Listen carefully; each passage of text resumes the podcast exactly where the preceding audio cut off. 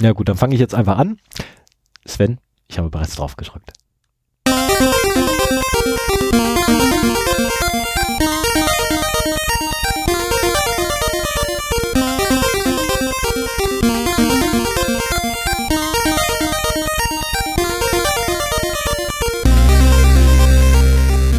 Zero Day, der Podcast für Informationssicherheit und Datenschutz.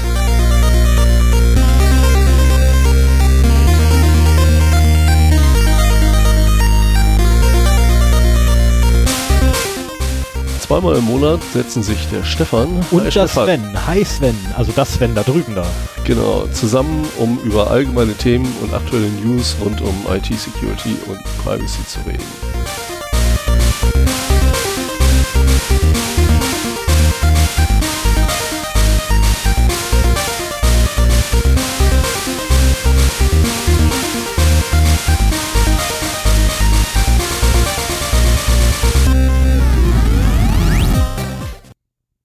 Da sind wir wieder einmal gut durch das Intro durchgekommen. Ohne Versprecher.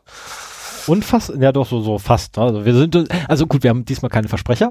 Ich glaube, beim letzten oder vorletzten Mal hatten wir Versprecher gehabt. Jetzt haben wir, dass wir uns ins Wort gefallen sind. Ja, wir werden, wir werden schlechter und besser. Also einen wunderschönen guten Morgen, guten Abend, guten Nacht wünsche ich allen. Ja, wir schreiben den 25.03.2019. Es ist unsere Aufnahme Nummer 38, Genau, 37, 38. 38 sagen wir jetzt. Ich habe hier meine Scheiße, ich habe hier meine Notizen verloren. es ist Aufnahme 39, Episode 38. Ja, So. genau. Ich finde das mit der Null anzufangen total, also ja, okay, aus informationstechnischer Sicht macht das durchaus Sinn. Ähm, aber ansonsten, Ich finde, das ist eine schöne Tradition bei Podcasts, eine Nullnummer vorwegzustellen. Wenn man halt auch beschreibt, was man machen will. Äh, mit dem Zählen ist das halt genauso ätzend wie bei anderen Sachen, die Informatiker verbrechen, wenn es um Zahlen geht, weil die halt auch immer mit der Null anfangen, muss man sich halt dran gewöhnen. Man Ja. muss sich entscheiden, ob man Jubiläen feiert, wenn man die so und so vielte Aufnahme hat oder wenn man die Episodenummer so und so viel hat. also definitiv bei der 42 müssen wir was Besonderes machen. Ja, habe ich auch schon überlegt. Da müssen wir definitiv, und ich hätte sogar eine Das ist Idee. aber in zwei Monaten, ne?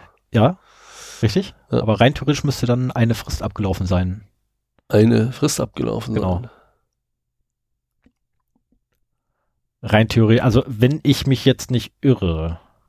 Aber naja, Stefan versucht mir irgendwie gestikulierend klarzumachen, wovon er redet.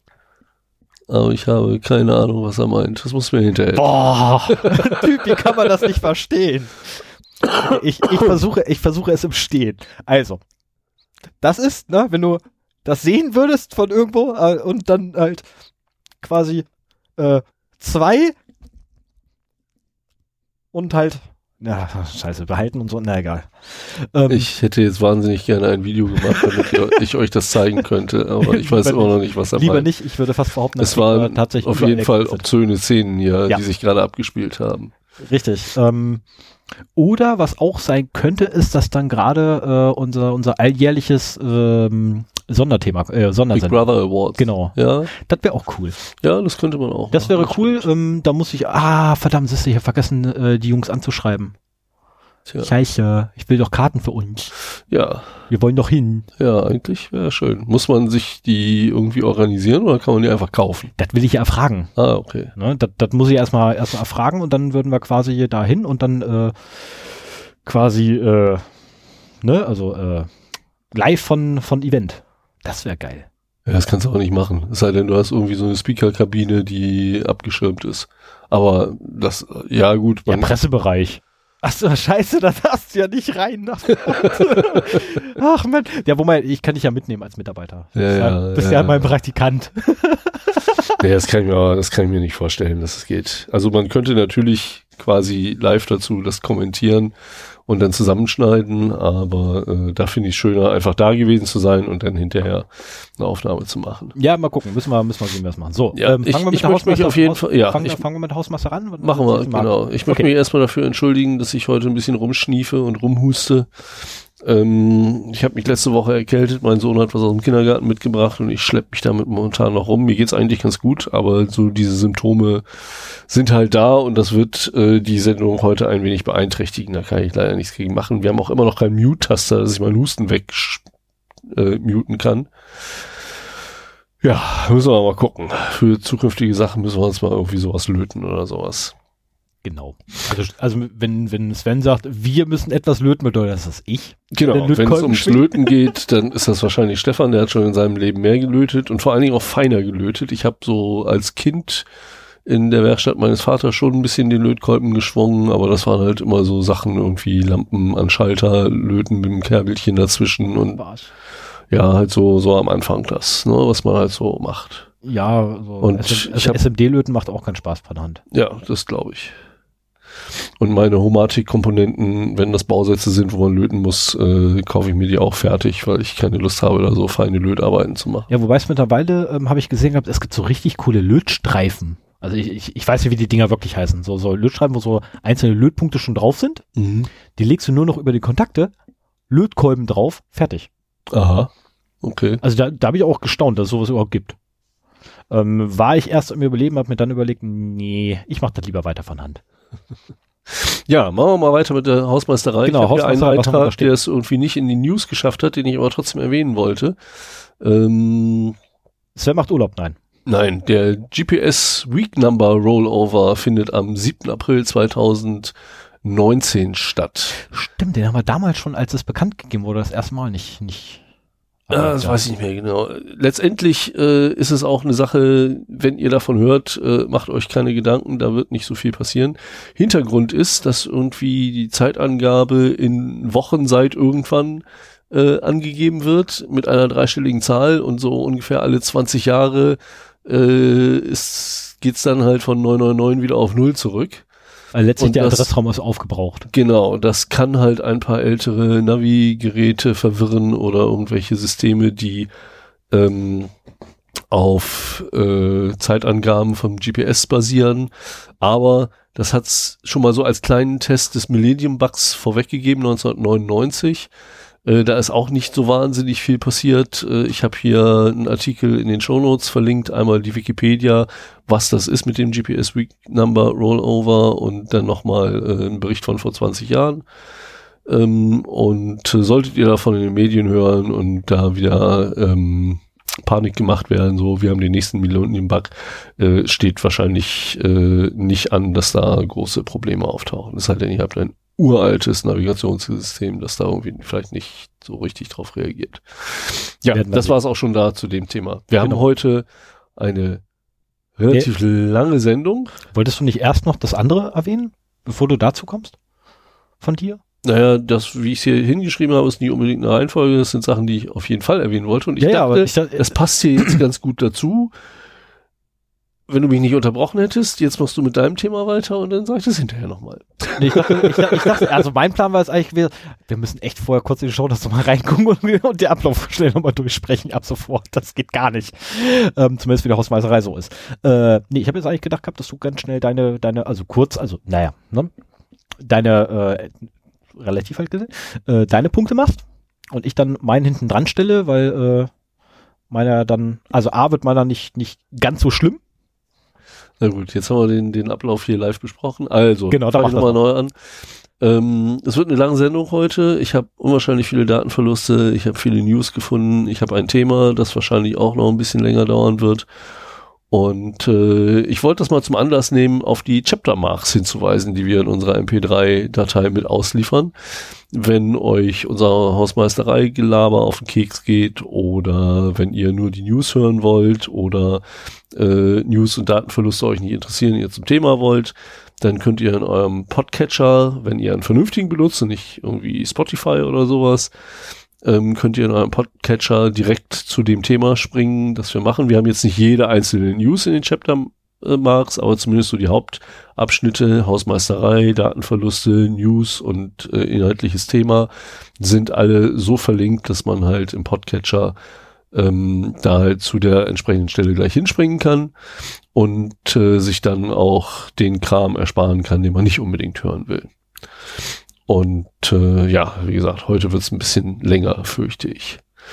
Ähm, ich auch, das sind echt viele Seiten. Ja, wir haben irgendwie zehn Seiten Vorbereitung. Wir haben angefangen irgendwie mal so mit zweien. Aber ich äh, muss auch sagen, ich notiere mir mittlerweile aus den Artikeln, die ich vorstelle, die Essenzen sozusagen raus, damit ich halt nicht immer noch irgendwelche Seiten aufmachen muss, sondern dass ich schon mal so ein kleines Skript habe, was ich dazu erzählen will und äh, dann halt das flüssiger von mir geben kann. Es sind übrigens zehn, zehn, zehn, ja, ja, nee, der okay, nee, auf der, Seite. ich wollte auf der Seite ist das Disclaimer, der zählt nicht. Ja. Ähm, und was man dazu sagen muss, äh, der meist, oder der größte Anteil geht auf Svens Vorbereitung, womit Sven letztendlich mich getoppt hat, weil ich hatte ja, glaube ich, das Maximum mit siebeneinhalb Seiten ja, Vorbereitung genau. mal gehabt. Ja. Ähm, das war ganz am Anfang, da genau. hast du noch mit äh, Text-Only irgendwie was gemacht. Genau, da habe ich noch schön eine Textdatei und dann ja. in einer Textdatei und die Textdatei habe ich, na egal, das war echt viel. Ja, und dann wollte ich noch äh, von einer Sache erzählen. Und zwar letztes Mal habe ich äh, erzählt, dass ich gerne so ein kleines Homelab mir aufbauen wollte mit virtualisierten Servern. Genau, woraufhin ich ja Sven Hardware angeboten hatte. Die ich dann auch mitgenommen habe. Genau, wir haben sie begutachtet. Er hat sie für, für ja, könnte man mal sehen, be, äh, äh, beurteilt, bewertet, bewertet, befunden. Befunden war das Wort, was ich suchte. Und ähm, kurze Zeit später kriegte ich dann eine Nachricht von Sven, ich habe gerade Arbeitsspeicher bestellt. Ja, also es war halt eine, eine Workstation, ziemlich alte Workstation, zehn Jahre alt, aber für umsonst nimmt man das halt gerne mit. Da passen zwei Xeon-Prozessoren rein mit drei Gigahertz äh, Frequenz und bis zu 32 Gigabyte Speicher. Das könnte auch für dich interessant sein, wenn du den Zwilling, den du noch hast, mal aufbauen möchtest. Ähm, ich hatte letzte Woche vier Tage frei und hatte gehofft, dass ich mir das Ding mal aufbauen kann mit Proxmox als Hypervisor, so dass ich da halt dann relativ einfach virtuelle Maschinen äh, deployen kann und äh, die nutzen kann, wenn ich sie brauche. Ähm, momentan ist ein Xeon mit vier Kernen und äh, zwei Gigahertz verbaut. Wenn das gut läuft, dann kann ich das noch aufrüsten, wie gesagt, auf zwei von diesen Xeons mit jeweils vier Kernen und 3,3 äh, Gigahertz, was dann schon ganz anständig ist und den 32 Gigabyte, die da halt reinpassen und die ich mittlerweile auch drin habe. Ähm, ich habe es leider noch nicht aufbauen können, weil ein äh, eine Klappe fehlte, wo äh, noch zwei Festplatten drauf montiert werden können. Und darunter ist nochmal der Lüfter für den Speicher. Und äh, als ich das Ding das erste Mal anmachte, monierte es, dass zwei Lüfter äh, nicht funktionierten.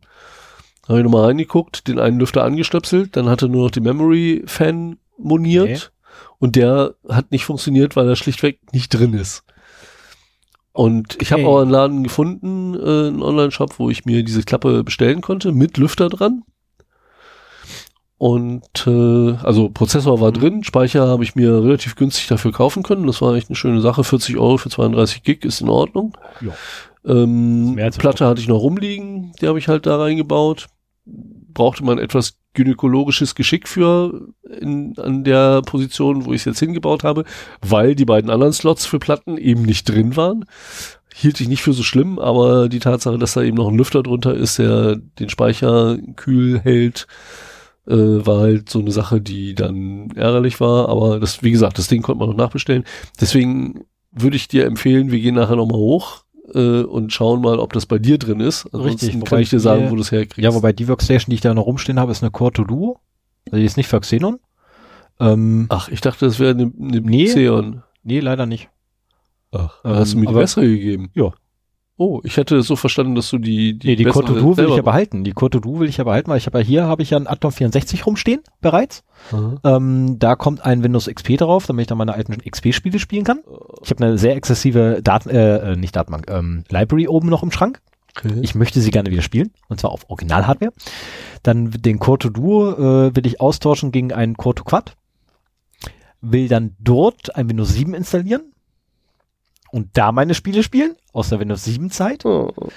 Einen DOS-Rechner habe ich bereits. Ja, okay. Ne? Also es geht Auf- bei mir Richtung, Richtung, äh, womit ich auch glatt äh, zu meinem Thema von der Hausmeisterei komme. Es geht bei mir halt direkt äh, dazu über, dass ich jetzt anfange, meine ganze Hardware auch zu verwenden und das, weil ich nicht mehr gebrauchen kann, weil ich dafür einfach keinen Verwendung, Verwendungszweck finde, irgendwie mittelfristig, äh, werde ich demnächst anfangen zu veräußern. Ähm, sollte also irgendwann zufälligerweise meine Einheit, die das Inventar fertig haben, werde ich das auch gerne hier in der Sendung irgendwie mit verlinken und dann könnt ihr da gerne sagen, was ihr haben wollt. Und dann Ja, gehört doch eigentlich zum guten Ton, Ja. in Podcasts auch Dinge zu verkaufen. Das sind zwar meistens Fotoapparate oder Fahrräder, aber Ähm, ja, Fotoapparate könnte auch noch gehen. okay. Stefan macht eine Wohnzimmerschranktür auf und da drin, dahinter ist Technik. Unbenutzte Technik. Nicht, nicht so, also nur, jetzt muss ich kurz zählen, äh, da oben sind glaube ich fünf. Äh, nur sieben von den acht externen Festplatten oben sind unbenutzt. Ah, ja. Okay. da muss ich dann eh nochmal nachher eine mitnehmen. Ja, wie willst du das machen? Willst du die bei eBay Kleinanzeigen reinstellen? Äh, entweder bei eBay Kleinanzeigen oder bei einschlägigen sonstigen Portalen ähm, veräußern. Äh, wobei natürlich erste Anlaufstelle Podcast. Weil wenn, dann noch mal bitte hier ne, an die Community und die Community auch was zurückgeben, weil wir kriegen ja immer auch so ganz schöne, ne? ja, äh, ich meine, wenn du es wenn du es einfach haben willst, dann sag doch schon mal so grob, was du hast. Vielleicht findet sich dann äh, ich habe interessant unten, hier. ich habe unten zum Beispiel im Keller habe ich noch drei Server rumliegen, die definitiv weg können. Ähm, 19 Zoll. genau, sind, die sind für 19 Zoll Rack mit einer, ich glaube, einer oder einer halben Höheneinheit. Bin ich mir gerade nicht sicher.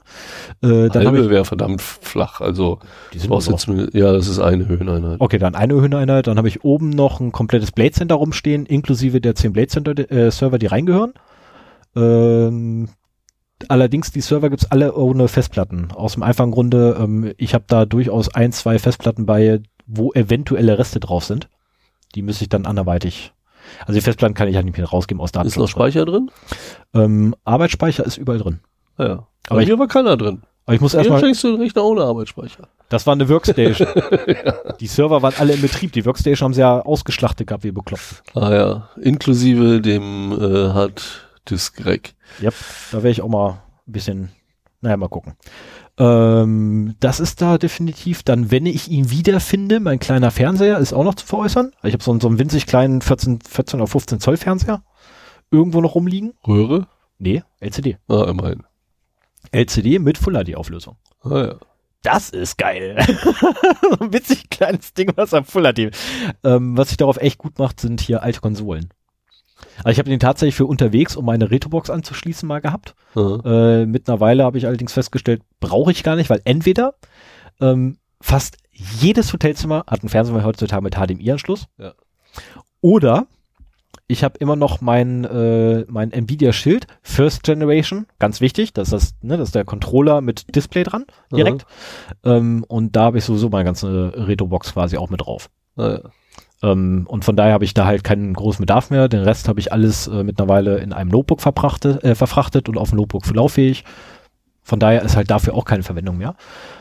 Ähm, dann habe ich noch Haufen und tonnenweise von Kabeln, teilweise auch echt alte.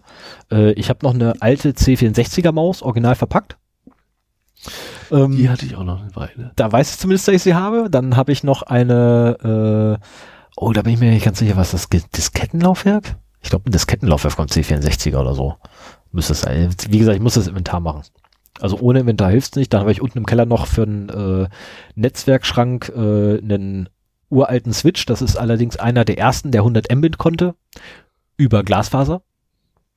Mhm. Ähm, den habe ich auch noch rumstehen. Der ist auch zum, äh, der ist tatsächlich äh, zum echt gut verkaufen, weil eigentlich ist er echt noch Schweine viel wert. Aufgrund von Raritätsmerkmal, ähm, Merkmal, den er hat. Äh, dann liegt da vorne eine Nvidia äh, 640, glaube ich, rum. Neben meinem Drucker. Ähm, Siehst du, meine alte GTX 250 muss ich auch noch in den Server machen, weil der hatte eine Grafikkarte. Insofern schmeißt die noch nicht weg. okay. Ähm, Ja, wegschmeißen tue ich eh nix. also es wird veräußert und weggeschmissen wird erst, wenn ich tatsächlich innerhalb sechs Monate äh, Frist pro Teil keinen Käufer finde. Die, Also, die Workstation hatte eine passive Grafikkarte eingebaut, die einen Stecker hatte, den ich noch nie vorher gesehen hatte.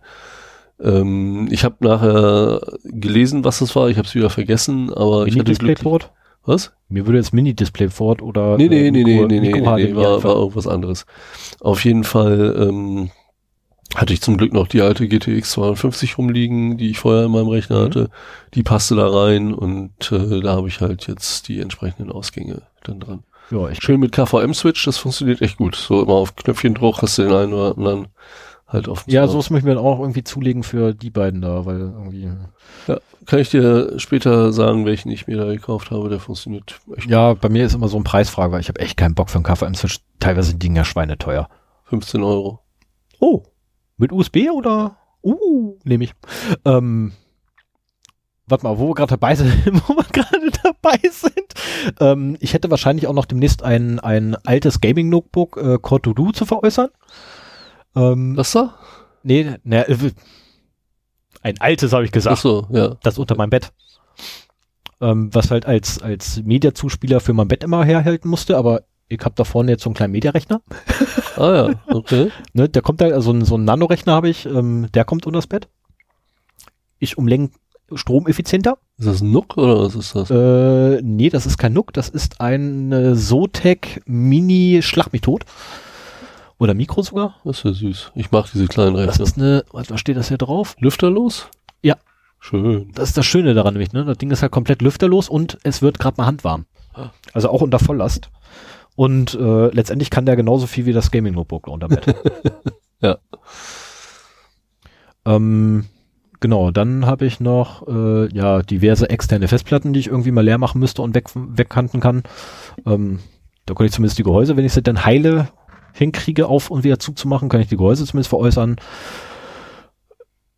Unterschiedlichste Kabel, äh, Ja, Kabel kannst du defekte Notebooks auch noch Kabel kannst du nur noch irgendwie weggeben. Also jeder, jeder, der sich mit IT auch privat beschäftigt, hat eine riesen Kabelkiste, die alle paar Jahre mal entschlackt werden muss. Alle paar Jahre. Habe ich vor einiger Zeit, habe ich vor einiger Zeit auch gemacht und meine quillt jetzt auch schon wieder über. Ich hab's geahnt, ich hab's geahnt. Nee, also jedenfalls bei mir kommt da echt viel zusammen. Ähm, Aber für die Workstation von dir brauchte ich einen Kaltgerätestecker, also so ein Kaltgerätekabel, so die üblichen Dinger. Und äh, ich habe auf den ersten Blick nichts mehr gefunden. Ich weiß, dass ich ganz viele davon weggeschmissen habe. So von wegen, oh, da habe ich so viele, äh, die werde ich nie wieder brauchen. Also ich's gesagt, mal ich weg. habe oben 20 Stück rumliegen. Da Ja, genau. Ich habe dann im zwei, drei Stück original verpackt. ich habe, ich wusste, dass ich noch eins behalten habe und das habe ich dann auch irgendwann auch gefunden. Und notfalls sollte ich das wirklich mal brauchen. Ich meine, gut, okay, ich werde das jetzt nicht rausziehen, aber an meinem Notebook-Netzteil hängt auch so einer dran. Nee, Quatsch, nicht an dem, an dem anderen, ach verdammt, an dem anderen Notebook hängt das dran. Ja, auf jeden Ähm. Fall äh, muss man sich ab und zu mal von Kabeln trennen. Das geht ja nicht anders. Und die kriegst du auch nicht verkauft oder sowas. Also höchstens Nee, findest du jemanden, der, der gerade irgendwas Äh, braucht. Aber Du, ganz ehrlich, Kabel ist dann so der Preis, ähm, den Sprit, um sie abzuholen. ja, Das ist so, äh, na, also, wir uns- also ich mache durchaus, ich bin nicht, ich habe keine Ambition, irgendwie großartig Geld damit zu verdienen. Na, also das Einzige, wo ich wirklich Wert drauf lege, ist halt, dass ich tatsächlich Geld mache mit dem Switch, weil der echt A, scheiße schwer ist. Äh, wenn man bereit ist, den abzuholen, ähm, man sollte zu zweit kommen. weil der ist echt schwer, das Scheißteil. Ich habe ihn alleine geschleppt und äh, ich bin fast gestorben. Ähm, äh, die Workstation war auch nicht gerade leicht, die du mir letztes Mal mitgegeben hast. Ganz ehrlich, die ist eine Feder gegen den Switch. Oh, okay. Das ist kein Witz. Also ich habe den Wie Switch viele allein. Einheiten hat er denn? Ach, das ist, äh, ich habe keine Ahnung, wie viel das ist. Aber der ist so Also, knapp, äh, knapp hüfthoch. Ach du liebe Zeit. Ja, ja. Der ist echt Monster. das Und wie viel Ports? Nicht viel. 8 Port Switch, 20 Kilo. Mehr, mehr. Der wiegt definitiv mehr. Also ich habe mir wirklich einen abgekämpft bei dem Teil. Oh, es wird gehustet. Es wird gehustet. Ja, hat man das Ähm, laut gehört? Nö. Gut. Äh, das ich ich würde ja da einfach mal das Zeug da empfehlen. Vor zwei- Achso, nee, scheiße, muss ja gleich ziemlich viel reden. Ja, genau. Äh, Und Lakritzlutschen ist dabei auch noch nicht so hilfreich. Nee, ich, lutsch- ich lutsch nachher mal eins, während du deine News vorträgst. Genau, das war jetzt so mein, Vor- mein So, damit wäre ich jetzt aber auch erstmal fertig. Also wie gesagt, ich mache Inventar fertig. Das Inventar verlinken wir dann in der, äh, in irgendeinen Shownotes. Da kann dann jeder durchgucken, kann sich anmelden und ähm, was er haben möchte. Äh, es dürfen natürlich auch immer Gegenangebote gemacht werden und der erste gewinnt. Ne, das ist immer grundsätzlich die erste gewinnt und bei wenn, FIFO. wenn allerdings, wenn allerdings ähm, ein Gegenangebot gemacht wird und das niedriger ist als das, was ich haben möchte, und dann einer kommt und genau das zahlen möchte, was ich haben möchte, dann kriegt der das, den Zuschlag. Also so fair muss man einfach sein. Ne, ähm, weil die Preise, die ich mache, sind schon echt günstig oder werden sehr günstig sein. Und äh, von daher muss man einfach auch so fair sein, dass man dann tatsächlich den Leuten, ähm, weil naja, also aus dem Erlös quasi richte ich mein Gaming-Zimmer äh, Zimmer um ein, beziehungsweise unser zukünftiges Studio. Ähm, und von daher sollte da schon irgendwie, Oben wird Studio? oben wird Studio. Ah, sehr schön, ja. Hatte ich jetzt zumindest so, so vor. Ne? Also ich will dann noch so hier äh, eine kleine Couch hinstellen und äh, Schreibtisch endlich wieder hinbasteln. Ich, Ja, will, cool. ich will quasi mein Kinderzimmer wieder herrichten, Ah, wie es mal war, und dann auch Studio einrichten. ja, cool. Ja, weil das ist, glaube ich, äh, besser. Oh, Behaupte ich jetzt ich, erstmal. ich fühle mich ja auch mittlerweile. Ach du, ich fühle mich auch wohl. Zumal, zumal Onkel Franz steht hier rum, weißt du, und Onkel, Onkel Franz sitze ich mal ganz gerne. Wenn die Heizung dann an ist. Aber ja, es wird langsam warm hier. Sehr gut. Ja, es tut mir leid, ich bin äh, äh, heute nicht ganz so früh hier gewesen, deswegen sind die Heizungen alle aus. Wurde nicht vorgeheizt. Ja, tut mir leid. Beim nächsten Mal wieder. Ja, wollen wir So. weitermachen? Ein Moment, ein Moment. Jetzt darfst du. Okay, Datenverluste. Ich habe das diesmal sogar so ein bisschen strukturiert, äh, damit ich den Überblick behalte. Ich habe jetzt hier fünfmal Berichte über offene Datenbanken. Du kannst mir übrigens Das auch gerne jedes Mal irgendwie äh, sagen, wenn ich eine Marke setzen soll, dann setze ich nochmal eine extra Marke. Ach So, ja. Habe ich keinen Schmerz. Ja, muss nicht sein, muss nicht sein. Ähm, wie gesagt, fünfmal offene Datenbanken. Ach, wer hätte es gewundert? Beim ersten Mal geht's, äh, ist vom 14.03.2019. Das sind 33 Millionen Jobprofile in China aufgetaucht in einer äh, 57 Gigabyte großen Elasticsearch Database. Nimmt Elasticsearch, haben sie gesagt. Die, äh, ja, ich meine, äh, wenn man über Shodan sucht und genauso ist auch gefunden worden, dann findet man sehr viele Elasticsearch-Datenbanken. Ich habe noch nicht probiert und möchte es eigentlich auch nicht, wie viele davon wirklich offen sind.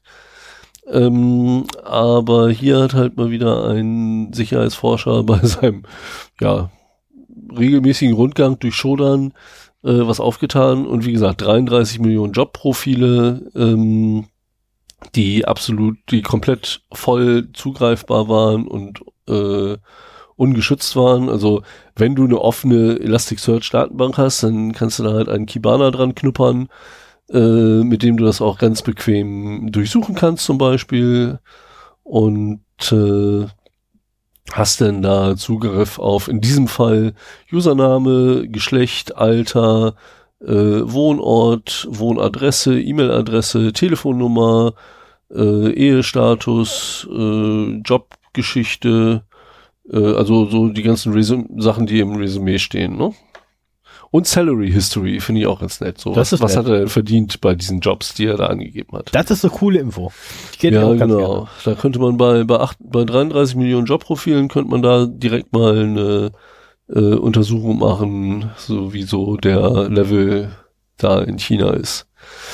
Naja, dann einen Tag später, 15.03.2019, tauchte ein Bericht auf über äh, einen ungesicherten Elasticsearch-Server Nee. von Gearbest. Gearbest ist ein äh, chinesischer Online-Händler. Ich weiß gar nicht, ob ich da auch schon mal bestellt habe. Der ist relativ bekannt, würde ich mal so sagen.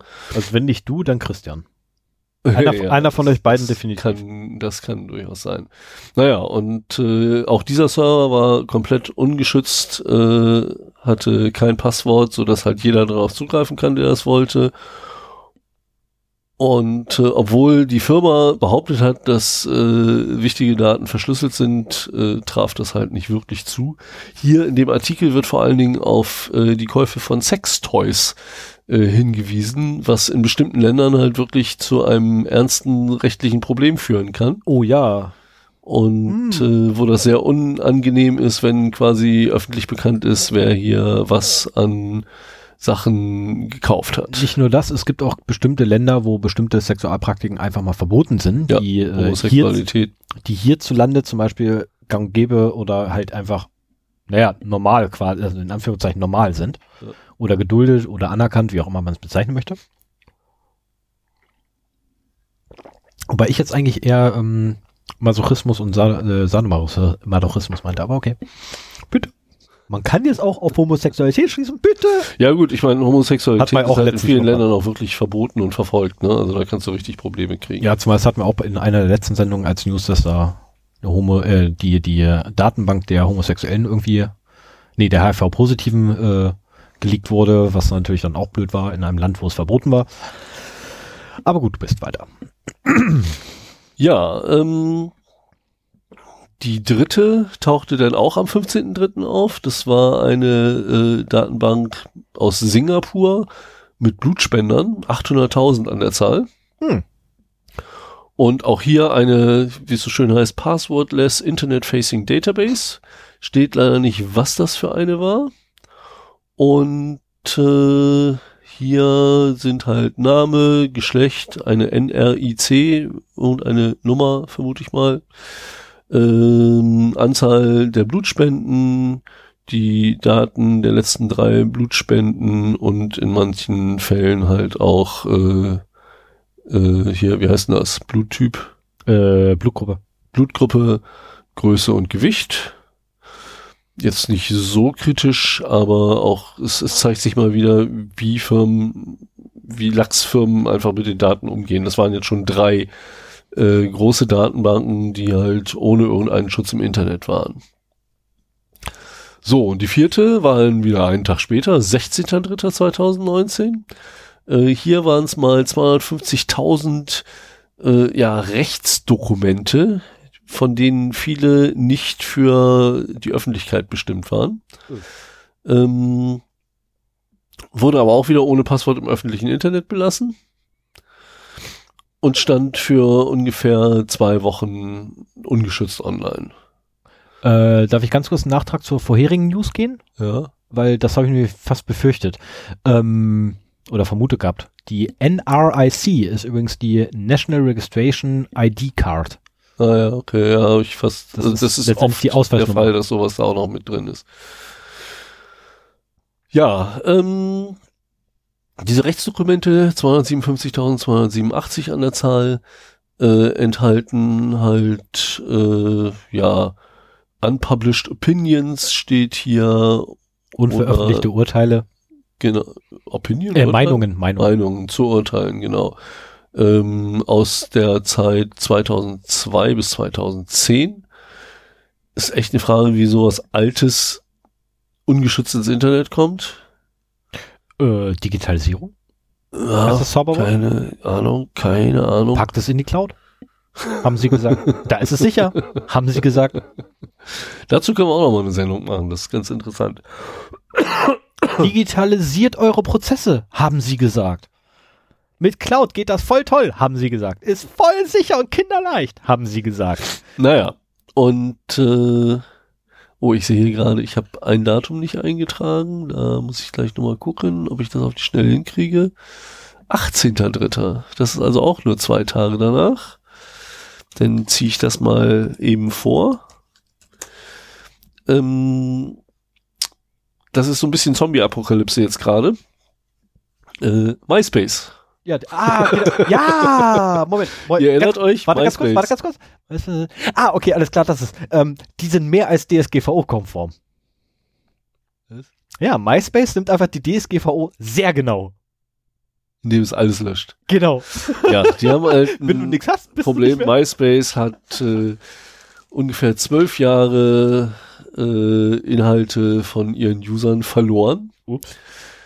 Äh, das haben sie selber bekannt gegeben und äh, sie geben dabei an, bei einem Server-Migrationsprojekt alle Fotos, Videos und Audiodateien, die älter als drei Jahre sind, äh, sind wahrscheinlich nicht mehr verfügbar.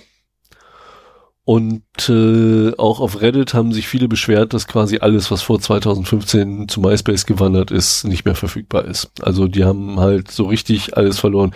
Ich meine, das, das Tolle ist, MySpace gibt's noch, wusste ich gar nicht. Also dass, dass das wirklich noch betrieben wird. Ich dachte, das wäre irgendwie so eine Leiche im Internet. Aber anscheinend geht es noch weiter. Aber die haben halt richtig verkackt. Also wenn sie noch nicht tot sind, dann sind sie es jetzt wahrscheinlich. Ähm, ja, ich meine, das ist halt das Problem, wenn man irgendwas auf alten Servern hat, dann stellt man unter Umständen erst beim Kopieren fest, dass die Festplatten schon alle im Arsch sind und äh, sich nicht mehr kopieren lassen und dann hat man halt ein Problem. Den alten Server kann man nicht mehr weiterlaufen lassen.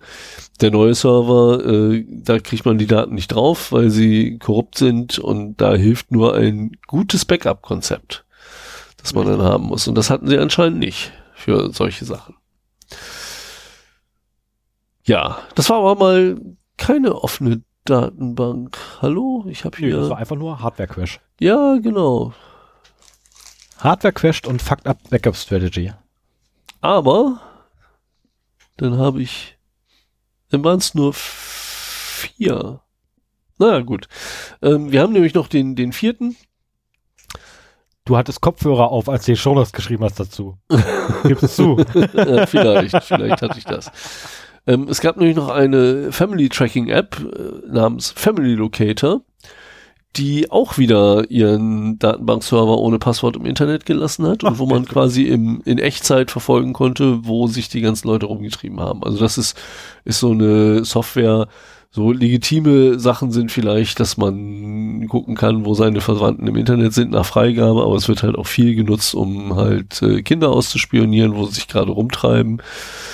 Ähm, ein, ein gewisses Verständnis habe ich dafür als Vater eines Sechsjährigen. Äh, ist halt immer die Frage, wie alt die Kinder wirklich sind ähm, und wie sehr das in ihre Persönlichkeitsrechte eingreift, wenn man hinter deren Rücken mal eben an der Position des Smartphones nachschaut, wo die Kinder sind. Ähm, das war jetzt allerdings mal wieder eine MongoDB. Also wir haben hier immer wieder die gleichen Muster, so ähm, Amazon, AWS, Elastic, äh, Elasticsearch. Nee, nicht Elasticsearch, hier IBS, äh, nee, S3 Buckets, so. Simple Storage Service äh, Buckets. Äh, MongoDB und Elastic ja, Elasticsearch ist so das dritte da. Ja, das sind so die typischen, die man so hat. Die, die werden gerne gefunden. Wahrscheinlich oder äh, in, in einigen Fällen, vor allen Dingen bei MongoDB, äh, war es ja auch so, dass die, wenn sie deployed wird, äh, in der Default Configuration auch, damit es so einfach ist, darauf zuzugreifen, eben keine Passwörter benötigt und wenn man dann keine Ahnung hat, was man macht, dann setzt man halt auch keins oder vergisst eins und äh, hat oder hängt genau sie aus Versehen auf einen Rechner oder deployt sie aus Versehen auf einen Rechner, der direkt am Internet angeschlossen ist. Ja, das, das sind so die beiden Sachen, die dann auch sehr oft zusammenkommen. Ne? Mit einem ordentlichen NAT wäre das nicht passiert. Ja. Mit, sowieso mit einer ordentlichen Firewall drumrum. Ja, mit einem ordentlich, ordentlich konfigurierten Netzwerk. Ja. So, dann aber haben wir aber noch. Das sind ja wieder heute die Besten der Besten der Besten, Sir. Ja, genau.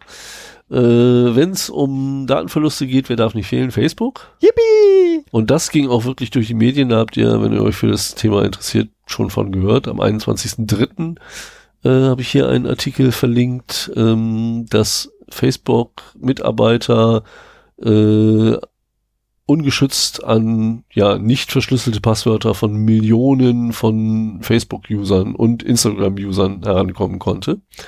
Und die wurden auch für über Jahre an auf internen äh, Datenbanken gespeichert. Ähm, es steht nicht so genau da drin, ähm, was jetzt die Ursache dafür war. Also hier steht nur, the issue was discovered by Facebook during a routine security review from January 2019 when they discovered, discovered that some users' passwords were being stored in a readable format within our internal data storage systems. Das kann zum Beispiel auch heißen, und äh, das würde ich dafür gerne mal ansprechen, ähm, man kann auch mit dem Loggen zum Beispiel zu viel machen. Ne? Also wenn wirklich äh, Zugriffe auf alle Webseiten gelockt werden, meinetwegen, kann es sein, dass in diesen Logs auch eben die Benutzernamen und Passwörter auftauchen, die dann natürlich in den Logs auch im Klartext stehen. Ne? Wenn das ein GET-Request ist oder wenn ganze Post-Requests gelockt werden äh, und das nicht halt im Browser gleich gehasht wird, dann hätte man halt das Problem, dass äh, die Sachen im Klartext dann auch wieder im Log auftauchen. da muss man halt auch wirklich aufpassen. Äh, wir haben so ein bisschen das Problem mit unserer Webseite. Wir loggen ja quasi fehlgeschlagene äh, Login-Versuche. Wir sind nur zwei Benutzer, insofern ist das nicht so das Problem. Wenn wir jetzt eine größere User-Database wären, müssten wir auf jeden Fall die Leute darauf aufmerksam machen, äh, dass wir das machen. Denn äh, wenn man sich mal vertippt, dann könnte da quasi das Passwort mit einem Vertipp genau, mit, einer, drin sein. mit ein bisschen Varianz kommt man da vielleicht doch auf das Richtige. Genau, oder vielleicht äh, versucht es auch jemand zwei, drei, viermal und man sieht, welcher Buchstabe sich da ändert oder hm. äh, kann sich aus den drei fehlgeschlagenen Versuchen das richtige Passwort äh, herausarbeiten. Und zumindest hat man eine sehr geringe Varianz, was so einen Brute Force Angriff angeht und könnte sich einen Wordfile bauen, mit dem man relativ schnell reinkommt. Und äh, deswegen ist es auch so, also wenn wir wirklich äh, uns mit den falschen Zugangsdaten einloggen und uns nicht gegenseitig vertrauen, müssen wir halt danach nur das Passwort setzen. Genau aus diesem Grund. Und gerade ähm, Das ist aber auch der Grund, warum ich mein eigenes Passwort nicht kenne. Ja, geht mir aber auch so. Ich meine, über Passwortmanager und den Einsatz haben wir ja schon oft gesprochen. Genau. Das ist auch die beste und beruhigendste Methode, um das zu machen. Eine Alternative ist halt Zwei-Faktor-Authentifizierung. Äh, auch dann kommt man mit einem einzelnen Passwort. Ja, aber habe ich keinen Bock. Weißt du, weißt du eigentlich, was das für mich kosten würde? Was? Wenn ich eine Zwei-Faktor-Authentifizierung bei uns einbaue? Nichts. Doch. Die Kurzmitteilung zu senden? Nein, das, kostet, muss ja nicht über. Das kostet Geld. Muss ja nicht über SMS sein. Wir können YubiKey nehmen. Wir haben ja welche. Ich habe dir mal einen ja, geschenkt. Ja, der liegt da. Ja. Den gibt's nicht zu veräußern. Könnt ihr vergessen, Geschenke gebe ich nicht raus. Ja, auf jeden Fall. Ähm, Vielleicht beim Live-Event. Das ist, äh, ja, wenn wir mal alles machen, ne? Ja, also wenn, wenn genug Anklang, Anfrage da wäre, würde, würde durchaus Live-Event auch möglich sein. Ist halt die Frage, ob man da tatsächlich genug Leute für zusammenkriegt. Ja, also da müssen wir noch ein paar Jährchen podcasten, bevor sich das wirklich für uns lohnt. Also unter fünf, naja, Moment, also eigentlich würde sich das schon auch schon bei 25 Leuten lohnen. Wenn sie alle kommen. Wenn, also wie gesagt, mindestens 25 Leute müssten kommen, dann würde sich das lohnen, aber alles darunter ist halt meh. Doch. Ich würde mich auch schon mit zwei, drei Hörern Also ich würde mich freuen, um Gottes Willen. Ich würde mich über jeden freuen, der da wäre. So ist nicht. Aber es wäre halt echt mehr, wenn da irgendwie weniger als 25 auf einmal in, also ich habe ja sogar schon, ne, den, den Saal, also die Räumlichkeit habe ich ja quasi schon im Kopf. Ne, und unter 25 Leuten wirkt das einfach nicht. Da, da ist ah, das Ding ja. viel zu leer, weißt du, guckst du um und das Ding ist einfach leer. Das ist doof. Und der Betreiber steigt mir dann auch aufs Dach, weil der will ja auch ein bisschen Umsatz machen bei den Getränken. Ähm, die machen das äh, hauptsächlich eigentlich zum Selbstkostenpreis. Aber ähm, okay, wollen ja trotzdem. Du musst mir mal bei Gelegenheit erzählen, was du da im, im Sinne hast. Du kennst den Ort. Das alte Kino. Aha. Den, alte den alten Kinosaal. Luftlinie da. Ja, keine Ahnung. Mal, da bist du früher aufgetreten. Egal. Ähm, da bin ich. Ach da. Ja, ach, da. da. Und unter 25 ja, da, Leuten ist halt. Im, äh, Im Kinosaal bin ich noch nicht aufgetreten. So. So, äh, darf ich eine Marke setzen? Ja, darfst du. Okay, ich setze eine, oh nee, Moment. So, ich habe eine Marke gesetzt. Dann gehen wir jetzt mal auf die News ein. Und da will ich auch mal drei, vier, fünf, sechs, sieben. Ich habe schon sieben. Normalerweise versuche ich das auf drei zu reduzieren und alle, die nicht wirklich relevant sind, rauszunehmen. Aber es gibt irgendwie, also diese zwei Wochen waren sehr ereignisreich, muss ich sagen. Und da mochte ich auch irgendwie keinen von rausnehmen. Ich werde versuchen, mich da kurz zu halten. Gerade eben habe ich noch einen gelesen, quasi als wir schon am Pegeln waren und mir gedacht, da muss ich auf jeden Fall noch einen Beitrag zu machen. Ja, das finde ich auch gut, weil äh, ich bin tatsächlich, ich wäre theoretisch ja betroffen. Mhm. Also der Punkt ist, äh, gerade kam eine Warnung rein, dass äh, die Software-Update-Server von Asus gehackt worden sind äh, und Malware ausliefern. Und äh, das war, glaube ich, Kaspersky, ne? Ja, ich glaube, Kaspersky hat das, ja genau, Kaspersky hat äh, Asus informiert am 31. Januar 2019 ähm, über eine riesige Supply Chain Attacke, die äh, über eine Million Computer der des äh, Tech Giants Asus gefährdet oder auch compromised. Also sprich auch infiziert hat. Das finde ich ein bisschen komisch, aber ähm, gehen wir gleich noch ein bisschen genauer drauf ein. Und zwar äh, wird hier von einem State-Sponsored Hackers gesprochen, weil das so ein bisschen aus dem Angriffsmuster hervorgeht, dass das anscheinend der Fall ist. Ähm, die haben es halt geschafft, die Asus Live äh, Software Update Server zu hijacken äh, zwischen Juni und November 2018 und die haben äh, böse Updates drauf gepusht, um Backdoors äh, zu installieren. So, jetzt steht hier in dem Bericht äh, to install backdoors on over one million Windows Computers worldwide. Das ist verdammt viel. Das ist wahrscheinlich trotzdem immer noch weniger, als da Asus-basierte Rechner draußen sind. Ja. Und zwar ist es so, äh, die haben jetzt schon 200 Samples äh, von diesen malicious Updates äh, untersucht bei Kasperskis und die haben rausgefunden, dass die auf äh, bestimmte MAC-Adressen reagieren, äh, die in der Malware hart gecodet waren. Das ist natürlich Aua. für einen äh, ja für einen Geheimdienst oder State Actor, wie man das auch immer nennen will, eine attraktive Sache, wenn man es wirklich geschafft hat, sich bei Asus reinzuhacken, dass man dann quasi seine Ziele vorgibt und die gezielt äh, infizieren kann wenn man so eine breite Möglichkeit an möglichen Zielen hat. Ich wollte gerade sagen, dass da, sobald du, sobald du auch nur ein Mainboard von Asus hast, äh, wird dir bei der Installation des Main, äh, der Mainboard-Software äh, angeboten, dass du den Asus Live Update Service ähm, Dienst äh, installierst. Mhm. Äh, auf meiner Hardware, also alle Hardware, die ich hier habe, die von Asus ist, ist nicht installiert. Und ich habe nämlich gerade im Kopf noch durchgezählt. Ich habe hier insgesamt fünf Rechner, die betroffen sein könnten. Ähm, und das äh, ist schon eine sehr große ja, aber ich finde es in dem Zusammenhang wirklich interessant, dass, dass die quasi Whitelists von zu infizierenden MAC-Adressen äh, in der Malware gefunden haben. Genau, aber das muss das reduziert ja auch die Erkennung dieser Attacke. Also wenn äh, genau, aber das muss ja nicht stand, äh, nicht zwangsläufig staatlich sein. Das kann auch einfach sein, dass jemand ist, der äh, MAC-Adressen quasi sonst woher hat ähm, um beispielsweise, was ich hier, Krypto-Wallets abzugreifen. Behaupten wir jetzt mal, ne, der halt weiß, die machen eine, eine ganz bestimmte Tätigkeit, üben diese eine Million Leute aus. Ähm, was weiß ich, äh, ach, keine Ahnung. Ähm, und diese Tätigkeit, äh, diese Mechaniker, so, und bei dieser Tätigkeit wollen sie den halt reinfuschen und halt quasi, äh, weil die halt Mechaniker von irgendwie ganz wichtigen CIO, äh, CEOs sind und denen wollen sie halt einen reindrücken.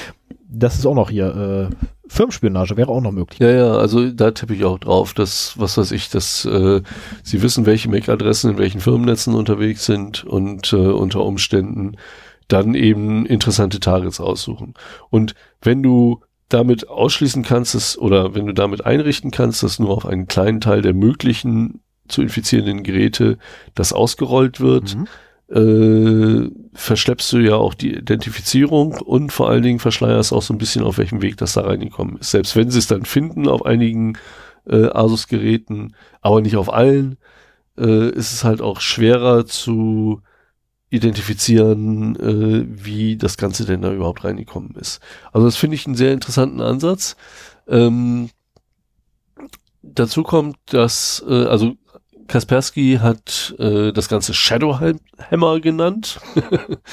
Und sie haben vor allen Dingen aber auch ein Tool äh, zur Verfügung gestellt. Den Link habe ich hier in den Shownotes drin, äh, womit man sehen kann, ob man davon betroffen ist.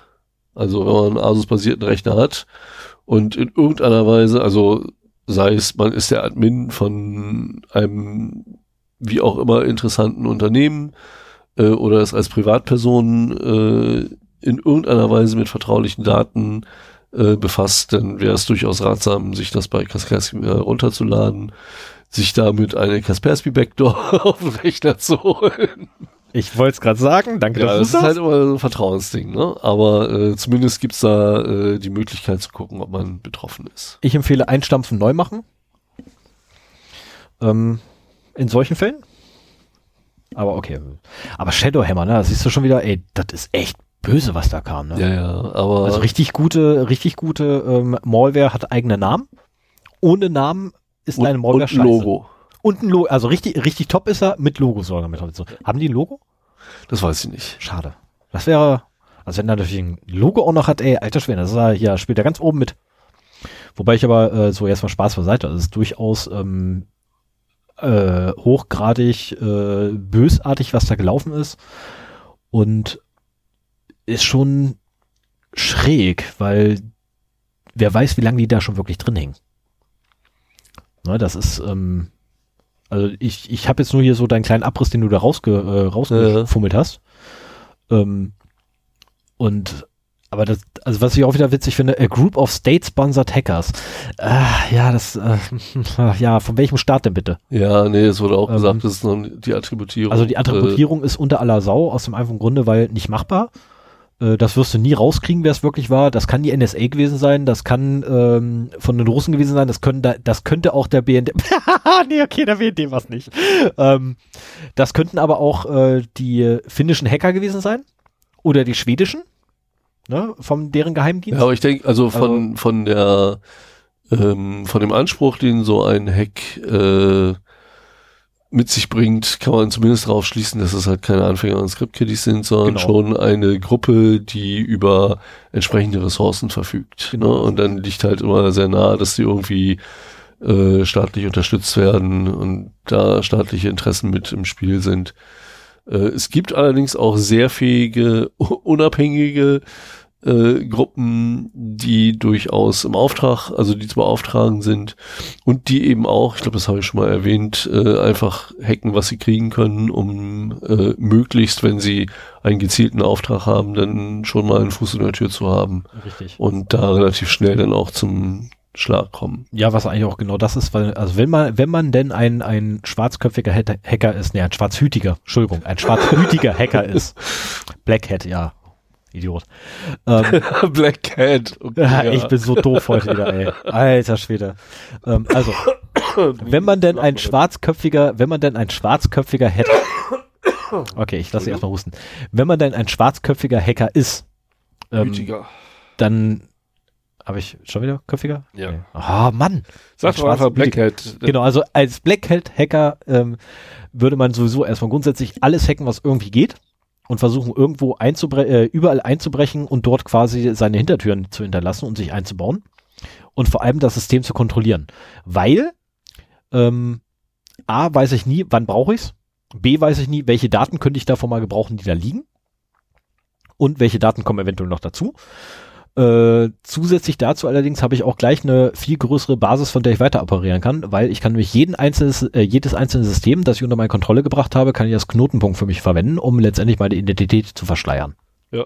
Oder um massive Brute Force Attacken zu fahren. Genau, wo ähm, Brute Force, äh, eine IP abgeschaltet wird. So. DDoS etc. Also ich kann das halt haufenweise instrumentalisieren für mich.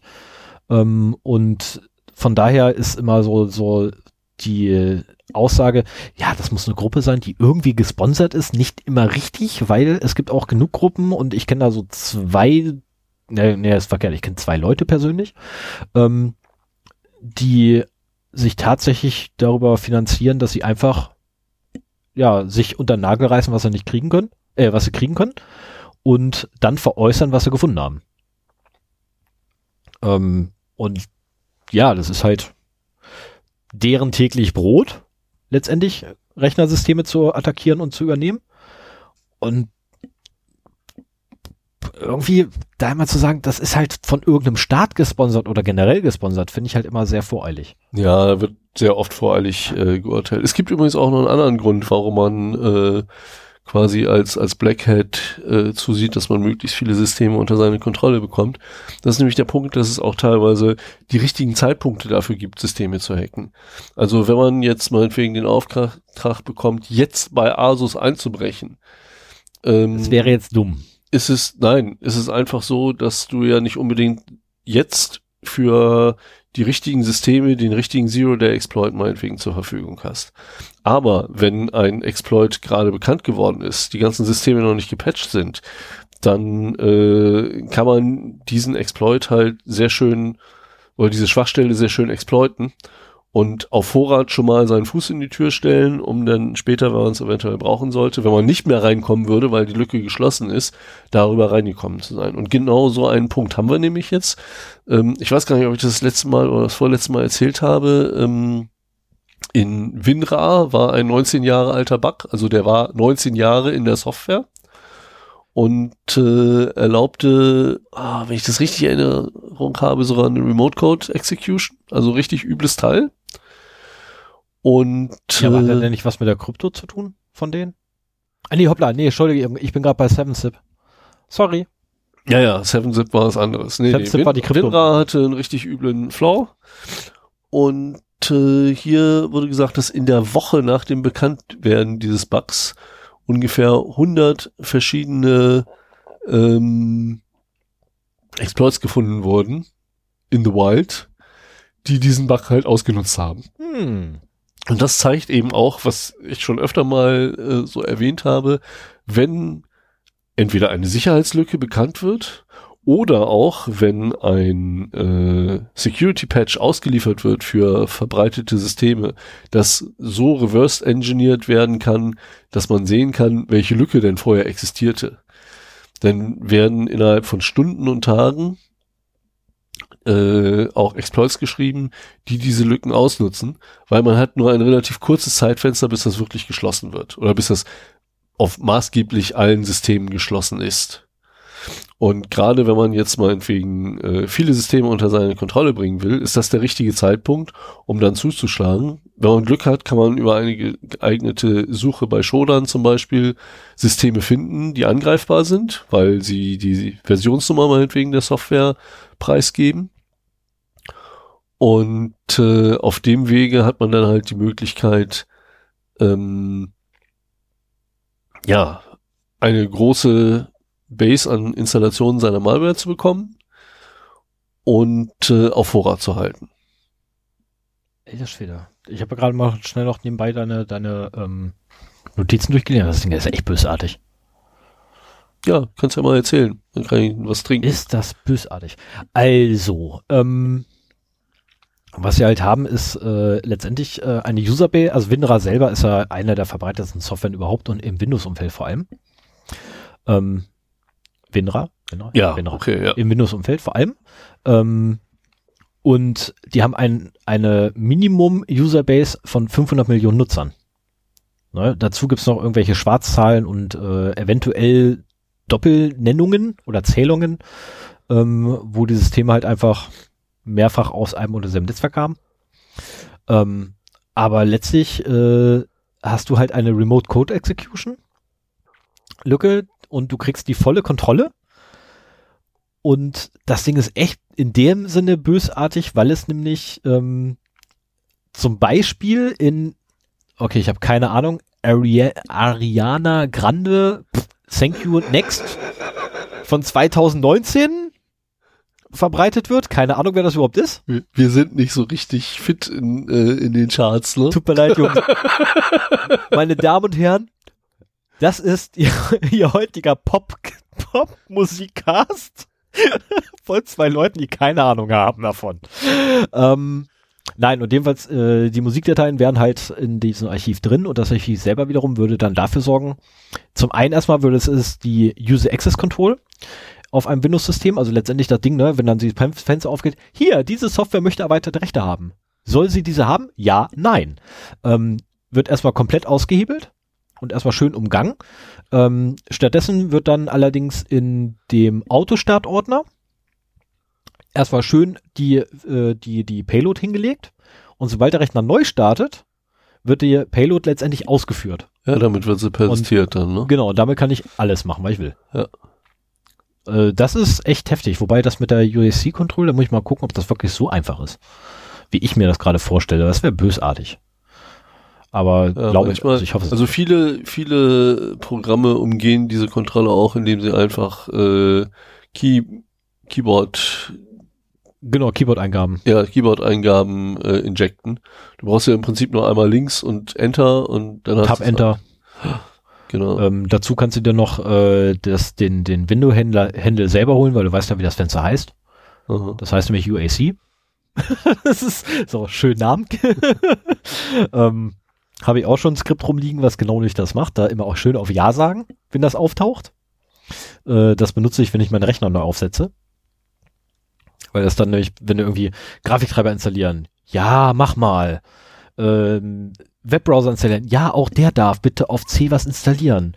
Und so ein Kram. Das, sind, äh, das ist einfach nervig. Skript starten, läuft, passt. Und der drückt immer fleißig für mich dann auf Ja. Ähm, aber das ist echt bösartig eigentlich. Ja, und äh, wenn wir schon über Keyboard-Eingaben äh, injecten reden, dann ziehe ich mal einen Eintrag vor, den ich hier habe. Äh, das muss jetzt dahin. Ctrl V. Zack. Und äh, da geht es nämlich um eine Meldung vom 18.03. diesen Jahres.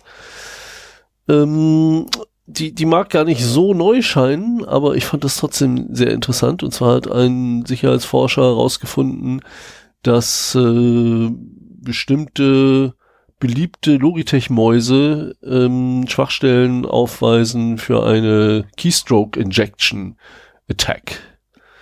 Und zwar sind äh, und über diese Meldung, also das, das war ja irgendwie so eine ja, unbewiesene Tatsache, also zumindest bei mir immer, so Funkmäuse sind irgendwie anfällig, aber so richtig warum und wofür wusste man jetzt auch nicht unbedingt. Ja, doch, ich habe früher, ich habe früher schon damit rumgespielt. Als, als sie noch alle mit Bluetooth und unverschlüsselt waren, habe ich sehr viel Spaß mit gehabt. Ja, Bluetooth ist ja etwas, was hier gar nicht das Problem ist, sondern genau die Sachen, die keinen Bluetooth haben. Äh, also ich bin darüber auf die Seite Mousejack gestoßen, mousejack.com. Mhm. Da wird das äh, beschrieben und die äh, die Meldung ging eigentlich nur darüber, dass ein Modell gefunden wurde, das nicht bei äh, Mousejack gelistet ist, weil da gibt's halt auch, habe ich auch verlinkt, eine Liste von Affected Devices, wo man nachgucken kann, ob äh, seine eigene Maus oder Maus-Tastaturkombination, äh, die drahtlos ist, da betroffen ist. Und zwar geht es darum, dass nicht Bluetooth Wireless Mäuse ähm, ja, eine Man-in-the-Middle-Attacke erfahren können. Und äh, damit auch bei Mäusen, das wusste ich zum Beispiel nicht, äh, Keystrokes injected werden können. Ne? Ähm, der äh, Sicherheitsforscher, der das in diesem Fall gemacht hat, der hat irgendwie äh, mit einem äh, nicht Ethercap, wie, wie hieß das? Doch, Ethercap? Ich habe jetzt nicht geguckt, verdammt. Ähm, auf jeden Fall mit einem Tool mitgeschnitten, äh, was die Maus so sendet, beziehungsweise der Dongle der Maus und hat dann ausprobiert, ob er sich da nicht zwischenmogeln kann und er konnte das. Und ähm, ich hätte jetzt gedacht, dass von einem Maus-Device nur Mausklicks, also Bewegungen und Klicks übertragen werden können und von einem Keyboard eben nur ähm, Keyboard, Keyboard-Strokes, Keystrokes. Tastenanschläge, aber anscheinend wird das äh, beides gleich gesehen, so dass man auch bei Mäusen durchaus ähm, Tastenanschläge übertragen kann. Und äh, das ist ein Angriff, der sehr effektiv ist. Also im Prinzip kann man, wenn man das richtige Funkequipment hat, aus 100 Meter Entfernung, äh, ja, Rechner angreifen, die und komplette Kontrolle übernehmen. Also letztendlich ist das ein Remote Rubber Ducky. So, dass sich der Rechner, also dass sich der Angegriffene selbst in den Rechner steckt. Mhm. Rubber Ducky, ich weiß nicht, ist schon ein Weilchen her, dass wir darüber erzählt haben. Ich habe mal eine Folge gemacht über USB-Angriffe, da kam das auf jeden Fall drin vor. Ich habe Stefan auch mal eins geschenkt, allerdings auf äh, Arduino-Basis, nicht das Original Rubber Ducky, sondern äh, genau, eine billigere Variante. Genau, ich habe noch fünf Stück nachgekauft. Ich habe zwei Stück aus Versehen verloren, die sich dann zum Glück wieder gemeldet haben. ähm, und, ich sie da wieder, ich sie da wiederbekommen habe. ich habe die aus Versehen verloren und ich habe sie wiederbekommen. Ah ja, okay. Weil die haben sich halt zu Hause gemeldet. Das äh, kannst du mir nach der Sendung nochmal eben Kann ich gerne machen. Ja. Und ähm, das ist quasi ein kleiner USB-Stick, der sieht aus wie ein USB-Stick, meldet sich aber im, im günstigsten Fall als USB-Stick auch an, aber auch als HIT-Device, also Human Interface, Device. Device und äh, injiziert dann halt äh, irgendwelche Befehle, also CMD, Enter, äh, Calc.exe, Enter. Nee, nee, nee, nee, nee, du fängst ja, du fängst ja eigentlich damit an, dass du äh, Windows-Taste R drückst, dann gibst du äh, nicht genau. einmal fünf Millisekunden später, gibst du dann einfach ein äh, PowerShell, Enter. Ähm, da wiederum haust du dann einen riesengroßen Text rein. ist so eine, so eine, eine einzige Zeile Text ist es tatsächlich, die du da reinklopfst. Das sind irgendwie 52 Zeichen oder so ähnlich. Die kannst du aber sehr, sehr schnell eingeben, weil die PowerShell nämlich äh, mit etwas höherer Priorität läuft kannst dann Enter drücken und was du dann tust, ist letztendlich, du lädst dir dann erst dein Skript nach, was dann auf dem Rechner arbeitet. Ah ja, ja, ja. Ähm, also so ist tatsächlich der effizienteste Weg, das Ding zu verwenden, habe ich festgestellt. Und dadurch haben sich die Dinge halt bei mir wieder Das Problem ist, dass du halt immer noch die PowerShell öffnen musst. Ne? Also du kannst halt mit bestimmten Parametern, die zumindest äh, ja, du kannst, öffnen. Ähm, du kannst allerdings die PowerShell äh, auch verdeckt starten. Das ist, äh, habe ich auch hingekriegt. Hast du hingekriegt? Habe ich hingekriegt. Die PowerShell tatsächlich selbst, verdeckt zu starten. Selbst mit dem Arduino Ducky. Selbst mit dem nicht schlecht. Das ja, also alles eine Frage der Befehle. Letztendlich äh, hat man halt mit dem Rubber Ducky, das belädt man halt mit einer Payload, so, so mhm. zum Beispiel, wie Stefan das eben beschrieben hat, was die Payload dann macht. Dann steckt man das halt in einen nicht gesperrten Rechner, beiläufig, oder verliert es auf dem Parkplatz vor einem Unternehmen seines Interesses und wartet, bis es sich zurückmeldet. Oder er, weil der das selber reinsteckt. Oder es fällt einem einfach aus Versehen, während man seinen Schlüssel aus der Tasche holt, aus der Tasche raus. Genau. Das ist nämlich tatsächlich mit einem von meinem passiert. Also wirklich passiert. Ja, ja, das, ja, ja, das war schon, keine Absicht. Hm, ja. Ich wollte den eigentlich woanders hinbringen. Naja, auf jeden Fall ähm, braucht man immer irgendwie diesen physischen Kontakt zum Rechner, entweder indem man selber reinsteckt oder indem man irgendwie durch geschicktes Social Engineering jemanden dazu bekommt, das Ding reinzustecken. Also mir sind auch schon äh, Fälle genannt worden, wo einfach äh, 200 vorkonfektionierte Rubber Duckies an äh, die IT-Abteilung eines Unternehmens geschickt wurden, so hier ihre Bestellung oder als als Werbegeschenk, wie auch immer, können Sie gerne an Ihre Mitarbeiter verteilen und dann ploppt halt remote äh, die Meldung auf, der Rechner hat sich gemeldet, der Rechner hat sich gemeldet. Schon ganz spannend, was man mit so einem Ding machen kann. Und hier ist es jetzt der Fall, also mit der richtigen Funktechnik kann man halt äh, die betroffenen Funkmäuse und Tastaturen oder Dongles, letztendlich sind es ja nur die Empfänger dann, mhm. die anfällig sind, ähm, als so etwas benutzen und quasi auch live dann dabei sein, immer mal wieder was äh, injecten. Letztendlich geht's ja in, in allen Fällen immer nur darum, irgendwie eine Backdoor zu installieren, die sich nach draußen meldet, die sich ins Botnet integriert. Ja, und dann hat man's halt. Ne? Also ähm, gerade in vielleicht auch Unternehmen, wo äh, sich Mitarbeiter eigene Funkmäuse kaufen, weil die Mäuse, die sie vom Unternehmen bekommen haben, so schlecht sind, äh, dass man damit nicht arbeiten möchte oder weil man sowieso eigentlich lieber eine Funkmaus hat, äh, und nicht die Kabelmaus, die man vom Unternehmen bekommen hat. Hätte man da ein, ja, dein Trackball zum Beispiel, ist, ist dein Trackball wireless? Äh, der, den ich gerade nutze, nicht. Äh, Aber ich meine, der, der, der Sinn der eines ist wireless alle, Trackballs äh, also erschließt sich mir auch nicht so ganz. Der andere ist tatsächlich wireless. Ah ja, okay.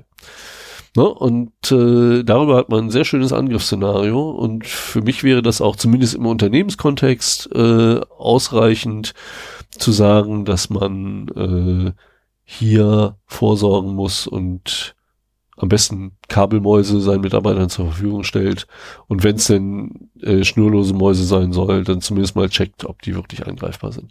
Weil da kann sich wirklich jemand vors äh, Gebäude stellen mit einer schönen Antenne im Auto und äh, mal gucken, welche Dongles sich dann melden und dann auch selbst Rechner angreifen, die nicht im Internet verfügen, also nicht im Internet sind. Da muss halt die gesamte Payload über den Funkkanal übertragen werden. Ähm, Was aber auch nicht so wild ist.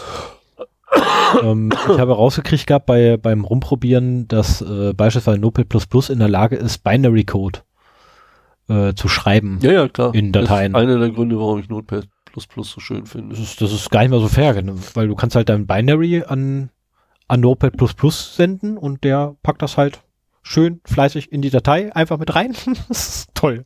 Ja, wobei mit so, ja, ja, genau. Nee, also ähm, fand ich sehr interessant. Äh, so in der Tiefe hatte ich mich damit noch nicht beschäftigt.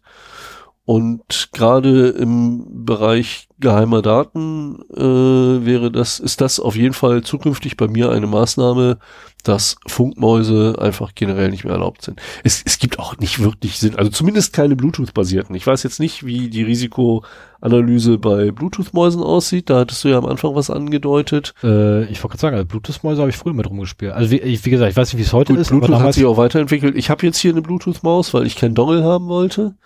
Äh, kannst du gerne mal ein bisschen äh, reingucken. Ich müsste mal meinen meinen Tracker wieder, weil der äh, zwangsläufig auch Bluetooth mitschneidet. Naja, und äh, ja, wie gesagt, ich werde in Zukunft darauf achten, dass keine wildfunkenden Mäuse benutzt werden, sondern entweder Kabel oder, oder Bluetooth eben. Richtig. Ähm, Finde ich aber auch noch aus dem zweiten Punkt interessant, weil Logitech nämlich ihr eigenes Protokoll hat.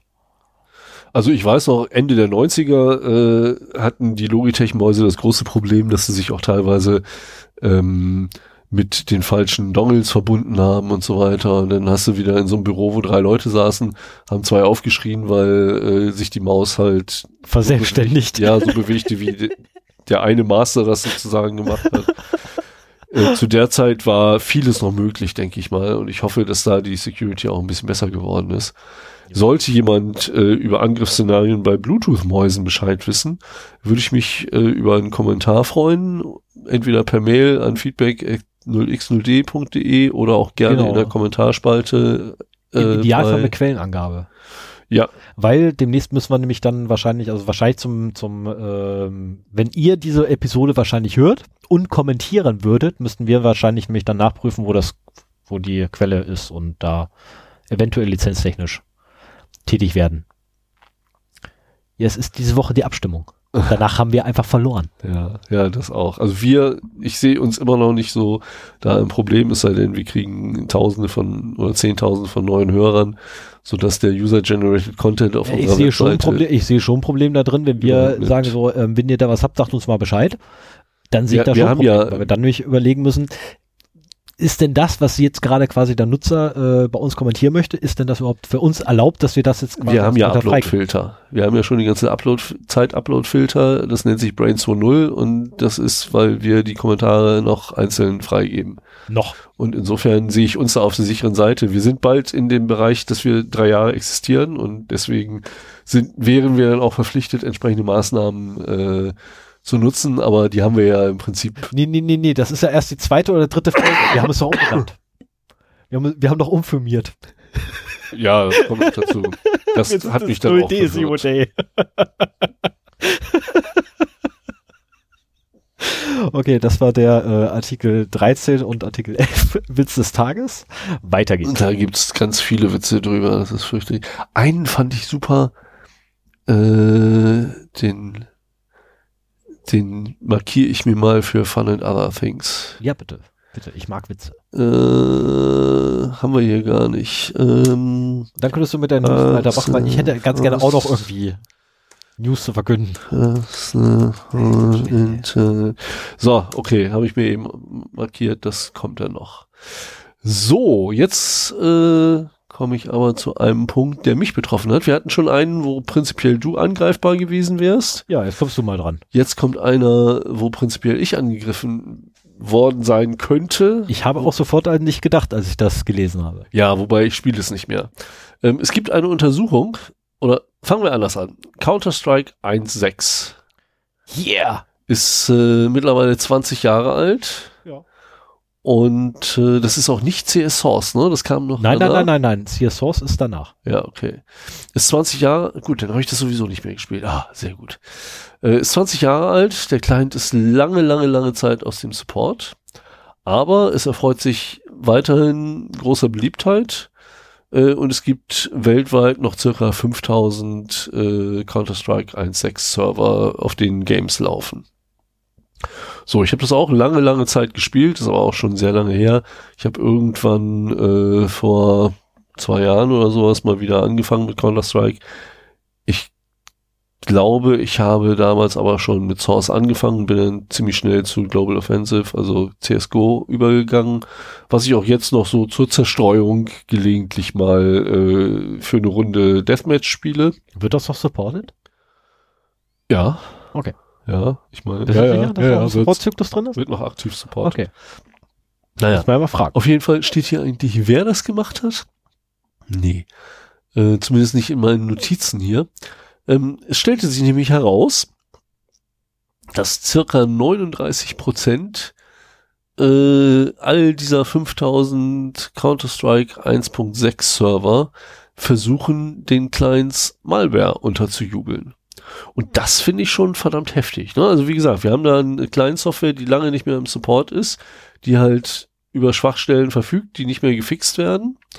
Und das haben sich wohl Leute zu äh, nutzen gewusst und äh, versuchen den Bellonar-Trojaner, von dem habe ich auch das erste Mal gehört, ähm, zu installieren. Entweder indem sie äh, potenziellen Interessierten äh, vorinfizierte Clients unterschieben.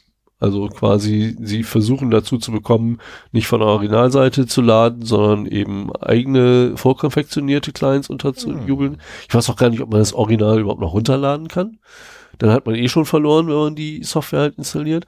Aber es sind halt auch in sauberen Clients äh, Remote Code Execution Schwachstellen mittlerweile bekannt so dass halt, wenn sich ein Client versucht, mit einem Spielserver zu ver verbinden, einen dieser 39% bösen Spielserver, äh, in der Zahl sind das 1951 von diesen 5000. Das hat er gerade im Kopf gerechnet. Nein, das habe ich mir da aufgeschrieben. Jetzt wollte ich ausnahmsweise mal Nein, nein, nein, nein, das wissen unsere, Server, äh, unsere Hörer, dass ich das nicht kann. Dann wird halt direkt versucht, über diese Remote Code Execution Schwachstellen auch den äh, sauberen Client zu infizieren und dazu zu bringen, in diesem Botnet beizutreten. Und äh, ich weiß nun nicht, wie viele Spieler es noch gibt, wie viele Clients da draußen noch aktiv sind. Die 1.6er Version von Counter-Strike kannst du tatsächlich immer noch ähm, runterladen, runterladen, offiziell runterladen und käuflich erwerben. Sie kostet aktuell 8,19 Euro im Steam Shop. ähm, das ist nämlich letztendlich die letzte Version von Counter-Strike, die rauskam. Ja, aber wie gesagt, es gab noch Source und es gab noch, äh, also von der von der Urversion. Ja, ja, genau, die Urversion. Genau. Die ist aber auch, eigentlich ist sie grausam. Also ja. Was so Grafik angeht, ist die halt 20 Jahre alt. Also ich habe es vor 20 Jahren sehr gerne gespielt, war auch toll. Ja, der hat aber schon eine gewisse, eine gewisse schamhafte Ästhetik. Ja. Schamhafte Ästhetik, charmante Ästhetik. Meine ich ja. ah. Vintage Charm würde ich das nennen. Ja, so und äh, also ich würde bei, bei dieser erschreckend hohen Anzahl von üblen Servern, also entweder spielt man das Ganze nur noch auf eigenen Game-Servern, die man selber aufmacht, um da mit seinen Kumpeln zu spielen. Selbst da kann man sich nicht sicher sein, ob einer von diesen Kumpeln nicht auch mal auf öffentlichen Servern ist und, und sich da was einfängt. Ähm, wobei dann nichts davon steht, dass auch Server wieder zurückinfiziert werden. Also, ähm, oder wie sich dieser Trojaner noch ausbreitet. Aber solltet ihr noch Counter-Strike 1.6 zocken, ähm, würde ich davon jetzt absehen. Also bei den Voraussetzungen auf jeden Fall. Das äh, auch, was weiß ich, man macht vielleicht doch mal eine LAN-Party zu Hause, holt das alte CS 1.6 raus und äh, da weiß man eben auch nicht, ob dieser Trojaner nicht schon im Netz unterwegs ist. Also, ja, Counter-Strike 1.6 ist ab heute böse. Also letztendlich, ähm, es gab damals halt dieses schöne Meme, äh, mit Counter-Strike haben sie ja letztendlich auch äh, den Steam-Client gepusht. Und da gab es dann dieses schöne Meme, dass dann so dieser, dieser typische alte Ladebildschirm oder Ladefenster von Steam durchgelaufen ist. So, Virus wird heruntergeladen, Virus wird ausgepackt, Virus wird installiert, Virus wird persistiert. Äh, Steam Client wird jetzt vorgegaukelt gestartet zu werden. ah, nee, äh, Vorgaukeln von Steam Client Absturz. Und äh, gab es halt dieses schöne Meme dazu ähm, mit einem animierten GIF. Ich habe das auch irgendwo noch rumliegen. Das kann ich bei Gelegenheit, muss ich das noch raussuchen. Irgendwo habe ich das mit Sicherheit noch. Und äh, ja, es bewahrheitet sich leider, da war scheinbar doch irgendwie was dran. Naja, hier ist ja nicht das Steam das Einfallsszenario, sondern nee, der, Kle äh, die kleine äh, der Counter-Strike Client. Ja, machen wir mal weiter. 14.03.2019, ein 17-jähriger Tatverdächtiger wird in Bremen verhaftet äh, unter der Anklage, Pornoerpresser-Mails geschickt zu haben. Und äh, der ist nämlich auf diese Sache aufgesprungen, äh, dass er Mails verschickt hat, so von wegen, ich habe sie beim Betrachten von YouPorn Videos äh, mit ihrer eigenen Webcam beobachtet. Meistens, meistens steht doch drin, ähm, was, was stand in der einen E-Mail drin? Äh, ich habe sie dabei beobachtet, wie sie äh, pornografische Inhalte mit ähm, sehr jungen Teilnehmern und Schauspielerinnen, nee, sehr, äh, mit sehr, mit sehr jungen Protagonistinnen ähm, angesehen haben. Und ja, ich weiß das deswegen so genau, weil ich mittlerweile 20 Stück davon gesammelt habe. Also ich habe keine einzige selber gekriegt, sondern sie wurden mir gegeben. Ach, okay. Ich habe, also ich müsste mal meinen Spam-Ordner wieder durchsuchen, äh, ob da sowas drin ist, aber mir ist zumindest nichts bewusst geworden, dass ich sowas bekommen habe. Die Dinger waren immer ziemlich gut gemacht, die E-Mails selber, muss ich sagen. Ja, und teilweise wurden sie auch noch damit belegt, dass man äh, dass da deine Accountdaten drin waren für irgendwelche Accounts. Die haben sich nämlich äh, irgendwelche Compilations auch, gegriffen. Ja. Da haben sie die E-Mails rausgenommen, dann haben sie noch die zu den E-Mails passenden Passwörter drin gehabt und so als Beweis quasi, mhm. hier, ich habe ihren Rechner übernommen, ich habe mit der Webcam äh, das aufgezeichnet und das ist übrigens ihr Passwort, um dem Ganzen noch mehr Glaubwürdigkeit zu geben. Ne? Und auf diese Masche ist halt auch einer aufgesprungen und der ist jetzt geschnappt worden. Es steht leider nicht im Artikel drin, wie. Ähm, ja, okay, aber wenn er dann, also noch ist es ja mutmaßlich. Ne, also ja. Wenn ich das lese, ist alles mutmaßlich. Ähm, von daher, man weiß nicht, ob es war. Noch nicht abschließend. Ähm, aber wenn dann das Urteil rauskommt, dann wird man ja wissen auch wie. Ja, genau. Hier steht aber drin, dass er intensiv äh, von digitalen Verschleierungs- und Anonymisierungsmethoden Gebrauch machte bei seiner, also er hat schon eine gewisse OPSEC gehabt und das ist für mich oh, so. Er hat Tor verwendet. Ja, vielleicht, vielleicht auch ein VPN, vielleicht auch andere Sachen. Ähm, aber das ist das, was ich dabei äh, bemerkenswert finde, weil die Polizei oder die Ermittlungsbehörden sich ja immer beklagen über das Going Dark. So, alles ist verschlüsselt, äh, wir können nichts mehr mitlesen, die Leute surfen über Tor, wir können nichts mehr. Nee, es geht. Wenn man qualifiziertes Personal hat, gibt es durchaus Methoden, äh, wie man ermitteln kann. Also es ist ja auch in in der analogen Kriminalität nicht so, dass man dort verpflichtet ist, Spuren zu hinterlassen, damit die Ermittlungsbehörden einen einfacher schnappen können.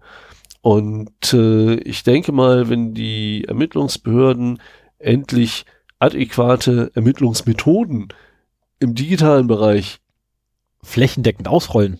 Ja, die aber jetzt nicht auf der äh, grundsätzlichen Verdächtigung aller Menschen in diesem Land basieren, sondern eben die Spuren, die auch da hinterlassen werden, entsprechend auswerten können, ohne alle Spuren, die von allen hinterlassen werden, irgendwo hinzuspeichern und hinterher reinzugucken. Äh, dann kann man eben auch trotzdem Ermittlungserfolge äh, da bekommen. Und du hast ja auch sehr oft, du hast ja sehr oft einen Übergang von der digitalen Welt in, wieder in die analoge Welt. Was weiß mhm. ich, äh, du, du knackst ein Bankkonto und lässt dir die Sachen irgendwo hinschicken. Da machen schon mal ein paar den Fehler, dass sie den zu einer Adresse schicken, die man leicht überwachen kann, wo man guckt, wenn das abgeholt wird oder sowas.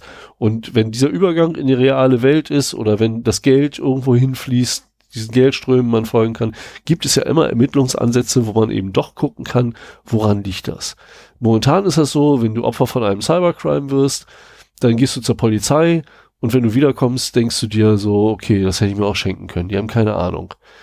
Ja. Ähm, ich hoffe, dass sich das dahingehend entwickelt, dass die Polizei da mal was Know-how angeht, aufrüstet und nicht irgendwie einen größeren Überwachungsapparat jetzt ständig äh, versucht einzufordern und teilweise auch bekommt, sondern dass sie eben auf der Basis der verfügbaren Spuren, die auch hinterlassen werden, mhm. genau wie in der analogen Welt ihre Ermittlungen machen können und damit eine nennenswerte Aufklärungsquote haben. Damit werden sie natürlich nicht immer jeden kriegen, aber es ist ja auch im, im analogen, im Non-Cybercrime äh, auch so, dass sie nicht jeden Täter bekommen. Mhm. Aber das, es geht ja auch nur darum, für die Abschreckung, dass sie eine gute Chance haben, die zu bekommen.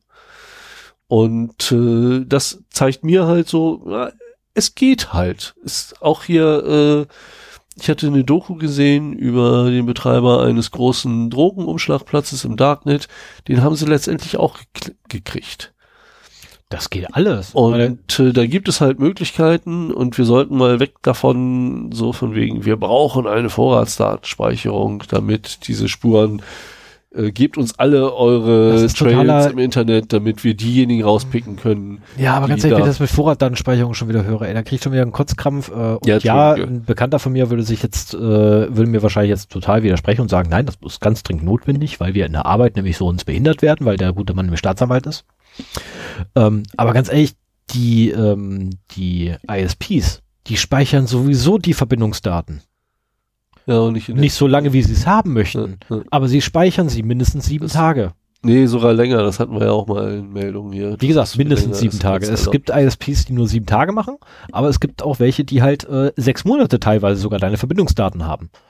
Ähm, so, dann hast du, wenn du ein, ein Mobiltelefon hast, dann haben die sowieso mindestens einen Monat lang deine Daten rumliegen. Weil zu Abrechnungszwecken, in Anführungszeichen.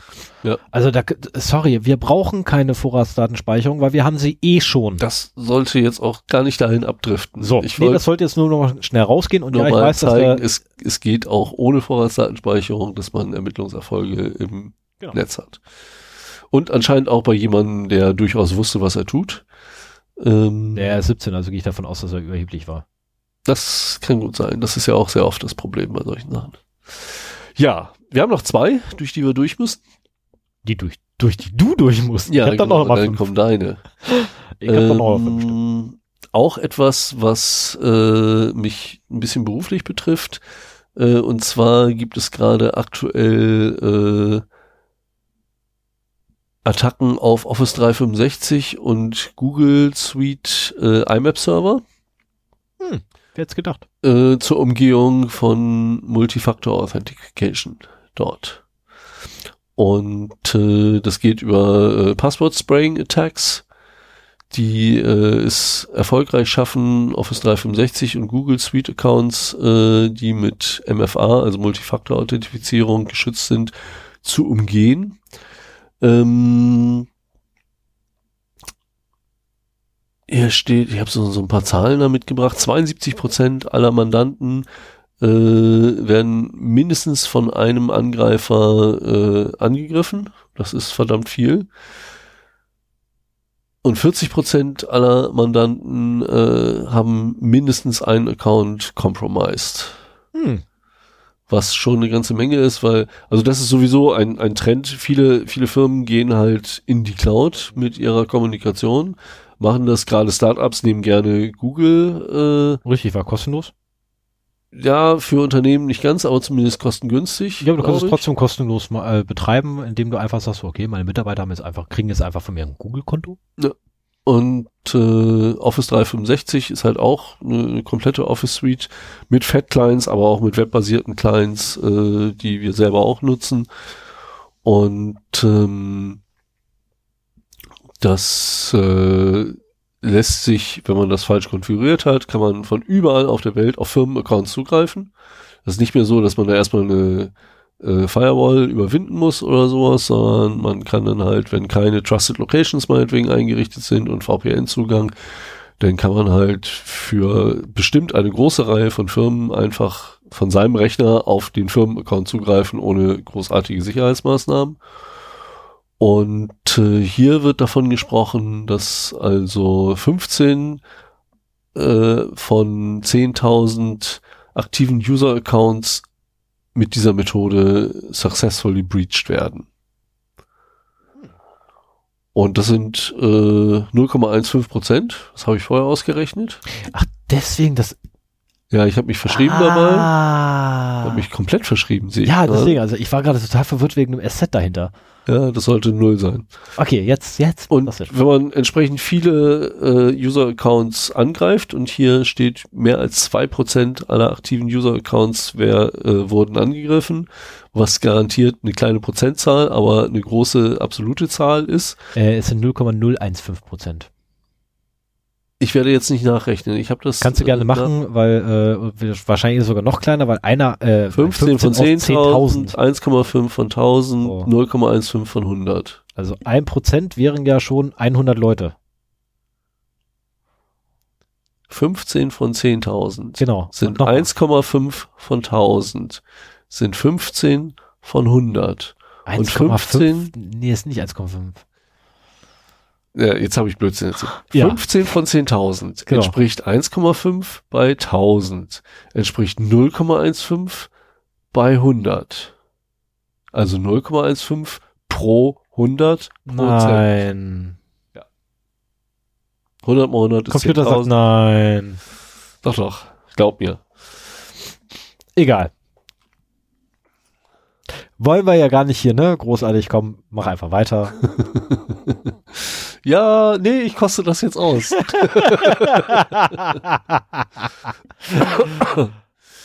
ja, auf jeden Fall ähm, fand ich das sehr bemerkenswert. Ähm, das Problem ist halt, genau, da wollte ich noch drauf hinaus. Wenn man es halt erstmal schafft, in einen E-Mail-Account von seinem Unternehmen reinzukommen, hat man damit halt sehr viele Möglichkeiten.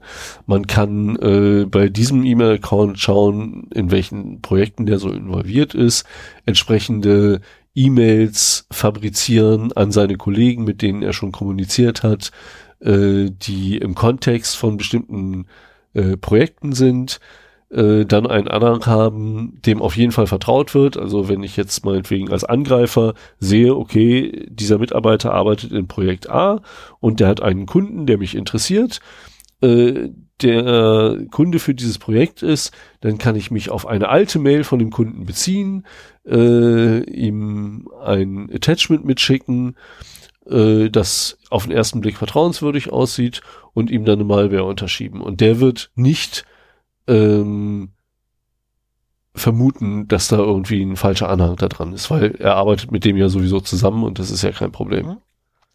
Ich habe doch gesagt, da müssen ein paar neuen hin. Ja, klären wir, wenn wir die Kopfhörer abgenommen haben. So.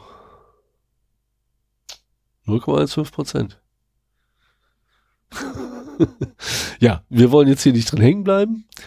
Ähm, ich habe noch einen Punkt. Und zwar äh, hat mal wieder eine Ransomware-Attacke äh, stattgefunden, einem großen Aluminiumhersteller, der dazu gezwungen wurde, weltweit seine Systeme zum größten Teil runterzufahren, weil das gesamte weltweite Netz dadurch äh, infiltriert worden ist.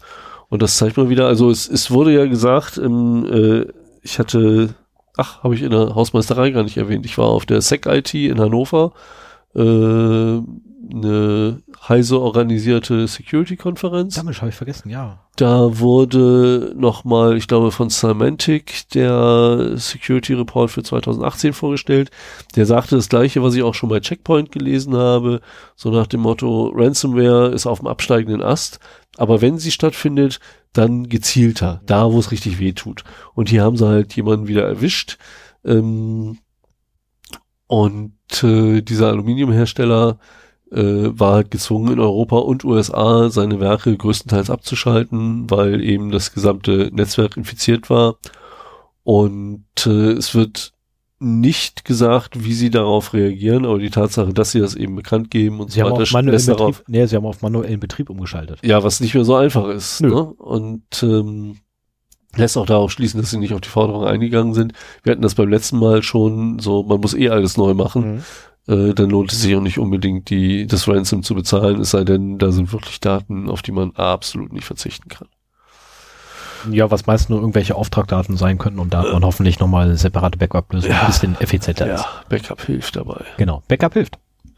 So, Backup das und Updates. waren meine News. Jetzt habe ich eine kurze Pause, bis ich mit meinem Thema dran bin. Genau, Backup und Updates, die helfen, es seien die Updates kommen von Asus. Ähm, Ja, das ist, selbst den Backups kann man nicht mehr trauen. Das ist das Traurige daran. Ja, aber diesen Backup-Automatismen kann man eh nicht trauen, aber das äh, erzähle ich nicht erst seit gestern und das ist schon so oft und so vielen Leuten auf die Füße gefallen. Man, Ähm, man hat ja auch teilweise Probleme, wenn man automatisierte Backups, äh, Updates macht, äh, dass die auch Dinge kaputt machen können. Ne? Ja. Also dass da Inkompatibilitäten auftreten. Insofern Oder- müsste man seine Updates sowieso prüfen, bevor man sie einspielt. Richtig. Was aber wieder dazu führt, dass es länger dauert, bis sie ausgespielt werden. In großen Unternehmen sehr lange. Weshalb wir bei einem Kunden noch sehr viele Jahre mit Internet Explorer 6 zu tun hatten, obwohl der schon längst out, outdated war. Mhm. Und ähm, weil sich niemand getraut hat, was Höheres zu nehmen.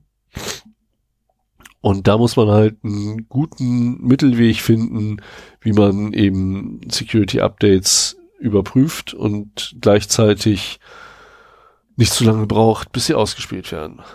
Weil wir haben ja heute auch wieder gelernt, die werden eine Woche nach dem Erscheinen oder nach dem Bekanntwerden von einem Exploit auch schon ausgenutzt.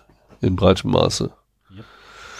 So, dann ich putze mir jetzt mal die Nase und setze den Kopfhörer dafür ab. Genau. Du kannst ja mit deinen News dann weitermachen. Ich höre dich ja auch so. So mache ich dieses. Äh, magst du mir noch einen Gefallen tun, während du dann quasi Nase putzt und so mal ganz kurz auf meiner Maus gucken, was es für eine ist?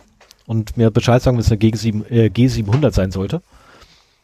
Ähm, so, fangen wir damit an, dass ich am, oh, chronologisch ist bei mir die Reihenfolge völlig im Eimer, aber es macht nichts, fangen wir damit an. Am 25.03., also heute, habe ich erfahren, dass beim Porn to Own, also 700S, scheiße, muss ich ein Update einspielen, ähm, dass beim Porn to Own äh, äh, äh, Wettbewerb, der stattgefunden hat, ähm, der Tesla Model 3 gehackt wurde, oder das Tesla Model, das Tesla Model 3, also Auto, gehackt wurde und erfolgreich geknackt wurde, die Sicherheitsmaßnahmen, die drin standen.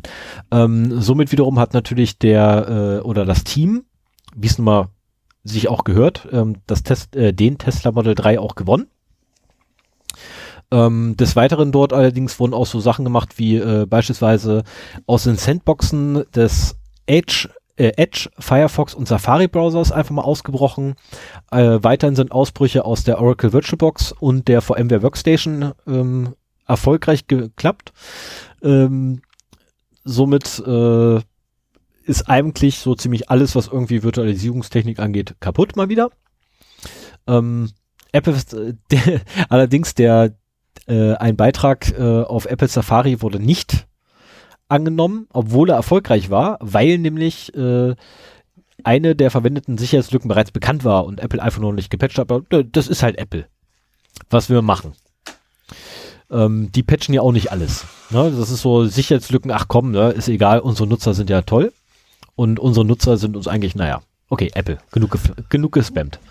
Ähm, dann haben wir ähm, einen Herzrhythmus-Störungsimplantathersteller in Namen Medtronic, die es mit der Sicherheit nicht ganz so genauen Namen, ich glaube, ich habe jetzt die Reihenfolge total, nee, doch, passt noch, ähm, als sie nämlich äh, ihre Geräte ausgerollt haben, äh, haben sie irgendwie den CVE 2019 6538 und den CVE 2019 6540 irgendwie nicht so richtig im Blick gehabt.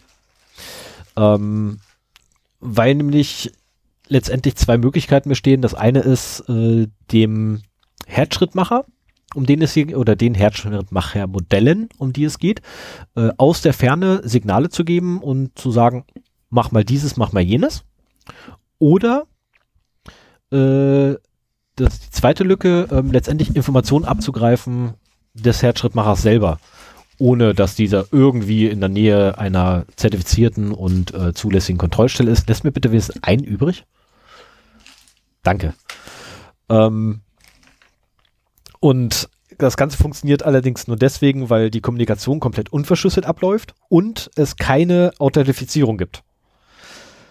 Ähm, also eine Authentifikation findet halt überhaupt nicht statt. Ähm, das sind so wenn ihr über Funk, über, über Luft hinweg kommuniziert, verschlüsseln und authentifizieren. Das ist so Grundverständnis IT-Security.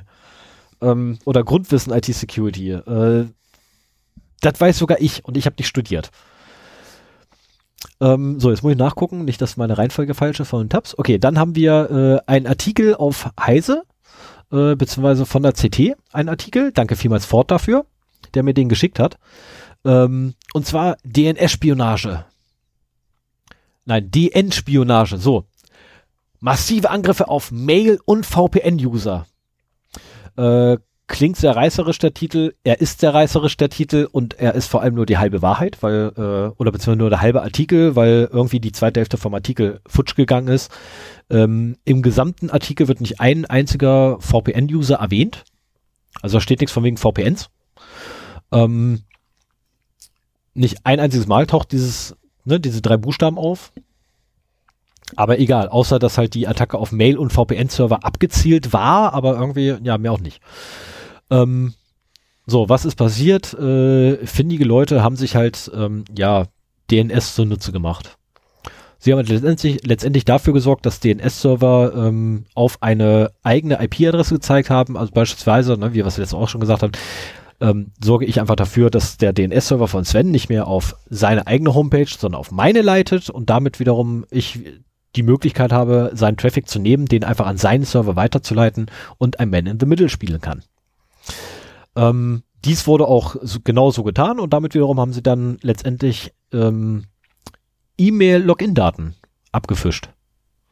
Oder Mhm. abgegriffen. Ist ja kein Phishing, das ist ja abgreifen. Das ist ja Klauen. Ähm, das ist tatsächlich schon alles gewesen. Phishing ist auch Clown. Ja, Phishing ist auch. Na, Also DNS-Poisoning war das, Genau. oder? Genau. Ja. Mehr war es gar nicht. Ähm, und da haben sie sich halt einfach das DNS-Protokoll zunutze gemacht, weil äh, die meisten Anfragen nämlich gar nicht verschlüsselt ablaufen, also DNS-Sec oder nicht gesichert sind und äh, sehr viele DNS-Server da draußen, ähm, inklusive auch mein, äh, nicht verifizieren, ob die Antwort überhaupt richtig ist, die da zurückkommt. Und äh, solange es irgendeinen DNS-Server gibt, der schneller auf meine Antwort, äh, auf meine Anfrage antwortet, äh, hat er halt eh gewonnen. Das heißt, theoretisch könnte man auch mir, wenn ich unterwegs bin, ähm, was unterschieben, aber dafür muss man halt genau wissen, wann ich mein DNS befrage, was nicht geht, weil es intern abläuft.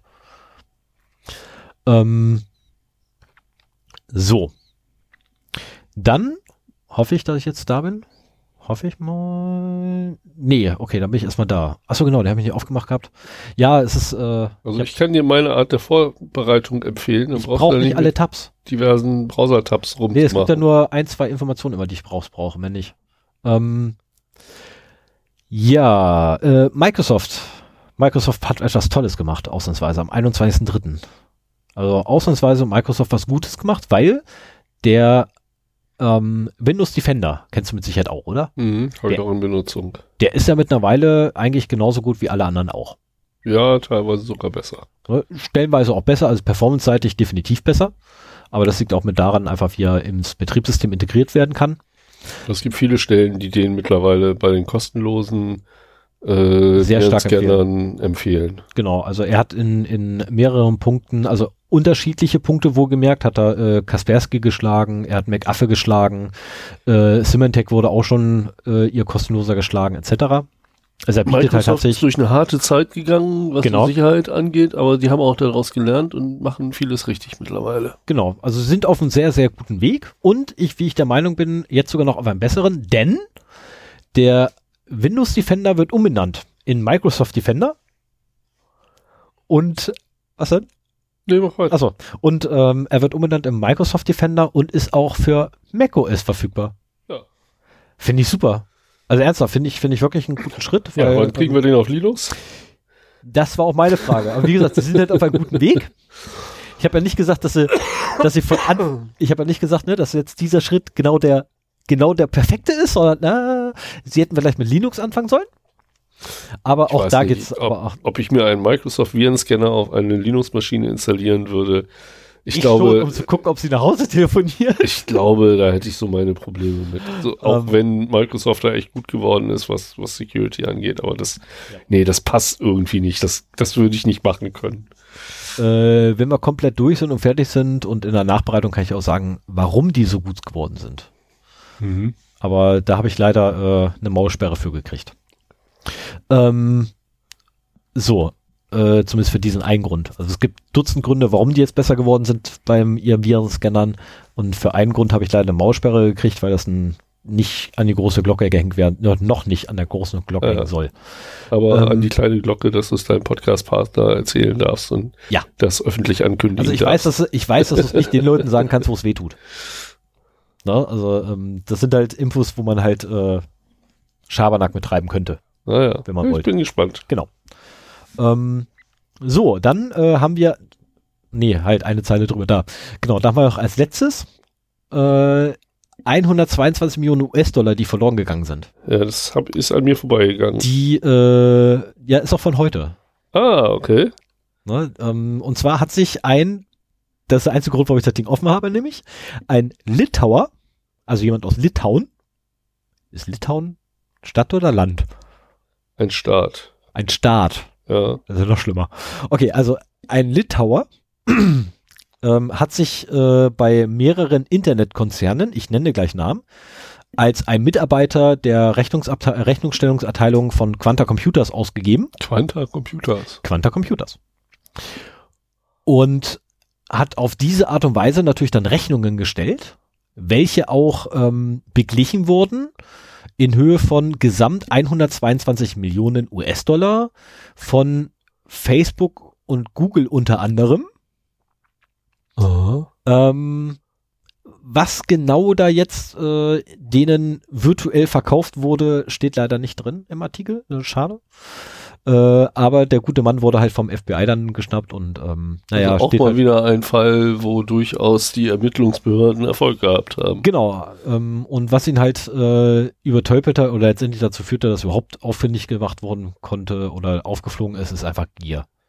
Die reine Gier. Gier oder Geltungsbedürfnis, ne? Das nee, Gier. Genau, es ist Gier, Geltungsbedürfnis und äh, das andere ist äh, ein zu kleiner Pint. Ähm, okay. also minderwertig ganz komplexe. Ähm, nee, aber das ist tatsächlich Gier gewesen, die ihn haben auffliegen lassen. Ähm, Finde ich ganz schön eigentlich, die Masche auch, ne? Einfach mal so hinzuschreiben, so, hey, übrigens, ne? Euer Sales äh, an den Einkauf, einfach, einfach direkt an den Einkauf zu schreiben und zu sagen, hey, übrigens, ihr schuldet mir noch Geld. Überweist doch mal bitte hier hin. Naja, das ist Äh, halt so cool. diese, diese CEO-Fraud-Masche. Genau, finde ich. Also das, äh, d- das wird, hat er wirklich Rechnungen gestellt, die dann Ja. beglichen wurden? Ja, der hat tatsächlich Rechnung gestellt. Weil normalerweise werden die ja geprüft. Ja, aber, aber- er hat tatsächlich Hardware in Rechnung Das war, gestellt. das war kein CEO-Fraud. Das war kein CEO, für, äh, CEO.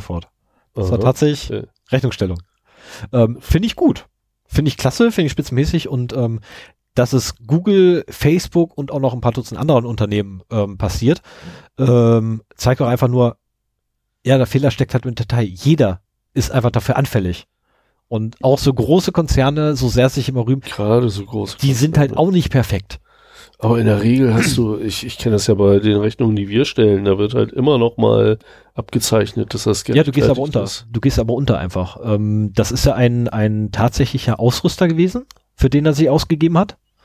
Und das geht einfach irgendwann unter. Und wenn die Beträge halt nicht allzu hoch sind, ähm, ist, du hast bei äh, größeren Konzernen oder in Ach so, er hat sich für einen Ausrüster ausgegeben, genau, den es tatsächlich in den Unternehmen die gab. gibt es wirklich. Ja, das macht es natürlich schon wieder glaubwürdiger. Aber Genau. letztendlich Also ist es ist dann auch so, so eine Art, ja, ja. Und von daher hast du halt wieder so, und dann nimmst du natürlich Hardware, die äh, auch wieder plausibel ist. Jetzt stellen sie alle um auf hier äh, Open Computing Hardware. Nee, Open Compute heißt es ja. Ähm, dann verkaufst du denen halt diese Software, äh, diese Hardware, hm. ohne sie hinzustellen. Ähm, oder was man auch machen könnte, theoretisch, wäre sich als der äh, Server, äh, äh, Dienstleister an hinstellen und sagen, hier, wenn, ne, meine Mitarbeiter haben übrigens im letzten Monat so und so viele Überstunden gemacht. Die müsstest du nochmal nachbezahlen. ja, aber da gibt's immer einen, der für die Kostenstelle verantwortlich ist und die Rechnung prüfen muss und so weiter. Ja, und es gibt immer einen, der überarbeitet ist. Ja, okay. Also, sorry, äh, und dann mal, und hängst du vielleicht noch eine Mahnung dran, so von wegen hier zweite Rechnung. genau, äh, irgendwie so ein Blödsinn kannst du auch machen. Also, zahlen Sie bitte bis dahin, sonst muss ich noch mehr Geld nehmen. ne, also der Fantasie sind da echt keine Grenzen gesetzt und ähm, gerade bei größeren, Social Engineering. genau, und bei größeren, bei größeren Unternehmen äh, kenne ich das auch- oder habe ich das auch so kennengelernt gehabt, dass zum Beispiel für nennen wir sie mal in Anführungszeichen geringfügige Beträge, Also nur vier oder nur fünfstellig, je nachdem wie groß das Unternehmen je nachdem, ist. genau A, wie groß das Unternehmen ist und B, ähm, äh, bei mir Unternehmen ist es auch so, äh, für Beträge unter 50 Euro brauche ich meine Abteilungsleiter nicht fragen. Ähm, also wenn ich irgendwie für Weiterbildung oder sonst irgendwas unter 50 Euro ausgebe, brauche ich nicht mehr fragen. Ähm, jetzt dadurch, dass ich den Datenschutzbeauftragten mit, mit inne habe, ähm, ist das gestiegen auf ein bisschen mehr. Oh. Ähm, ich bin jetzt dreistellig, Uh. aber im unteren dreistelligen Bereich, wo ich nicht mehr fragen muss. Äh, weil meine Geschäfts äh, mein Abteilungsleiter gesagt, ja, zahlt ja eh die Geschäftsführung und die Geschäftsführung hat gesagt, gehabt, pff, solange du unter 150 Euro bleibst, ist es erstmal okay. Ähm, jetzt gibt's aber auch nicht so viele Veranstaltungen, wo ich hin will. Pro Einzelposten? Pro Oder? Potzen. Pro Posten. Ah, ja. Ähm, da werde ich ja auch nochmal verhandeln müssen, weil ich da nämlich irgendwie eine Grenze haben möchte. Ne? Und es gibt halt kein festes Budget dafür. Ich möchte ja gerne ein festes Budget haben, wo ich sagen kann, okay, das ist halt der Rahmen und dann kann ich wenigstens auch mein Jahr Ja, planen. so, so ein Jahresbudget macht auch mehr Sinn als so ein Monatsbudget, ne? Oder Genau. so, so einzelne. Ne? Weil wenn ich jetzt richtig fies werde, würde ich jetzt irgendwie jedes Ereignis, was irgendwer stattfindet, mit Reisekosten, mit Unterkunft etc., komme ich locker bei 150 Euro jedes Mal. Oder unter, äh, ich kann unter 150 Euro bleiben, aber ich kann es halt voll ausschöpfen und bin halt quasi nie mehr im Büro. Hm. Weil jede Woche immer irgendwo was ist. Ähm, nee, aber du gehst halt einfach unter. Und so eine Mindestschwelle gibt's halt, die äh, überschritten werden muss, bevor Mhm. dann irgendwann mal einer tatsächlich unterschreiben muss. Ähm, Ja, aber um 122 Und- Millionen äh, Euro zusammen oder Dollar äh, zusammen zu frauden, musst Das du halt schon- viele Kleinrechnungen schreiben, ne? Richtig. Also, und dann ist- kommt halt dann die Gier. Ja schon wieder, das artet ja schon wieder in Arbeit Ja, wieso kannst du auch automatisieren? Also bitte machst du einmal fertig und dann Knopf drücken, schick nochmal. Ähm, und noch ein letzter dazu, äh, es muss nicht unbedingt ein großes Unternehmen sein, es kann auch ein kleines Unternehmen sein. Ähm, meine Admins zum Beispiel haben auch eine Freigabe für ein gewisses Budget, äh, worüber, äh, wo sie nicht Rücksprache mit dem Ad, äh, mit der Geschäftsführung halten müssen, wenn sie Hardware anschaffen. Ja. Ähm, aber wenn eine Rechnung äh, ankommt, die unter dem dieser Grenze ist, kriegen sie die trotzdem nochmal vorgelegt, um sie abzuzeichnen, dass das in Ordnung ist. Genau, und wenn es irgendwas Plausibles ist, was sie tatsächlich bestellt haben, dann ja. würde das halt, gut, jetzt sind das äh, äh, bei mir jetzt direkt, sind das zwei Personen, infolgedessen ist die Wahrscheinlichkeit sehr gering, dass man damit Erfolg hat, weil einfach der eine der andere fragt, hast du das bestellt? Nee, alles klar. Wir fragen nochmal. Ähm, aber wenn du jetzt wirklich so ein Riesenunternehmen hast, wo irgendwie tausend Leute nur damit ja, beschäftigt sind, die Rechnung so, zu begleichen. Oftmals die linke Hand nicht weiß, was die rechte tut. Genau, ne? Du fragst halt nicht 999 Mitarbeiter, äh, Kollegen, sag mal, dass einer von euch bestellt? Ja. Machst du halt nicht. So, nein, du suchst irgendwie einen raus und dem schickst halt irgendwie Anfragen und du sagst so, pff, ist halt. So, das wäre es dann auch meine Nachrichten. Ja, schön. Dann mach gesagt, doch mal. Genau, warte, dann mache ich jetzt erstmal meine Tabs hier zu. Was ist blöd ist, weil Die kannst du auch hinterher zumachen. Machen wir erstmal eine Marke nee, und dann fangen wir zu. nämlich mit dem Thema an. Das ist der Rechner. Da. Marke. Ja, sehr schön. Also. Wie heißt das Thema? Das Thema ist heute smarte Lautsprecher. Was sind denn smarte Lautsprecher? also was verstehst du darunter? Ja, ähm, ich weiß, was ich darunter verstehen würde. Vielleicht erstmal, äh, wie ich dazu gekommen bin. Das, das Thema interessiert mich halt schon länger, mich damit mal auseinanderzusetzen. Ähm, was oder wie ein Smart Speaker funktioniert, da wollte ich gleich noch äh, dann näher drauf eingehen. Es geht halt so um die Siris, Alexas und Google Homes dieser Welt. Da ist auch noch einer. Ja, habe ich gesehen. Danke. Und ähm, ich glaube, die haben wir auch hier in unseren Sendungen schon öfter mal so ein bisschen verteufelt als die Spione im Wohnzimmer. Du hast dich geweigert, da irgendwie ein Wort zu sagen, wenn so ein Ding irgendwo in der Wohnung steht. Richtig. Ähm, und mir, mich hat einfach mal interessiert, so von wegen, was ist denn da dran? Ähm, wie schaut es denn mit den Dingern aus? Was ist in der Vergangenheit passiert? Was ist das Problem mit denen? Ähm, also quasi, etwas losgelöster von, die, als von dieser diffusen Ausspioniertheit mal zu gucken, äh, wie kann man sich dem Thema etwas äh, objektiver nähern, um zu sehen, ob man sowas empfehlen kann oder nicht.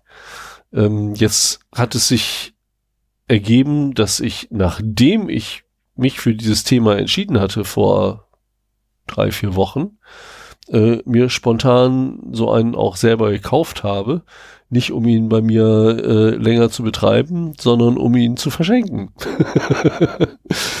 ähm, ich habe am Wochenende meiner Mutter ein Echo Show, das ist halt die Alexa im Hardware-Gewand mit Bildschirm, äh, zum Geburtstag geschenkt um ihr eine Möglichkeit zu geben, mit uns äh, über Videotelefonie einfach telefonieren zu können. Meine Mutter lebt in einer komplett analogen Welt. Sie hat nur Respekt. Sie hat nur äh, Internet, weil es mittlerweile Telefon eigentlich gar nicht mehr ohne Internet gibt und weil wir, seit wir einen kleinen Sohn haben, äh, ihr über einen Nokia-Fernseher die Möglichkeit gegeben hatten, mit uns zu skypen, damit sie den halt so den Fortschritt sehen kann und so weiter. Moment, Ganz kurz. Du hast letztes Mal schon gesagt gehabt, dass du da ein, ein also mir zumindest hinterher gesagt gehabt, ähm, dass es Smart TV wäre.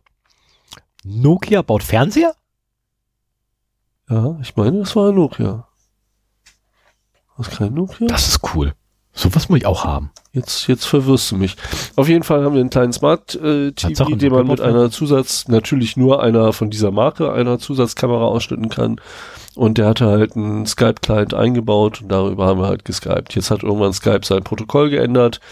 Der Fernseher kriegt natürlich keine Updates mehr. Und damit ist die Skype-Funktion bei diesem Fernseher hinfällig geworden. Na, macht Nokia Fernseher? Tatsache. Ich habe ja, also gut, ich sehe gerade haufenweise Röhrengeräte, aber ja. nee, nee, nee, nee, nee, nee, das war ein Flachbildschirm. Das war auch ein kleines Smart-Ding. Wir haben den gleichen im, im Die bauen Fernseher, unfassbar. Also mir geht es erstmal grundsätzlich, bauen die überhaupt, ja, die bauen Fernseher. Ja, Nokia baut eine ganze Menge. Aber sie bauen auch noch Fernseher. Das ist ja das Bemerkenswerte. Bei den Handys machen sie ja nicht mehr so viel. Ja, also wie gesagt, ich hatte äh, dann mir überlegt, meiner Mutter so ein Ding zu kaufen, weil man kann halt bei den Geräten mit Bildschirm halt untereinander Videotelefonie betreiben. Ich würde das auf meiner Seite mit dem Smartphone machen, wo halt die App nur aktiv ist oder Bildschirm und äh, Mhm. Mikro, wenn ich sie wirklich anmache äh, und nicht wie bei diesen Smart Speakern immer das Mikro offen ist und hört, ob da irgendwie was passiert. Und äh, dieses Szenario, weil meine Mutter so dermaßen unerfahren ist mit allem Digitalen, äh, war mein letzter Versuch von vielen, irgendwie ein paar mehr Kommunikationsmittel ihr an die Hand zu geben. Ihr digitaler Fußabdruck ist so gering, dass ich nicht glaube, dass äh, ein äh, Smart Speaker dann ihr, ihre Privacy verletzt sozusagen, weil es nichts anderes Digitales bei ihr auszuforschen gibt. Und äh, wir das Ding eigentlich auch nur dafür nutzen, ähm, per Videotelefonie verbunden zu sein. Ich habe das Ding jetzt zwei Wochen bei mir zu Hause stehen gehabt, äh, konnte damit ein bisschen rumspielen, das war eine gute Gelegenheit. Aber ich habe, äh, also ich selber möchte auch so ein Ding nicht unbedingt in der Wohnung haben, aber ich kann es durchaus mit meinem Gewissen vertreten, dass meine Mutter jetzt so ein Teil hat und äh, wir darüber kommunizieren können. Also der Nutzen ist größer als das, das Risiko, das ich damit sehe.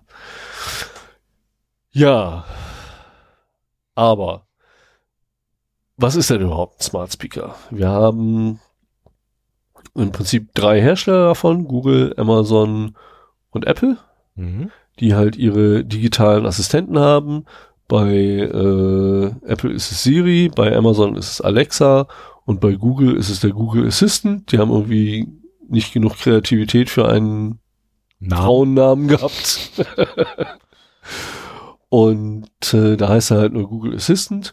Und wenn man diesen Assistant dann in einen mit vielen Mikros, äh, auch zur räumlichen Auflösung geeigneten äh, Hardware steckt, also Mikros rein, Lautsprecher rein, Netzwerkverbindung rein, ähm, dann hat man halt diese Smart äh, Speaker wie zum Beispiel die Echo-Geräte von Amazon oder die HomePods von äh, von Apple oder die wie heißen die denn von Google?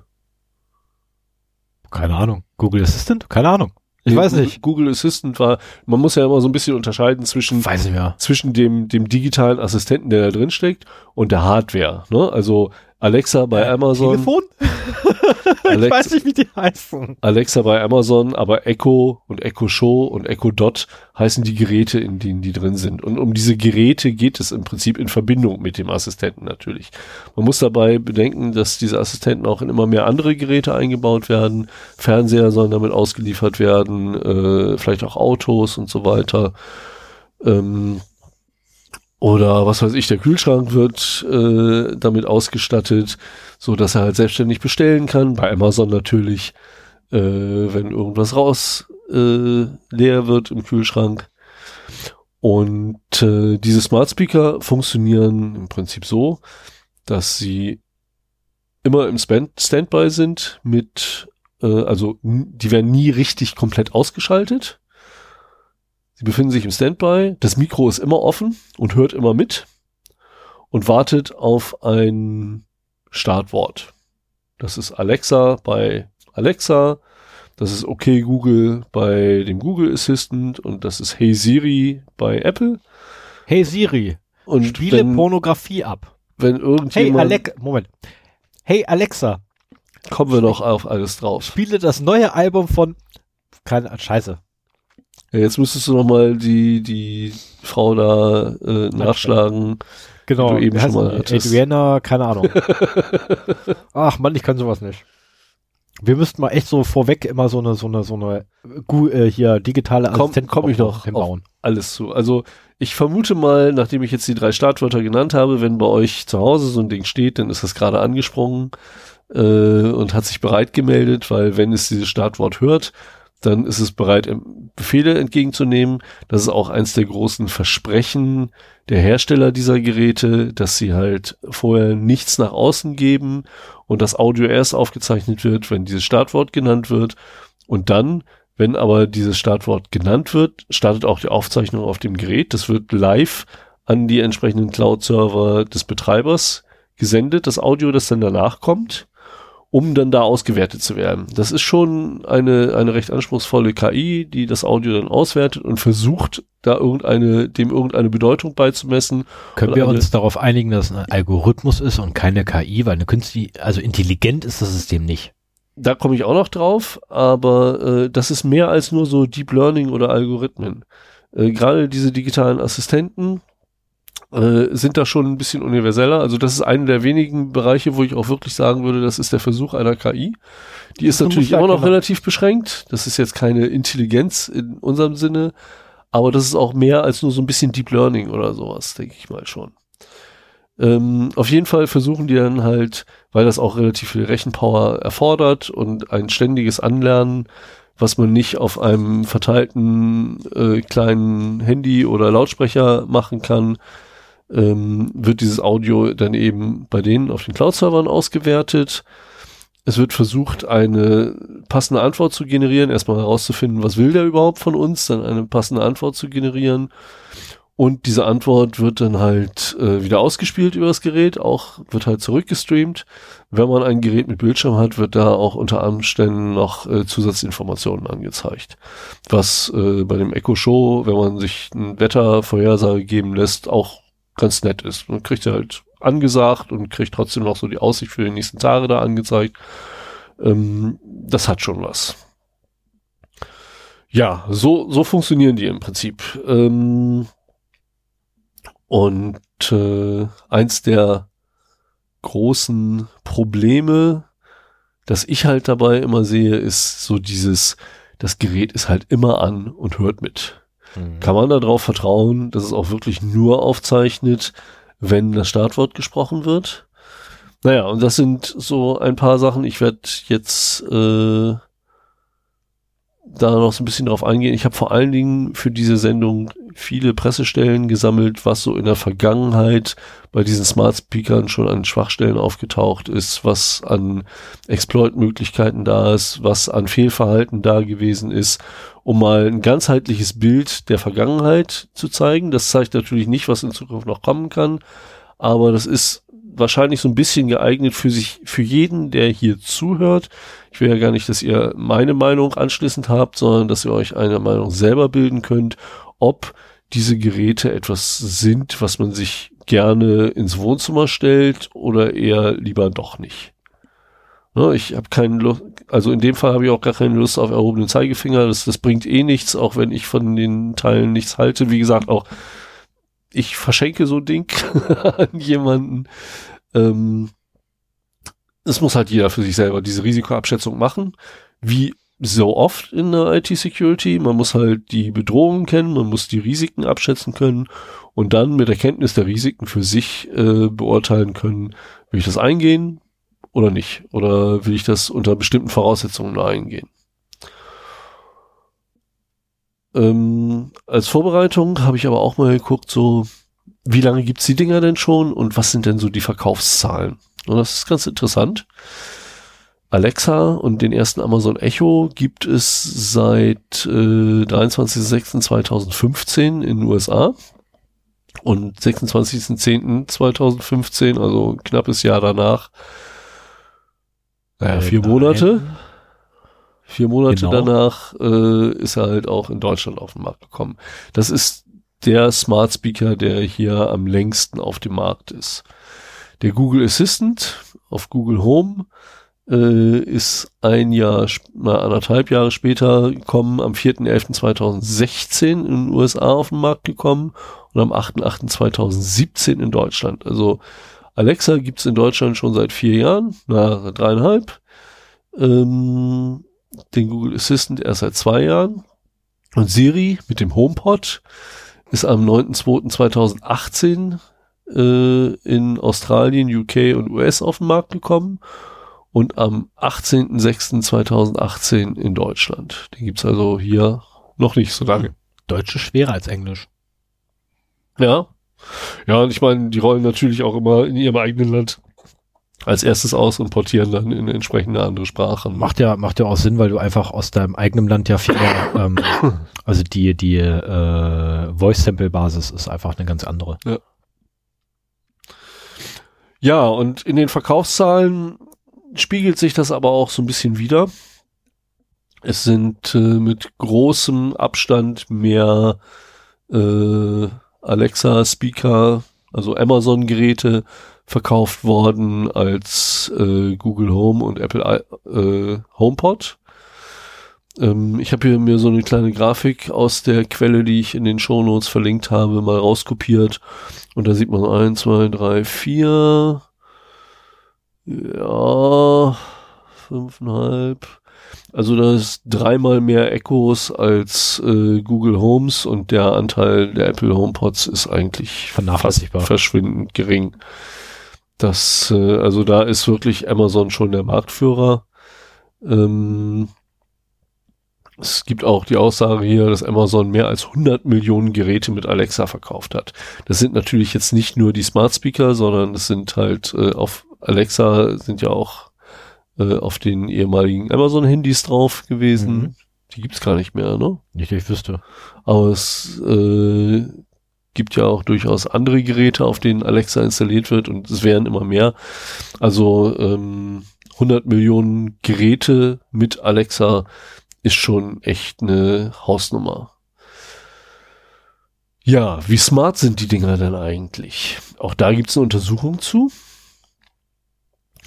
Und da hat sich jemand, äh, die Untersuchung ist vom 3.5.2018, also nicht ganz ein Jahr, noch relativ aktuell, denke ich mal. Und da hat sich jemand Alexa, Siri, Cortana, also habe ich ganz vergessen, Microsoft? Microsoft hat ja auch sowas. Ja, aber Microsoft hat Aber die haben auch keinen Speaker dafür, ne? Also Genau, die haben das aktuell Device. tatsächlich nur in Windows 10 integriert. Genau. Und den Google Assistant äh, vorgenommen und jedem dieser Geräte, wobei sie beim Google Assistant auch noch zwischen Home und Smartphone unterschieden haben, jedem dieser Geräte 4492 Fragen gestellt und dann geguckt, äh, wie viele korrekte Antworten da zurückkamen. Da Und würde mich die Fragen interessieren. ich habe jetzt alle 4492 nicht rausgeschrieben.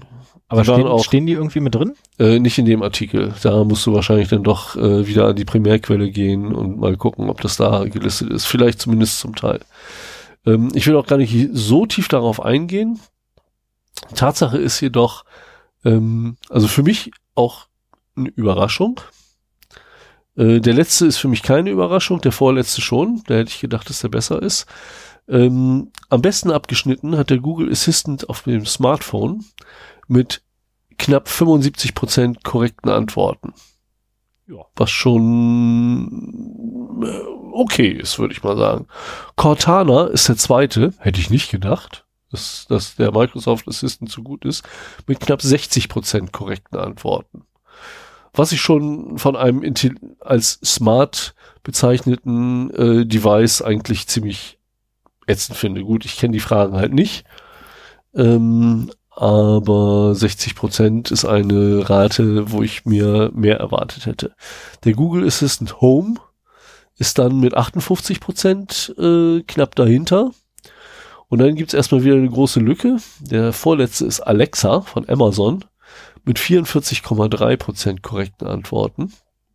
Und da hätte ich echt gedacht, dass Alexa weiter oben ist, weil das eigentlich immer so die Referenz ist, aber wahrscheinlich ist Alexa mehr so die Referenz wegen Der Verbreitung. der großen Verbreitung, nicht so sehr und weil natürlich alle, die so ein Teil zu Hause haben, erstmal total begeistert davon reden. Ich war auch mal auf einer Party, wo ein Ding stand und das war der Mittelpunkt der Party, so Alexa, spiel mir das, Alexa, spiel mir das, haha, das ist ja ganz toll. Alexa, kauf mir Kondome. Ähm, Ja, das ist genau, ne? aber Siri, ähm, bestell bitte Kondome bei Amazon.de. Aber man sieht halt hier Mhm. mit 44,3 Prozent, äh, das ist nicht viel. Und also vor zwei Wochen hätte ich gedacht, dass es deutlich mehr ist. Jetzt habe ich ja auch zwei Wochen mit so einem Ding rumgespielt und ich bin auch extrem enttäuscht, muss ich sagen. Die Dinger sind einfach trotzdem doof. Äh, das, du kannst, also man, man erwartet ja von so einem Smart Speaker auch, dass man sich natürlich an ihn wendet, also in natürlicher Sprache etwas formuliert. Und ganz oft kriegst du Schrottantworten zurück oder dieses ja, ich weiß jetzt nicht, was du meinst oder sowas, also ausweichende Antworten Mhm. ähm, wo gar nicht versucht wird, darauf einzugehen, weil du dich auch vielleicht nicht an einen bestimmten Syntax hältst. So, Alexa, spiele mir Amerika von Rammstein auf Spoti- Spotify. So, ne, dann würde er es wahrscheinlich machen. Entschuldigung für alle, bei denen jetzt Rammstein gerade losgeht. Ich wollte ist sagen, hättest du nicht Iron Maiden nehmen können? Also Rammstein finde ich nicht gut, aber Iron Maiden wäre Nee, ich, das weiß ich zufällig, weil mein Sohn momentan, mein sechsjähriger Sohn momentan auf, auf Rammstein abfährt. Finde ich in Ordnung. Ist gibt auf jeden Fall, ich wollte gerade sagen, ist auf jeden Fall besser als andere Bands, die ich so kenne, die deutschsprachig sind und ungefähr in die Richtung gehen. Ähm, die allerdings dann auch ein bisschen sehr. Nee, wollen wir nicht drüber reden. Nee, naja. Die müssen nicht sein. Ähm, Wo war ich denn? Ach ja, genau. Also so, so smart sind die halt nicht. Oftmals wird ein äh, analog einer Texteingabe im Prinzip ein, ein relativ strikter Syntax erwartet. Man kann natürlich davon abweichen oder ein Ä einstreuen oder sowas. Also es ist schon ein bisschen natürlicher. Aber die Dinger sind wirklich nicht so smart, wie man es allgemein erwarten würde. Und das hat mir auch diese Alexa, die ich zu Hause hatte, echt gezeigt, dass die bei ganz vielen Sachen ausgestiegen sind, äh, ausgestiegen ist und vor allen Dingen auch bei den Vorführungen bei meiner Mutter, äh, die dann erstmal keine Erfolgserlebnisse gehabt hat, wenn sie damit rumgespielt hat. hat sie etwas so Sachen gesagt wie, ähm, also tut mir jetzt furchtbar leid, falls ihr auf Windows 10 sitzt und äh, Cortana aktiv nutzt. Äh, nein, tut mir nicht leid. Hey Cortana, spiele The Number of the Beast von Iron Maiden. Ja, Ja, sowas? ja, aber auch der musst du wahrscheinlich sagen, von was es das abspielen soll. Nö. Musst du nicht. Cortana muss es nicht sagen, den nimmt er Mi- äh, Windows Media Player. Ja, dazu muss es aber dann auf der Platte haben. Ne? Also Alexa nimmt auch standardmäßig äh, hier Amazon Music. Ich habe Aber mit Cortana du- schon rumgespielt. Die kann, die kann durchaus echt tolle Sachen. Ja, gebe ich offen zu. Also gerade hier ne, Musik und Filme abspielen macht schon Spaß, wenn es dann im Index drin ist oder wenn sie es zufälligerweise bei YouTube findet. Aber ansonsten ist total doof. Also YouTube habe ich bei Alexa gesehen, ist, ist noch eine relativ gute Quelle, weil die ist allgemein verfügbar. Und äh, wenn du dann, also mein, mein Spotify-Account konnte ich irgendwie nicht so richtig verknüpfen, vor allen Dingen als Default, dass man sagt, hier spiel das und das Lied und dann macht es halt gleich von Spotify. Aber ich habe, wie gesagt, auch nur zwei Wochen damit gelegentlich mal rumgespielt und da Ich jetzt auch nicht so viel. Mit, mit hier dem Google. Google Smartphone. Ne, also nicht das, auch nicht das, sondern noch das, ne, das erste quasi, zu was ich zeigen, hatte. das sehen die Hörer eh nicht. Das erste quasi, was ich damals hatte, äh, mit dem habe ich auch rumgespielt gehabt, als dann da die Sprachsteuerung drauf kam. Und ich war sehr, sehr, sehr, sehr, sehr, sehr entgeistert, weil das Ding mich nicht verstanden hat. Und das war, also das war schon in den 90ern mit der ersten Spracherkennungssoftware so, äh, Dragon Naturally Speaking oder sowas, die ich da im Einsatz hatte. Ähm, auch damals habe ich schon gesehen, es ist eigentlich immer schneller etwas getippt, als dass ich das jetzt per Wort ein, selbst wenn ich einen Text diktiere, ist das Mhm. meistens schneller getippt, als wenn ich das halt so diktiere mit Sprache. Was ich in meiner Ausstellung bisher noch nicht erwähnt habe, weil ich mich so an Alexa festgehalten habe, war Siri, ist die letzte in der Liste mit 32,7 äh, Prozent korrekten Antworten. Dumm wie Stroh, die Frau. Und ich muss sagen, als langjähriger iPhone-User, der bei jedem neuen iPhone immer mal wieder Siri ausprobiert, äh, ja, kann ich nachvollziehen. Das ist, also ich habe mir mit Siri einfach nur ganz viele Streitgespräche geliefert, weil sie nicht das machte, was ich wollte oder nicht verstanden hat, was ich wollte. Und äh, auch da war mein Eindruck so von wegen, die Dinger sind alles andere als smart, diese Smart Assistants. Also mich überrascht das auch überhaupt nicht, aus dem einfachen Grunde, weil Apple damals nämlich die Firma, die Siri erfunden hat, äh, aufgekauft hat, in ihre Geräte integriert hat und dann geschlossen hat. Ja.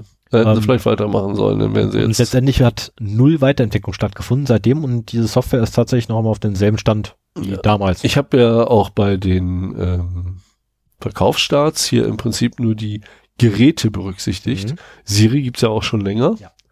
Äh, vor allen Dingen auf den Smartphones. Und äh, Ja, da habe ich leider, da habe ich auch leider keine Aufstellung jetzt, äh, wie alt die eigentlichen Assistenten, da, wie alt und reif die schon sind.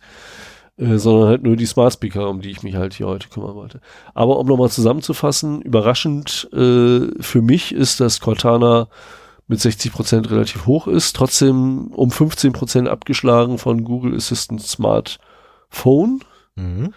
Der Home ist dafür äh, auf fast dem gleichen Niveau wie Cortana und für mich sehr überraschend, aber das ist wahrscheinlich mehr so, dass, weil ich dem Marketinggelaber anheimgefallen bin, Alexa auf dem vorletzten Platz mit 44 Prozent und Siri auf dem letzten mit 33, was mich überhaupt nicht überrascht.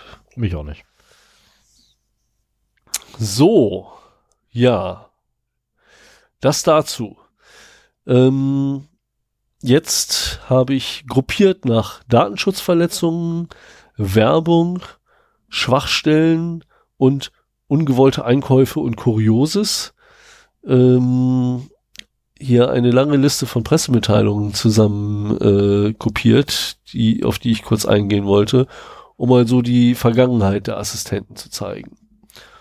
Und wir fangen an mit Datenschutzverletzungen. Da habe ich äh, in der Presse vier Stück gefunden, wo darüber berichtet wurde. Und das ist ja eigentlich so das, das Hauptkriterium gegen die digitalen Assistenten. Ne? Mhm. Man, man muss ja auch sehr viele Rechte äh, diesen Assistenten freigeben, Zugriff auf meinetwegen die Mail, Zugriff, damit sie die vorlesen kann oder sagen kann, hier ist eine neue Mail angekommen, dass du vielleicht auch eine Antwort diktieren kannst, äh, Zugriff auf den Kalender, Zugriff auf die, äh, auf den Ort, wo du gerade bist oder zumindest nennen. Beim Echo Show muss ich zum Beispiel von Hand die Adresse eingeben, damit mir das richtige Wetter präsentiert wird und so weiter. Also die brauchen schon relativ viele weitreichende Rechte und hören halt ständig in den Raum rein. Und man möchte halt nicht, dass Dinge, die in dem Raum meinetwegen gesprochen werden, irgendwie in andere Hände kommen oder sowas. Aber genau sowas ist halt äh, vorgefallen.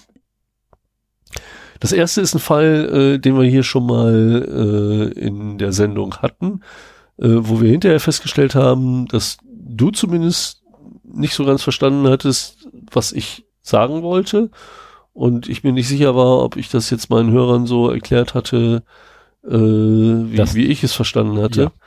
Auf jeden Fall war das der Fall, äh, berichtet äh, 20.12.2018, Amazon gibt intim, intime Alexa-Sprachdateien preis. Da hat jemand eine DSGVO fra- DSGVO-Anfrage an Amazon gerichtet, äh, wo halt alle Daten über ihn äh, Herausgerückt werden sollten? ihm herausgegeben werden sollten und hat festgestellt, dass in dem ZIP-Archiv, in dem unter anderem halt auch viele seiner Audios, die Alexa aufgenommen hat, enthalten waren, auch die von fremden Personen drin war. Und äh, Amazon äh, hat sich hinterher herausgeredet, dass es halt ein Einzelfall gewesen wäre. Mehr kann man auch nicht nachweisen. Also es war wirklich nur der eine Fall, von dem das bekannt geworden ist. Aber äh, immerhin äh, sind auf diesem Wege schon mal Sprachdateien von anderen Personen an jemanden von Amazon selber ausgeliefert worden. Ähm, das war Alexa, genau. Ein Jahr vorher, am 20.12.2017, Wieder Alexa. gibt Yay. es wieder einen Fall von Alexa und zwar äh, wurde hier bekannt, dass Alexa nicht unbedingt nur auf das Signalwort reagiert, sondern das ist ja auch ein, ein ganz wichtiges Sicherheitsfeature. Solange nicht äh, Alexa gesagt wird oder mittlerweile kann man ja auch in Anlehnung an Star Trek Computer zu ihr sagen, was mich total fasziniert hat. Am liebsten würde ich dann auch eine alte Maus daneben legen. Und äh, ich hoffe, einige von euch wissen, worauf ich jetzt anspiele. Ähm, wie Scotty dann halt die Maus hochnehmen und Computer, wie ist das Wetter heute? finde ich auch, also finde ich persönlich viel schöner als, als Alexa, aber das liegt halt auch an dieser Star Trek Folge. Yep. Ähm, Nee, das ist der Film, stimmt, das, Das ist, ist im Film, Film, ja. wo ja. sie die Wale besorgen müssen. ja, ja, ja, genau. Flüssiges Aluminium. Ich das war's. kaputt gelacht. Nee, transparentes Aluminium. Und das gibt's wirklich. Ja. Ähm, Ich war schockiert. Aber okay, weiter. Ja, also Alexa hat ein bisschen Problem damit, dass äh, wenn man Worte sagt wie Alexander oder Amazonas oder wenn man Computer als äh, Startwort hat, Competer, äh, dass sie dann trotzdem anspringt. Das ist ja auch immer, das ist ja, also wir erkennen relativ, oder auch wir als Menschen verstehen manchmal das Falsche, wenn jemand was sagt. Ich heiße zum Beispiel mit Vornamen Sven und wenn jemand ein, ein Wort nennt, das mit S endet und das nächste Wort dann wenn ist, dann höre ich immer Sven und bin sofort hellwach. Also das ist mein Sta äh, Startwort. Ja, ich meine, mein, auf meinen Namen reagiere ich halt. Das passiert durchaus öfter mal. Ich habe jetzt kein Beispiel zur Hand. Äh, mir fällt auch so schnell nichts ein. Aber äh, das ist mir schon, schon ein paar Mal aufgefallen, dass ich dann sofort höre. Mhm. Ne? Das höre ich halt auch falsch. Und so ist das bei Alexa und garantiert auch anderen Assistenten ähm, ähnlich. Da muss ja immer so eine Erkennungsschwelle eingerichtet werden. Man will halt keine voll, man will nicht, dass das Ding angeschrien werden muss, so, weil es erst beim dritten Mal überhaupt, wenn die Aussprache richtig passt, auf den Mhm. Namen anspricht. Man will aber auch keine False Positives haben, so dass äh, er halt bei solchen falschen Worten reagiert. Ist aber zumindest 2017 äh, nachgewiesen worden, dass das halt passiert. Und dann hat man halt das Problem, dass da unter Umständen auch Unterhaltungen aus dem Raum dann eben äh, aufgezeichnet werden, die gar nicht an Amazon geschickt werden sollen, weil man halt beiläufig, komm Peter, wir wollen jetzt, äh, komm, komm Peter, wir wollen jetzt ins Bett, ich habe, äh, Neue Dessous gekauft. genau. Hast du letztens Alexander beim Duschen beobachtet? Alter Schwede, hat der aber heute ja. Ja, okay, für, für solche also- Beispiele bist du zuständig, ich merke das schon. ja, sorry. ja, Nee, das ist ja, das ist ja äh, genau das, was damit gemeint ist. Ne? Es ist ja generell schon so, dass wenn einer das Stichwort sagt, dass du dann im Prinzip aufpassen musst, was du sagst. richtig. Äh, auch das habe ich bei der Vorführung bei meiner Mutter gemerkt, wenn dann Leute dazwischen reden oder sowas, das kommt halt alles auf die Server zu Amazon und äh, kann da halt ausgewertet werden. Genau das. Und wenn du Pech hast, bestellt das Ding halt einfach mal so eine Tausender-Packung Billy Boy Kondome zu dir nach Hause. Und jeder, der das mitkriegt, dass das zu dir nach Hause kommt, lacht dich aus ab sofort. Ja. Das ist dann halt blöd. Genau. Ja, ähm, wir haben aber, das war jetzt wieder ein Problem mit Alexa. Wir haben aber auch zwei Monate vorher, am 10.10.2017, äh, eine, eine ähnliche Problematik bei den Google Home Minis Mhm. äh, festgestellt, denn ähm, da war es so, dass sie nicht auf falsche Worte äh, reagiert haben, sondern dass sie äh, ständige Phantomberührungen äh, ihrer Lautsprechertaste gehabt haben. Also die, die waren auch äh, wohl, die hatten so, einen- so einen Nee, die, haben, die haben Top-Button, so einen Knopf. die hatten so einen Top-Button, mit dem sie aktiviert werden Genau. konnten. Aber äh, durch einen Fehler anscheinend ständige Aktivierung vermeint zu spüren, so dass sie quasi 24/7 äh, den Audio-Stream übertragen haben an Google Server. Und das ist ein GAU, muss ich ganz ehrlich sagen. Ne? Wenn, wenn wirklich alle deine Unterhaltungen da irgendwo hingeschickt werden, ähm, du hast auch, also das Transkript, äh, ich habe, naja, die Alexa-App auf einem zweiten iPhone, das kaputt, eigentlich mit einem kaputten Display bei mir rumliegt, äh, für meine Mutter eingerichtet, damit ich da noch ein bisschen was einrichten kann. Ich kann mir die Historie angucken von allem, was sie Mhm. dem Ding sagt. So, und wenn das 24-7 ist, dann kannst du äh, komplett dir anhören oder nachlesen, was in dem Raum gesagt worden ist. Ne? Nehmen wir mal an, Papa hat die äh, Google Home App installiert, womit das Ding konfiguriert wird. Ich setze jetzt mal voraus, das funktioniert ähnlich wie bei Alexa. Äh, der ist aber den ganzen Tag bei der Arbeit. Dann hat er die beste Möglichkeit, bei der Arbeit sich mal zurückzulehnen, seine App aufzumachen und zu gucken, was wird denn so erzählt im Haus. Also das muss ja gar nicht so das Vertrauensproblem bei Google oder Amazon sein, sondern das kann ja auch durch einzelne Familienmitglieder sein. Ich meine, es gibt ja durchaus Familien, wo es nicht so gut läuft Mhm. und wo so eine Kontrolle höchst willkommen ist von einem Familienmitglied und die anderen äh, ein echtes Problem damit hätten, wenn er das macht. Und äh, das ist in dem Fall schon echt ein großes Problem. Gut, das, dieses konkrete Problem ist halt behoben worden. Ja, die Lösung finde ich sehr geil. Wir schalten einfach die Funktion ab. Ja. ja, war aber in dem Fall, ich meine, das Ah, ist das halt so, so ein Hardware-Ding. Genau, das, das Hardware Ding ist steht kaputt, da. Äh, was willst du machen? genau. Ne? Vielleicht war auch zu viel Staub drauf oder, oder sonst was, ne? Ähm, ja, und dann haben wir noch einen Fall vom 24.05.2018, also noch nicht mal ein Jahr her. Das Ding war super. Ähm, An den erinnere ich mich sogar. ja, erzähl mal. Magst du? Äh, also, ein Pärchen hatte gerade einen winzig kleinen Streit. Und während dieses Streites ähm, fiel der Name Alexandra. Hm, und- das ist ja quasi das, was er Genau, das ist hat. quasi der, der, das englische Pendant zur Alexandra. Und leider hatten die in ihrem Kontaktbuch, äh, nee, wer ist das Ding? Äh, äh, äh, doch, Ja, Kontaktbuch. Adressbuch. Adressbuch, danke, das war das Wort, was ich suchte.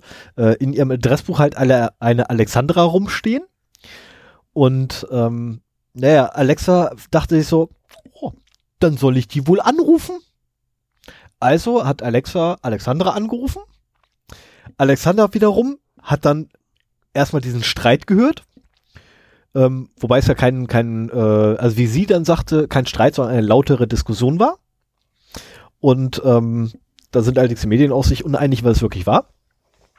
Und hat dann wiederum über ein zweites Telefon den beiden eine Nachricht zukommen lassen und gefragt, was denn der Anruf soll. Und so ist das Ganze dann aufgeflogen. Ja, ja, also die, wenn es eine Alexandra war, dann war das wahrscheinlich eher äh, das Startwort, das da überhört wurde. Auf jeden Fall haben sie aus der, also äh, im Streit fiel so eine Art Startwort, Alexandra, Mhm. äh, und weitergehende äh, Konversationen klangen so nach Send Message und ein Name, der auch im Adressbuch war, so dass halt an zufällige Leute während des Streits irgendwelche Audios verschickt wurden. Genau. Und äh, Das war echt ein bisschen hohl. Also ich vermeidbar. mittlerweile fragt Alexa auch immer nach. Vielleicht Mhm. ist das eine Folge davon. Also ich kenne ja nur den Stand jetzt. Ähm, alle diese Sachen, und das waren diese vier Daten, also privacy-bezogenen äh, Fälle, die ich da gefunden habe, alle diese Fälle zeigen halt, das Ding ist noch nicht ausgereift. In, in meinen Augen zeigen sie das. Man muss auch immer wieder damit rechnen, dass irgendwelche anderen Fälle vorkommen. Teilweise sind es nur Einzelfälle, ja, das ist richtig. Aber wir wissen auch noch nicht, was da drin äh, schlummert. Und äh, ich würde jetzt mal den Punkt erstmal nach hinten stellen und weil es thematisch einfach besser passt, mit den Schwachstellen weitermachen, weil das waren jetzt quasi so Privacy ähm, Vorfälle, die vorgefallen sind, auch ohne dass sie irgendwie großartig exploited worden sind. Ne? Mhm. Das ist halt einfach so als, als Fehler passiert. Ähm, aber es gibt auch äh, Studien, die aufzeigen, dass diese Geräte halt äh, böswillig missbraucht werden können. Das ist ja so die andere, der andere Konzern, den man haben kann. Also nicht, dass die Dinger eine Fehlfunktion haben, dass sie irgendwie das, wie auch im Falle der ganzen Data Breaches, über die wir erzählen, dass da äh, unsachgemäß mit unseren Daten umgegangen wird, sondern dass jemand mit einer bösen Absicht äh, die Dinger nutzen kann, um da eben was machen, äh, um sie verfolgen zu können zum Beispiel. Und äh, ein Sicherheitsforscher namens Mark Barnes hat es nun geschafft, ein älteres, muss ich dazu sagen, ein älteres Amazon Echo Gerät äh, permanent alles mitzuhören. Allerdings braucht er dafür äh, physikalischen Zugriff auf das Gerät. Äh, er setzt eine SD-Karte ein, äh, um eine neue Firmware auf den Echo Nee, aufzuspielen. als Speicher. Was? Den benutzt er hauptsächlich als Speicher, äh, spielt allerdings eine eigene Firmware noch zusätzlich auf das Gerät auf. Ja, ja, dazu muss man einfach eine SD-Karte einsetzen, eine Firmware, also Mhm. äh, neue Firmware aufspielen. Und ich meine, gut, wenn du Zugriff auf die Firmware hast, Da bist du Gott. dann pornst du das Gerät, so nach dem Motto. Ne? Und genau das hat er halt eben auch gemacht. Ähm, es, es heißt aber auch, dass da kein, kein Hardware-Schutz ist, ähm, dass, also man, man könnte sich ja auch durchaus überlegen, dass es so TPM-ähnliche Module gibt, die wirklich immer sicherstellen, auch wenn die Firmware ausgetauscht wird, dass das Ding erst anspringt. Aber die Erkennung auf Alexa oder Computer wird ja im Gerät selbst gemacht und nicht in der Cloud. Ja, aber ein TPM hilft ja da nicht. Also wenn ich in der, in der Firma Nee, was ähnlich. umstelle, Also es ist nicht, nicht ein TPM, so wie man es kennt, aber man, man könnte sich schon vorstellen, dass diese Geräte irgendeine Hardware-Unterstützung dafür haben, dass sie nicht 24-7 und, und sei es, dass die nur halt sagen, okay, hier nach fünf Minuten brichst du ab und meldest, äh, dass da so lange aufgenommen wurde oder sowas. Ne? Also irgendein Sicherheitsfeature, das eben genau das umgeht. Das ist aber gar nicht so einfach. Also wenn ich physischen Zugang habe und die Firmware angreife, das ist, da kannst du eigentlich fast machen, was du möchtest. Also selbst wenn du da hardwareseitig irgendwas reinbasteln möchtest, einen zweiten Chip oder so ähnlich, dann kann ich davon die Firmware auslesen, kann den Raum manipulieren, weil ich habe physischen Zugang zu dem Teil. Ja. Ähm, Ja, auf jeden Fall. Also die, die äh, Firmware wird halt auch von der SD-Karte aufgespielt Mhm. und eben auch als Speicher genutzt, wobei es eben auch äh, die Audios, ich meine, wenn du die Firmware überspielt hast, dann Ich kannst du halt ihr auch streamt das dass nach Hause. Audios irgendwo hingeschickt werden. Also wenn die SD-Karte dann wieder entfernt wird, funktioniert es trotzdem noch mit dem das Abhören. wäre der perfekte Podcast, äh, Podcast-Zuspieler. Ernsthaft. Du könntest zu Hause eine Podcast-Liste aufmachen und lässt dir den Scheiß von deinem Amazon, wie heißt das Ding, Echo? Echo auf dein Telefon streamen. Verstehe ich nicht ganz. Das wäre super. Und Also du kannst mit den Dingern sowieso Podcasts abspielen. Ja, aber wenn ich dann von A nach B gehe, muss ich ja da ausmachen, da anmachen. So, und so Ja. wiederum hätte ich halt den, den schönen Vorteil, das Ding würde sowieso auf mein Telefon rüber streamen. Und mein Telefon habe ich einen Audioplayer laufen, der den Stream hört. Ähm, also streamt quasi den, den Audiostream Das nach außen. dir jetzt auch unnötig kompliziert. Ja, natürlich, aber das wäre einfach witzig. Auf jeden Fall. Ich bin ähm, Nerd. Also der, der Hack war sozusagen, dass er halt geschafft hat, die Firmware zu überschreiben. Ne? Normalerweise ist sowas ja auch kurz signiert und so weiter. Äh, nicht so ganz einfach. Ähm, das ist auch äh, nur mit Modellen möglich, die vor 2017 ausgeliefert Mhm. wurden. Was immer noch rund sieben Millionen Modelle sind. Und ich meine, 2017 war vor zwei Jahren. Da werden auch noch einige von im Einsatz sein. Zumal ja auch keine so großen Hardware-Anforderungen gestellt werden an diese Geräte.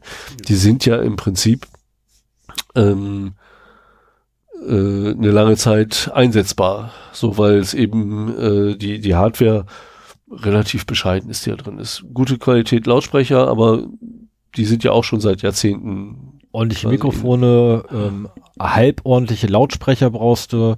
Also wenn du wirklich hier ne, Jahrzehnte betreiben möchtest, halbordentliche Lautsprecher, ordentliche Mikrofone, ähm, die Prozessoren und der Speicher da drin verbaut ist, sollte zumindest qualitativ nicht minderwertig und auch nicht untere Schiene, sondern eher so im Mittelfeld liegen und dann kannst du das ganze Ding theoretisch äh, ewig betreiben. Naja, und dann habe ich noch einen äh, Artikel vom 31.08.2017, also halbes, naja, Dreivierteljahr her. Äh, wir haben 2019. Ah, ja, stimmt. Also fast zwei Jahre her. Ja, anderthalb. Kopfhörer. Genau, kann ich immer draufschieben.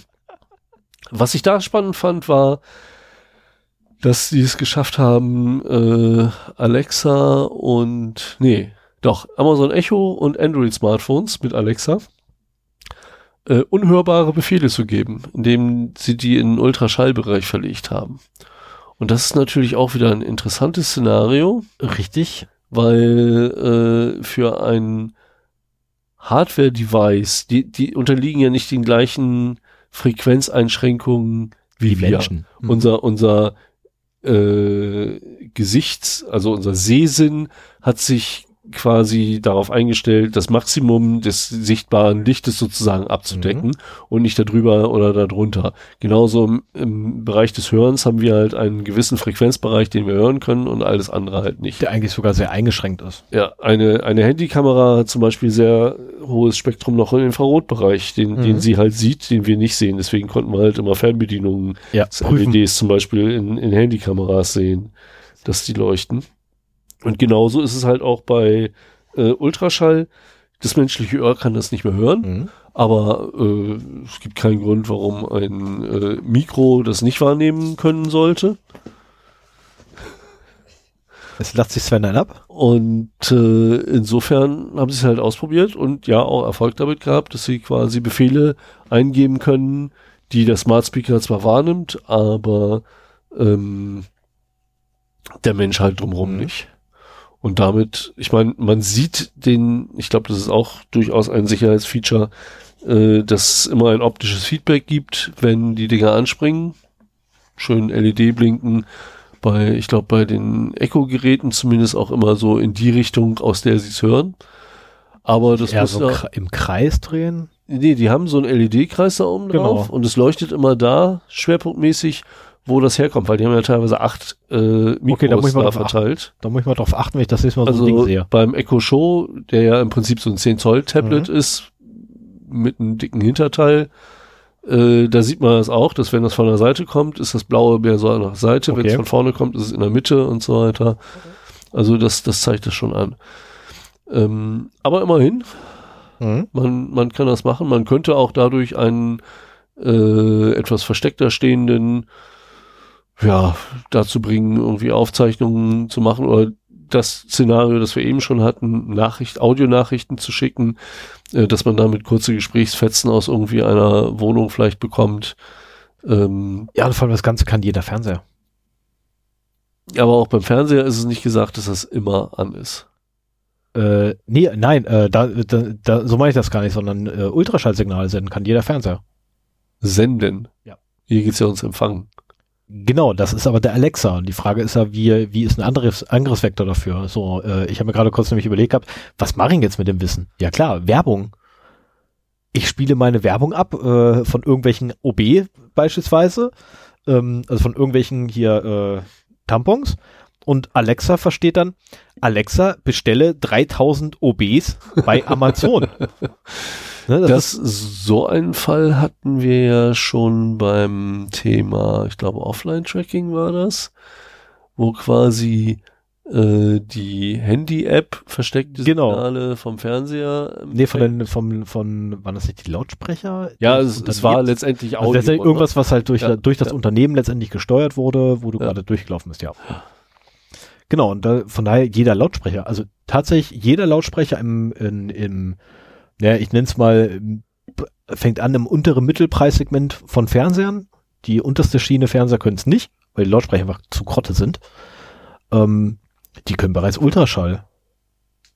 Also selbst mein Notebook kann Ultraschall theoretisch äh, senden. Ja, das kann ich mir durchaus vorstellen. Ich habe es noch nie ausprobiert, aber es kann's. Ja, müsste man sich mal überlegen, was, was für Szenarien wirklich damit äh, möglich wären. Das, äh, die, die auch, nein. Du denkst dir jetzt, Idee. ja, das sind so die Sachen, die Spaß machen. Genau, Ähm, Raum stellen bei einer Besprechung einfach. aber es gibt ja auch, äh, also meistens ist es ja so, dass die Dinger auch irgendwie diese Exploits Geld machen müssen, damit Mhm. ein finanzielles Interesse äh, dahinter ist, sowas wirklich auszunutzen. Entweder das oder das Informationsbeschaffung. ist halt Werbung oder irgendwo mal kurz äh, äh, Traffic erzeugen, um irgendwie Ja. Leute zu tracken. Werbung ist ein super Stichwort, weil das ist die nächste Kategorie. Ich hatte jetzt zweimal äh, mehr Hacks, habe ich tatsächlich nicht gefunden in meiner bisherigen Recherche. Was? Du hast, du hast den, den, den, den JTAG-Angriff nicht, nicht Den was? gefunden? Es gab einen JTAG-Angriff, ich weiß nicht mehr, ob er, doch, das war äh, Amazon. Ähm, ich weiß leider nicht mehr, welche Gerätereihe und äh, welche Baujahre da betroffen sind oder welche Baumodell äh, Modelljahre betroffen sind. Ähm, gab es den die Möglichkeit, die Dinger zu routen, indem du einfach unten die Gumminüpsel abgenommen hast, einen Draht genommen hast, zwischengesteckt hast an den Kontakten, die frei wurden und hattest auf einmal Root-Zugriff auf die Oh. Dinger. Ähm, das schreib war eine, mal, schreib mal äh, müsste ich mal, müsste ich erstmal mit hin, dann würde ich. Genau, schreib mal damit hin und ich suche mal raus. Ähm, also das Ding war, war eigentlich, ähm, der war, der war super. Also Letztendlich ist das ja auch nur ein kleiner Rechner mit Mikro und Deswegen, ein paar ja. LEDs und Lautsprecher. Ähm, Ah, nee, das hat mich auch gewundert, dass ich da so wenig gefunden habe. Genau, jetzt muss ich bei mir wieder die Helligkeit am Monitor hochdrehen. Aber wie gesagt, du hattest schon das Thema Werbung angesprochen und das war etwas, was mir auch noch nicht bewusst war, aber was auch durchaus geplant war. Ähm, ich ändere hier mal so ein bisschen die, Rei die, Grund Da ist es die. Reihenfolge zum Über Debug äh, äh, also ältere Amazon Echos lassen sich über Debug-Kontakte routen. Ah ja, Hab's gefunden. Vom 1.8.17. gut, das ist natürlich auch wieder dann der 1.8.17. Äh, dann ist das wahrscheinlich ähnlich, weil meins ist vom 2.8.17, äh, wo, es darum geht, die Firmware über eine SD-Karte zu aktualisieren. Wahrscheinlich äh, ist das der gleiche Fall dann. Nee, weil die Debug-Kontakte waren tatsächlich unten drunter, unter den Gumminupsels, auf denen steht. Ja. Also auf jeden Fall vom Prinzip her ist es das gleiche. Ja. Du hast Physik, du brauchst physikalischen Kontakt zu dem Gerät und dann machst du irgendwas, um die Firmware auszutauschen oder wird das Routen, erfolgt das Routen anders? Nee, du hast einfach Debug-Zugriff und damit hast du letztendlich Ah, ähm, Die Möglichkeit, eine neue Firmware aufzuspielen Auch. zum Beispiel. auch, du kannst eine neue Firmware ausspielen oder ich kann mir vorstellen, also gerade aufgrund der zeitlichen Nähe, dass das und du kannst allerdings, weil das Debug äh, nämlich bei den Dingern so lief, ich weiß, wie gesagt, ich keine Ahnung, wie es heute ist, äh, dass nämlich im Debug-Modus einfach grundsätzlich Dauer gehört wurde. Dass das Ding einfach dauerhaft zugehört. Mhm. Weil Debugging. Naja, also wenn, wenn du da noch was findest, was, was äh, meinen Punkt da ergänzt oder was ganz anderes ist, dann, dann nimm's bitte noch damit Mhm. rein. Aber wie gesagt, äh, allein aufgrund der zeitlichen Nähe So. glaube ich, dass die zusammenhängen. Äh, so, kommen wir aber zur Werbung. Ähm, am 16.03.2017 ist das erste Mal darüber berichtet worden, dass äh, Google Home äh, Audio-Ads ausspielt für, ich glaube, den Film äh, The Beauty and the Beast. Und das ist, muss ich ganz ehrlich sagen, auch so einer meiner persönlichen Horrorszenarien, wenn ich so ein ständig eingeschaltetes Gerät in meinen Räumen habe, äh, nicht nur, dass die ganze Zeit zuhört, sondern auch, dass irgendwie die Möglichkeit hat, ja, mir nach Belieben äh, Audiowerbung auszuspielen. Also ich bin genervt von, ich gucke nicht mehr viel Fernsehen, aber wenn ich es mal tue, gehe ich immer total durch die Decke, wenn ich diese Menge an Fernsehwerbung mittlerweile sehe, was echt überhand genommen hat. Und äh, ja, Google hat damit wohl äh, experimentiert, dass es äh, 2017 eben diese Audiowerbung abgespielt hat, ausgespielt hat. Ich weiß nicht genau, zu welchen Momenten das kam, ob das bei der Aktualisierung war, so von wegen, hey Google, und dann kommt erstmal eine Werbung, bevor du irgendwas machen kannst. Äh, ich glaube, bei so einem Gerät kommt das immer zu einem unpassenden Zeitpunkt. Aber auch Amazon, die natürlich auch Geschäfte machen wollen, äh, sind da sehr schnell dabei. Es hat allerdings noch äh, gut zehn Monate gedauert bis zum 2.1.2018. Und zu diesem Zeitpunkt hat äh, Amazon auch nur Pläne bekannt gegeben, ähm, dass sie in Gesprächen sind mit Werbung, was Sponsoring-Möglichkeiten äh, innerhalb von Skills oder auch äh, die Auswertung der Daten zur Weitergabe an Dritte äh, angeht, ähm, um eben diese Daten zu Geld zu machen. Und äh, momentan sind die Assistenten noch relativ jung. Man kann sie für verhältnismäßig wenig Geld kaufen und hat dann, wenn man sich um die ganzen Privacy-Aspekte vielleicht nicht kümmert, einen mehr oder weniger sinnvollen Assistenten im Haus. Wenn ich mir aber vorstelle, dass die Dinger ranreifen, neue Möglichkeiten zur Generierung von Umsatz äh, gesucht werden, vor allen Dingen auch von dauerhaftem Umsatz äh, und nicht nur einem einmaligen Kaufpreis, äh, dass alle Firmen früher oder später vielleicht auf die Idee kommen, auch mit Werbung da noch Geld machen zu können.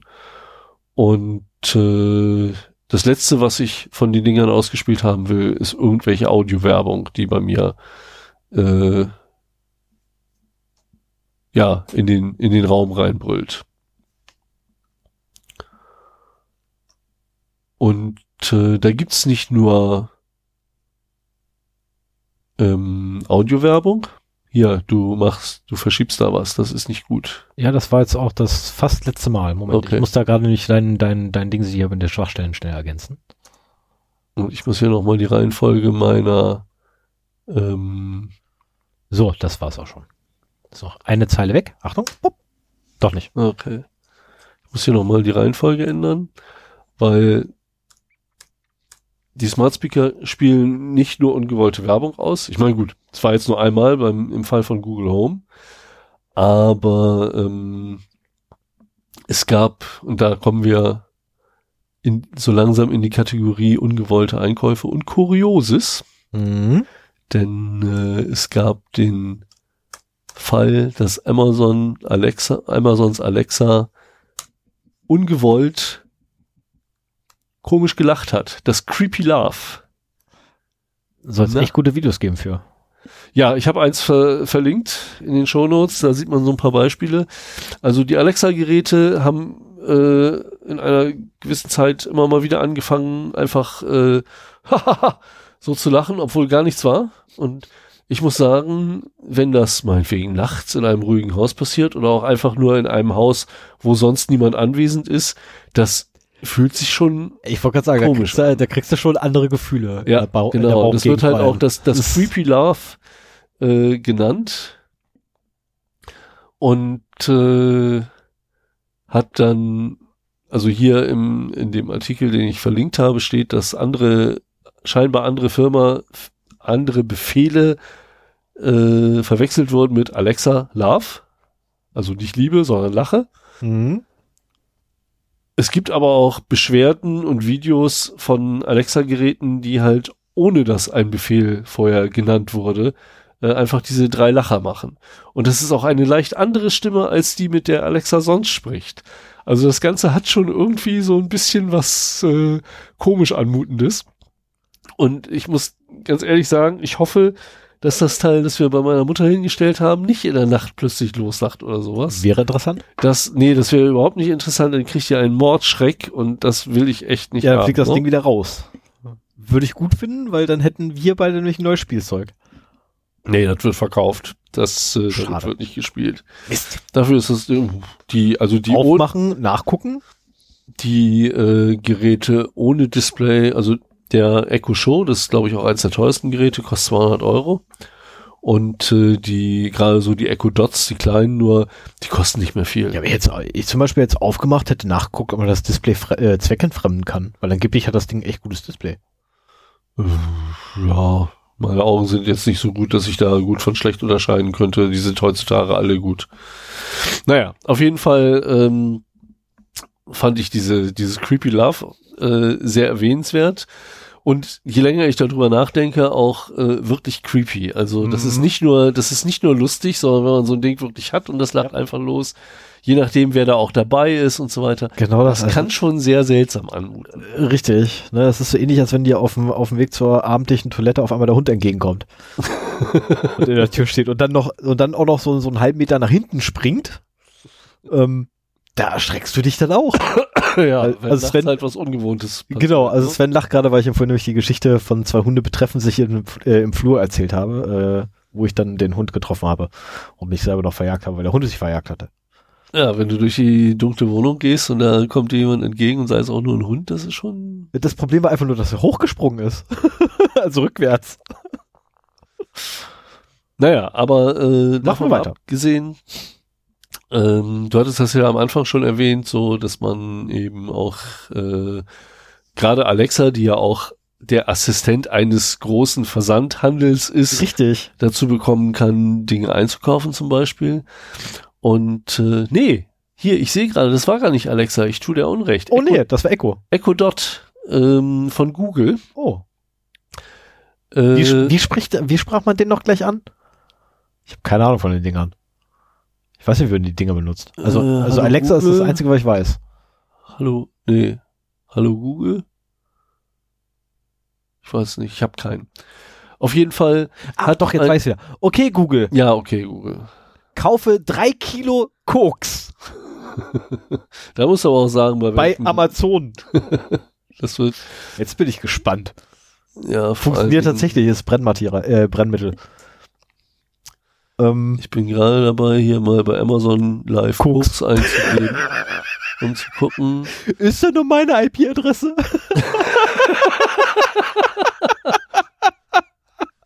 Ja, es gibt. Äh, was Koks. ist denn das? Das ist ja cool. Müsste Koks-Pellets geben. Also es gibt eine Royal Box mit Röhrchen. Oh. Okay, das okay. Live, Live Jokes am Rande. Ähm, Amazon. Ich bin gerade nach hinten weggekippt Guckt. und habe mir den Kopf eingeschlagen. Aber das sind wirklich so, ne, die Röhrchen, die man sich in die Nase steckt, um das Ding einzusaugen. Und ja, da gibt's auch noch hier fünf Ziehröhrchen aus hygienischem Edelstahl. Für Schnupftabak. ja, die ist klar.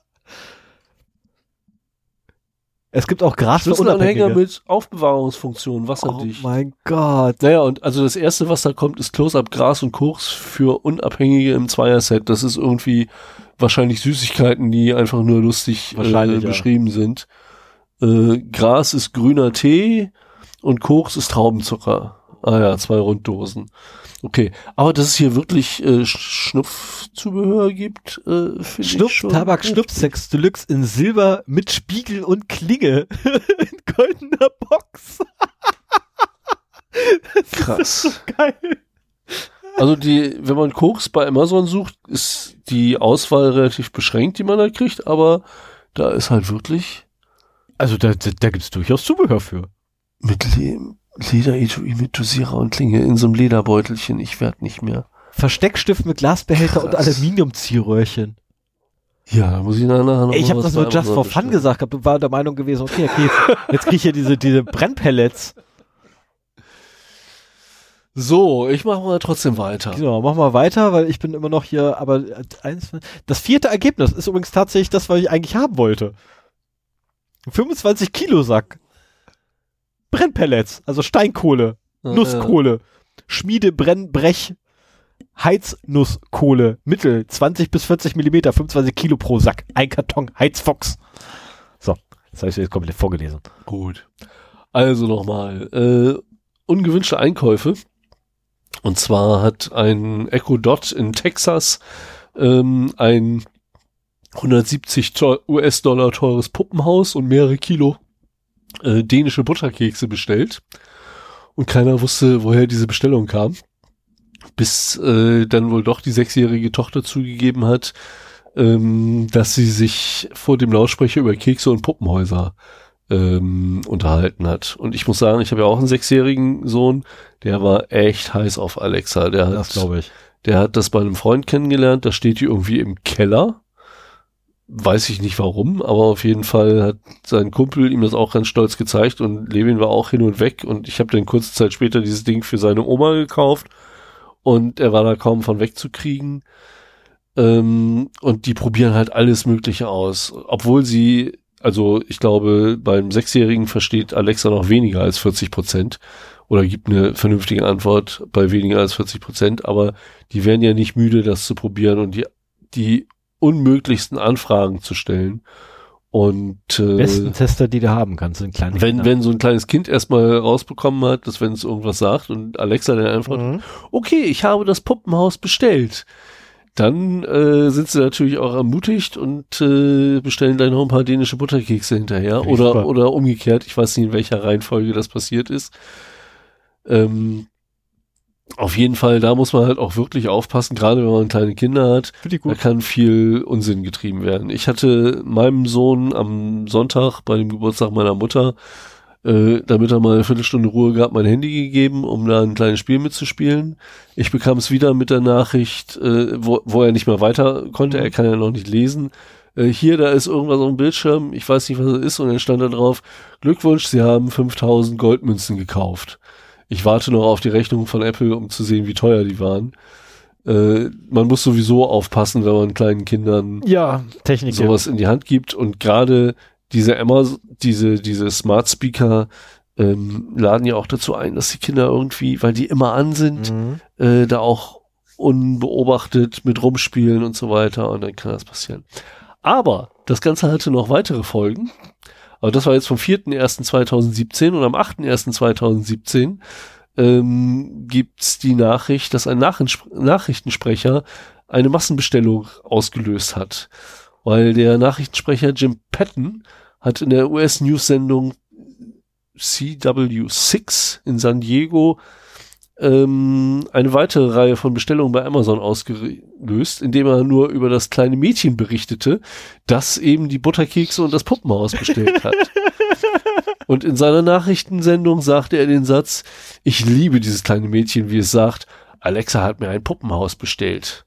Das reichte offenbar schon aus, damit Alexa bei den Zuschauern in Haushalten hellhörig würde. Und äh, kurz darauf gingen zig Beschwerden beim Sender ein. Ich denke mal, bei den meisten äh, ist es nur im Warenkorb gelandet. Äh, ich weiß nicht, wie Echo da funktioniert, beziehungsweise wie es 2017 da funktionierte oder ob die gleich das schon abgeschlossen haben. Ähm, auf jeden Fall berichteten viele Zuschauer, dass ihre Echo-Box versucht hatte, ein Puppenhaus zu kaufen. Ja, aber es sind nicht nur kleine Kinder, die man in Sicherheit bringen muss, sondern es gibt auch mindestens einen Fall, wo ein Papagei über Alexa bei Amazon geshoppt hat.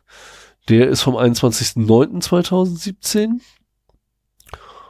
Und äh, in dem der Papagei der in London lebenden Südafrikanerin Corien Pretorius äh, ihr Frauchen nachahmte, schaffte es der Vogel, Amazons digitale Assistentin Alexa zu aktivieren und eine Bestellung abzuschließen. Was hat denn er bestellt? Äh, die Bestellung im Wert von 10 Pfund, ungefähr 11,30 Euro. Äh, oh, hast du nachgeguckt? Habe ich mir nee, gar nicht rausgeschrieben, was das war. Also es war jetzt nicht so teuer mit 11,30 Euro. Aber, oh Gott, ist das klein. Ähm, du kannst mal Fragen stellen hier. Ja, passiert. Äh, ach ja, goldene Kartons. goldene Kartons im Wert von 10 Pfund. Sehr gut. Keine Ahnung, wie er Warum das gemacht bestellt hat. er goldene Kartons? Aber das zeigt aber so, so ein prinzipielles Problem, das diese Assistenten auch haben. Ich habe das auch wieder gemerkt bei ähm, bei unserem Echo Show äh, dem ist es eigentlich scheißegal, wer was sagt. Wir hatten vor einem Jahr ungefähr schon mal eine Party, wo so ein Ding im Raum stand. Und egal, wer was dazu sagte, es wurde halt ausgeführt. Der Echo Show ist lässt sich irgendwie personalisieren. Also er, er versucht schon rauszufinden, wer da was sagt, aber letztendlich interessiert es ihn doch nicht großartig. Also mein, meine App habe ich mit meinem Namen eingerichtet. Ähm, ich habe nie antrainiert, wie meine Mutter spricht. Er hat auch nicht unterschieden zwischen meiner Mutter, meiner Frau oder meinem Sohn oder mir. Ähm, und dann sind natürlich Kinder und Papageien sowieso das Problem. Also was man ausprobieren müsste, ist mit den aktuellen iPhones, angeblich soll ja Siri nur noch auf den tatsächlichen Nutzer, wenn sie denn trainiert ist, reagieren. Das würde ich gerne tatsächlich mal Das ist ein großes stellen. Problem. Aber ich habe auch nie Zeit gehabt dafür. Das ist ein großes Problem überhaupt der ganzen Smartphones, dass sie eigentlich, also vor allen Dingen auch Tablets. Mhm. Smartphone hat man ja wirklich nur in der Tasche, benutzt einer. Tablett teilt sich die ganze Familie meinetwegen. Aber äh, du hast halt keine personalisierten Accounts und das geht mit diesen Assistenten so weiter. Mhm. Man müsste im Prinzip sagen, hier, hör dem zu, das ist mein Sohn, der darf nichts bestellen. So, und dann redet er da rein und dann erkennt er die Stimmfarbe und äh, dann hat er halt keine Freigabe dafür oder so. Und nur, wenn das erstmal angelernt ist, dann darf halt nur die Familie was dazu sagen. Und dann kannst du sagen, meinetwegen hier Gastmodus an und dann können deine Gäste was da rein äh, reden. Ohne Bestellung? Ja, zum Beispiel. Und wenn du ihn wieder ausmachst, dann äh, geht's halt nur so weiter, dass halt nur die registrierten Benutzer da was machen können. Also das ist ein, ein großer Knackpunkt. Ich meine, bei diesem Papagei ist noch nicht mal was geholfen, weil der wahrscheinlich sehr gut die Stimme von seiner Besitzerin nachmachen kann. Mhm. Aber zumindest bei Kindern und äh, frechen Gästen hilft das auf jeden Fall. Und würde auch vermeiden, dass wenn vielleicht, man müsste es gleich auf der Basis Startworts machen, dass auch da schon die Spracherkennung drin ist, dass es gar nicht aktiviert wird, wenn äh, ein, ein Gast äh, jetzt meinetwegen das Startwort sagt. Ja, so viel dazu. Die Dinger sind ja strotzen doof. Ja, auch das ist wieder so ein Fall, wo man sieht, dass halt die Smart Speaker, auch wenn man sie so nennt, gar nicht so äh, smart sind. So, einen habe ich aber noch. Und das ist auch eigentlich mein, mein Lieblingsfall, äh, weil auch South Park hat sich das äh, mal, hat das Ganze mal genutzt, um, ich glaube, bei der 21. Staffel war das, glaube ich. Ähm, da haben auch äh, die Smartphone, ich glaube, Cartman oder wie heißt, wie heißt der Dicke? Cartman, ja. Ja, Cartman, genau.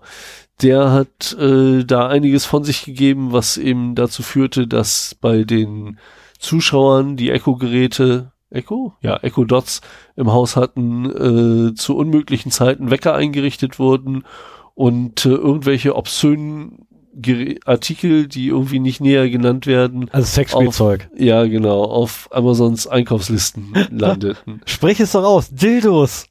Vielleicht. Ja ich ich, ich habe kein, nein, ich, ich hab keine Ahnung, was. Ich finde jetzt Dildos nicht so obszön, muss ich ganz ehrlich sagen. Ja, Äh, da wir reden ja von Amerikanern. Okay, ja, nee, ist in Ordnung.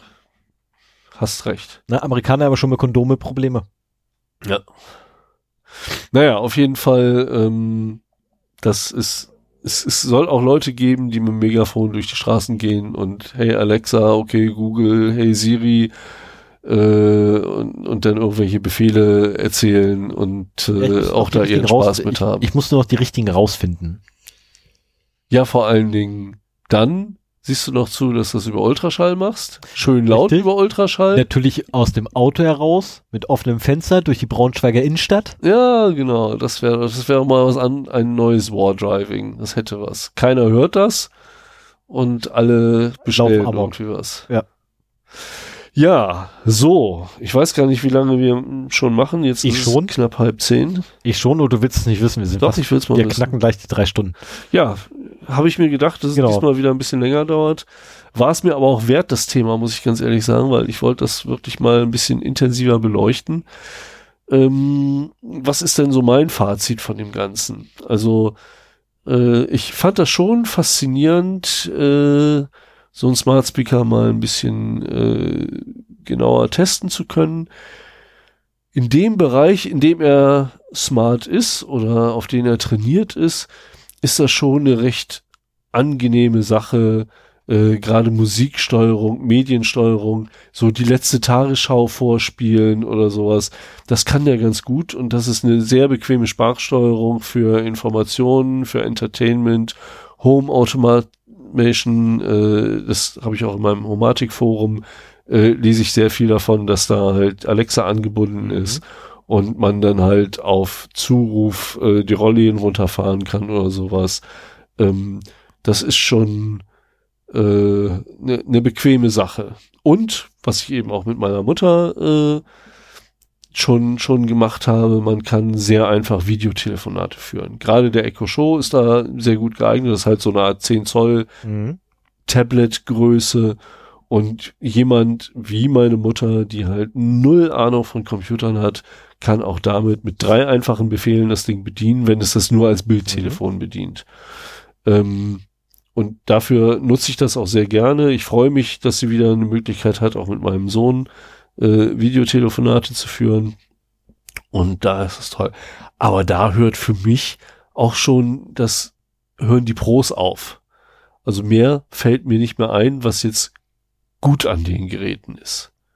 Shopping, habe ich glaube ich nicht gesagt, steht hier aber, das war noch so neben Information, Entertainment und Home Automation so der, der vierte Fall für die Sprachsteuerung. Ich würde aber nie, also ich persönlich würde nie per Sprachbefehl bestellen, Ja, weil ich ich das kann ja nicht mal nach das richtig- sehr genau den Artikel definieren, um auch das Richtige zu bekommen. Vielleicht bin ich da auch viel zu spezifisch für.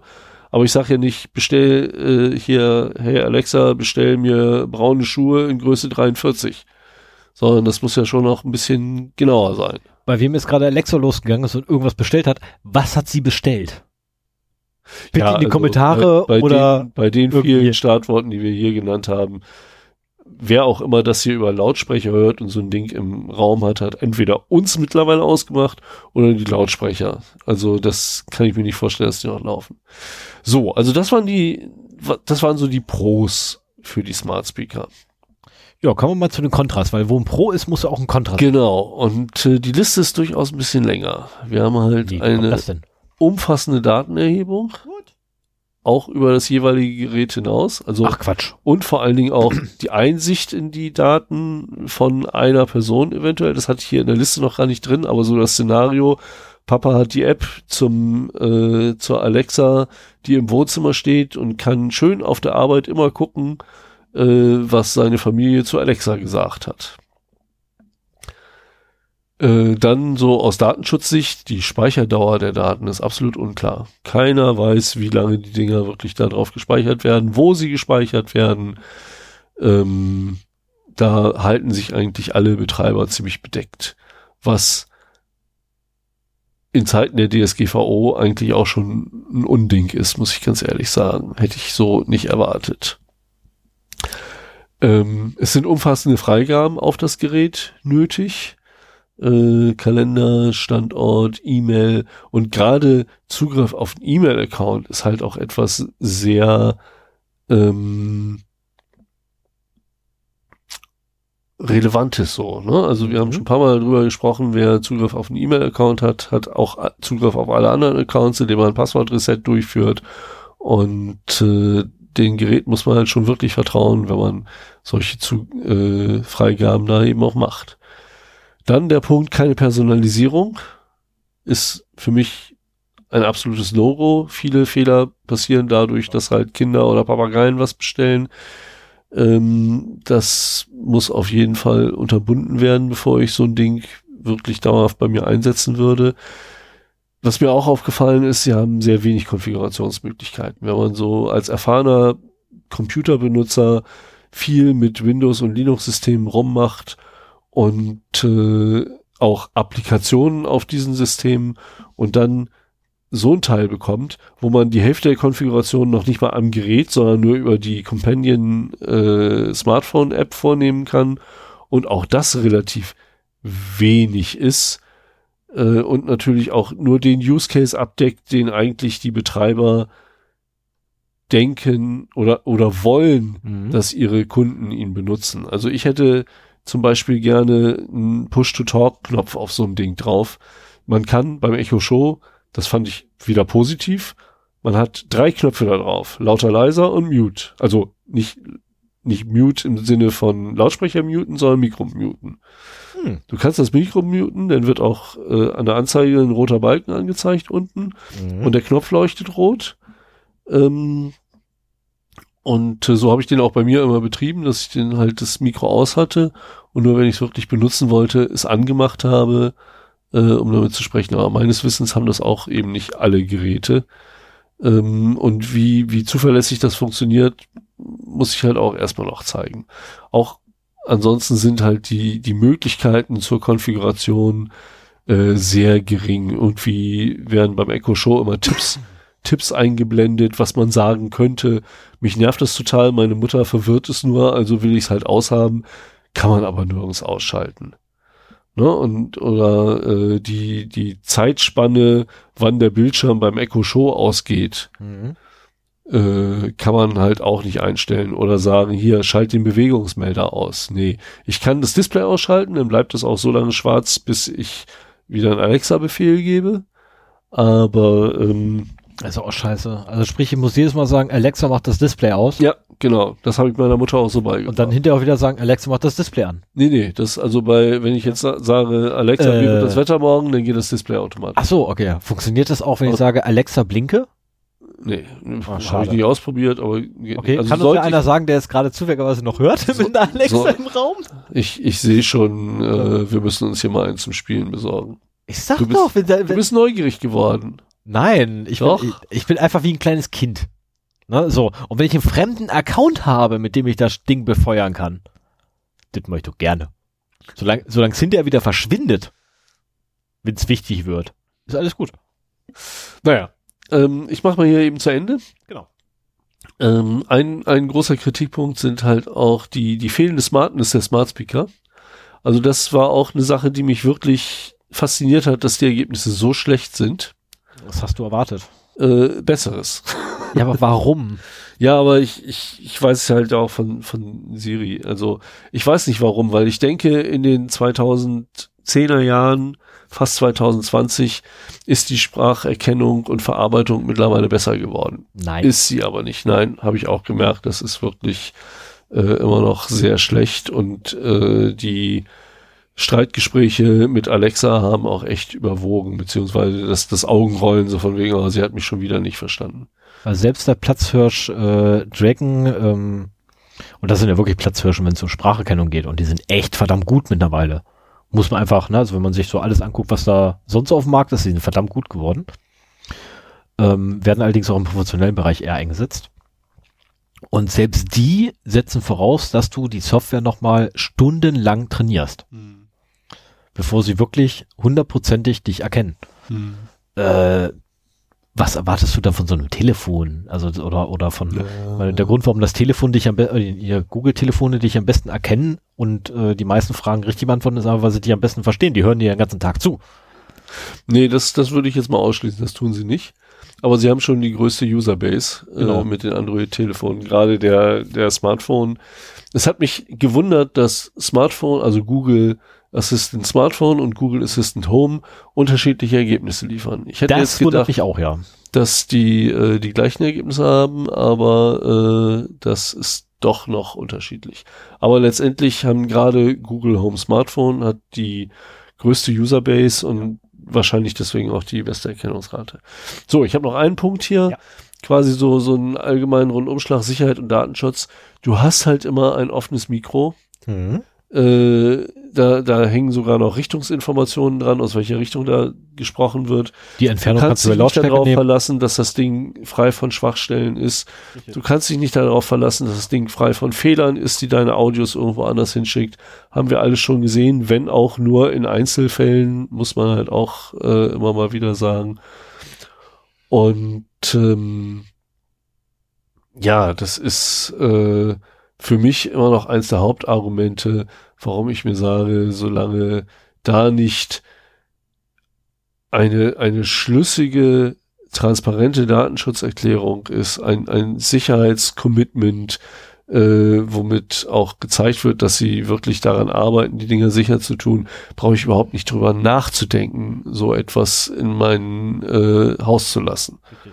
Und äh, aber wie gesagt, das ist, ist meine Meinung dazu.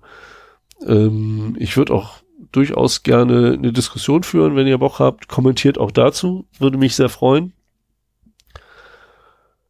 Äh, wie seht ihr den Einsatz von Smart Speakern? Äh, ich, ich kann verstehen, also mich hat es auch mehr fasziniert, als ich gedacht hätte. Ich hätte auch gedacht, so, dass ich das Ding nur widerwillig benutze. Nee, irgendwie hat es schon Spaß gemacht und äh, meinem Sohn erst recht. Vielleicht ist das auch so eine lineare Funktion. Ich bin 52, mein Sohn ist 6.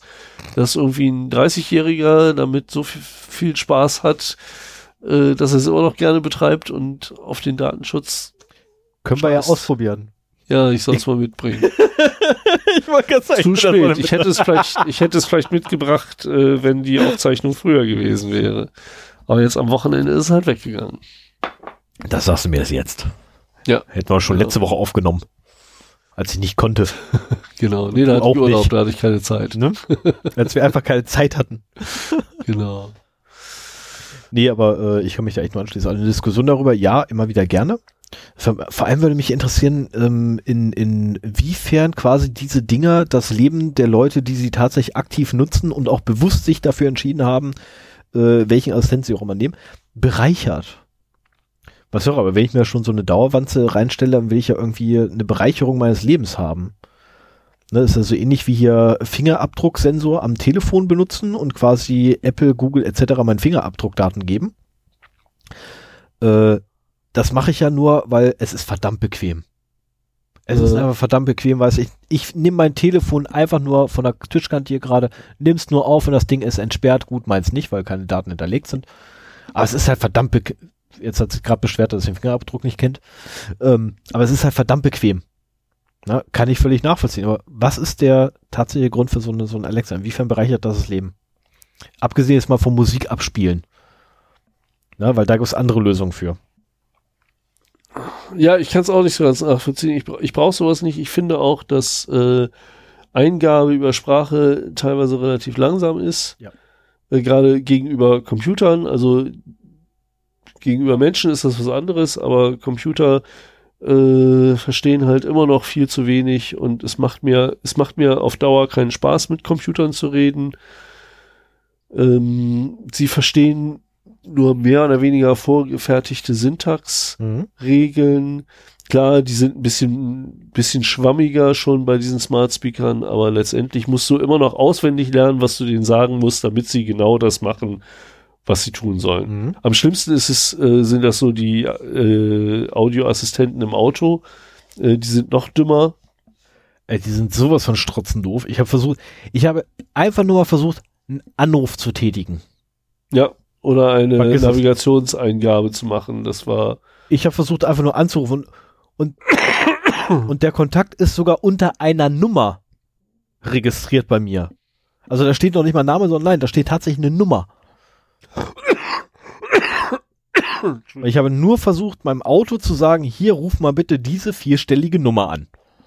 Ja, Nummern sind da schon mal nicht vorgesehen, ne? Aber Äh, das ist ja für dich ja, als der- Tester doch genau richtig, der weil die A- machen eine Input-Validierung. Genau, aber ganz ehrlich, ich habe ich hab zwei mögliche Erwartungshaltungen gehabt. Nein, ist verkehrt. Ich habe eine Erwartungshaltung von zwei Möglichkeiten gehabt. Entweder er ruft einfach genau diese vier Ziffern, die ich ihm nenne, an, ne, wobei ich eine komplette Zahl gesprochen habe, oder er findet den Kontakt und ruft den an. Wobei ich nicht gerechnet habe, ist, dass er mir sagt, dass es den Kontakt gar nicht gibt, weil, wie ich da rausgefunden habe, er hat das Wort gesucht. Wie hat das Wort gesucht? Ja, ich habe ja eine, eine Zahl genannt. Ne, eine vierstellige Zahl. Er hat das Wort gesucht. Das, das Ach so, kann jetzt nicht ja, dein Ernst ja. sein. Was? Ich hab's nicht gelesen. Was hast du da gerade eingefügt? Ja, what's up? Sind wir denn jetzt bei Fun and Other Things? Ähm, nee, wir sind da noch nicht, weil ich muss das ganz kurz hier dringend was loswerden und zwar, ich habe jetzt eine Marke gesetzt. Jetzt können wir. Ja? Ja, jetzt kannst du. Okay, prima. Da ist mir nämlich noch, ähm, ich weiß gar nicht mehr, in welchem Zusammenhang wie wir darauf gekommen sind, aber was ich sehr schön fand, wir, wir haben ja hier gerade so die Diskussion um Artikel äh, 11 und 13 der Urheberrechts äh, Reform. Ich glaube, die ganze äh, Netzgemeinde ist sich darüber einig, dass man zwar eine Urheberrechtsreform braucht, aber die, die jetzt durchgesetzt werden soll auf EU-Ebene, absolut nicht das ist, was man da wirklich braucht. Äh, es gibt einen Protagonisten da, der die aktuelle Urheberrechtsreform sehr stark vorantreibt. Das ist Axel Voss Von der CDU. von der CDU. Nie wieder wählen. Und äh, Axel Voss ist jetzt YouPorn-Star geworden. Was? Ich klick mal auf den Link. Also das, das, Das ist Video. tatsächlich bei Pornhub. Ja, Pornhub, Entschuldigung. Äh, das Video äh, hat die Unterschrift äh, German Man fucks the whole Internet. Geil ist das denn? Und du siehst einen jubilierenden Axel Voss, Ich sehe gar wie er sich über äh, das Abstimmungsergebnis äh, Ich sehe eine völlig Trilog. kaputte PHP-Seite. Ah ja, dann musst du jetzt mal Ja, dein musst du ganz U-Matrix erstmal so einstellen. Oder, So du kommst, oder du kommst rum und guckst es dir bei Ich mir an. grad. Also selbst die Reaktionen der Leute um ihn rum sind ein bisschen befremdet. Alter, das kann nicht wahr sein. Äh, er freut sich wie ein kleines Kind. Und diese Aktion mit dieser Unterschrift äh, auf Pornhub hochzuladen, Das ist so geil. finde ich absolut super. Das ist ein Ehren-Fun and Other Things Beitrag.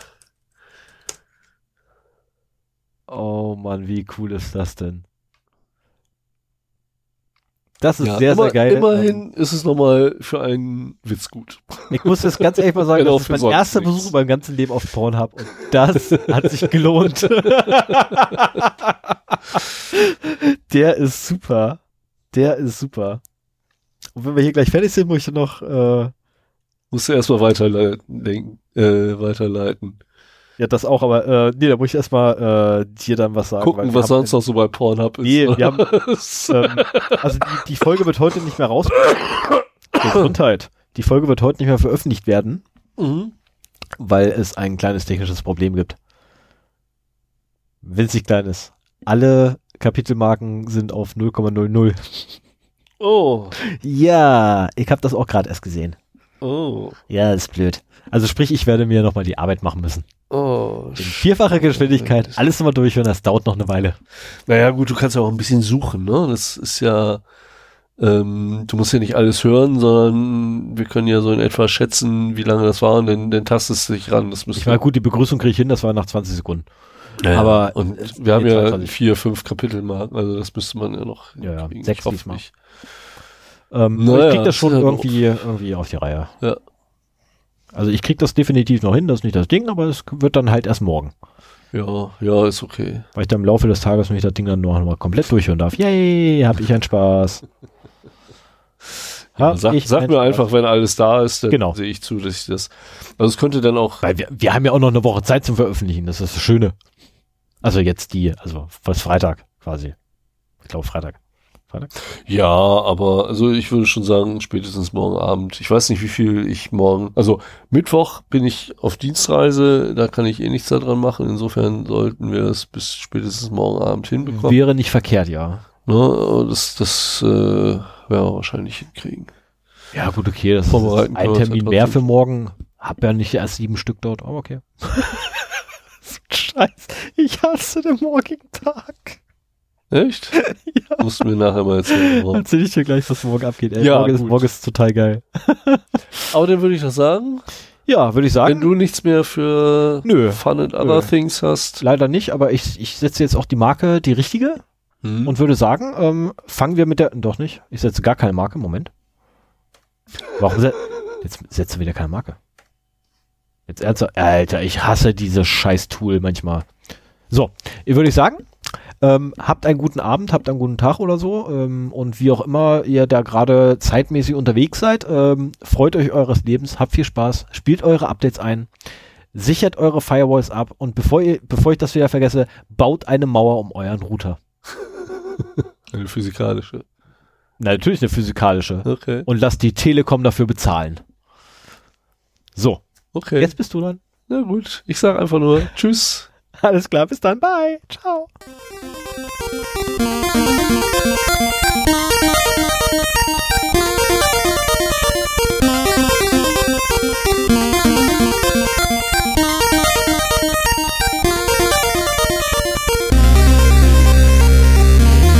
Wir sind jetzt bei 3 Stunden 19. Ja, mal wieder zu alter Länge gefunden, ne? Scheiße.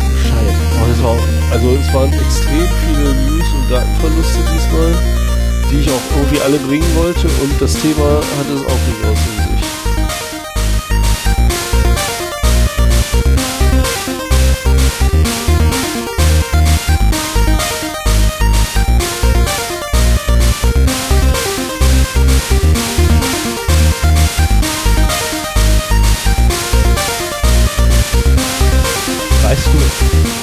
Weißt du eigentlich, was ein Resolver ist im DNS?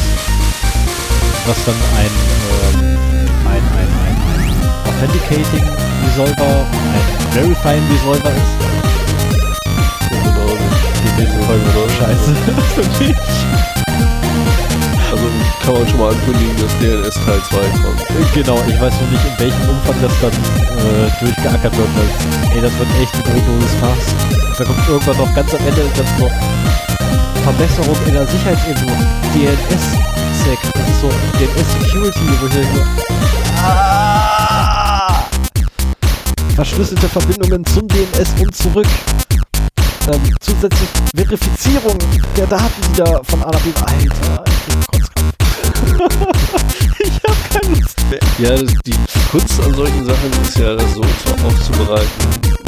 Das Dafür musst du es aber lesen. Das ist ja verstehen. Du musst es verstehen, Das ist genau. du musst dann es ja lesen. dir überlegen, wie du es uns erzählst, damit wir es auch verstehen, aber nicht so überfordert sind wie du beim Lesen. Ja, danke vielmals. Ja, das ist genau die Kunst dann. Das stimmt wohl.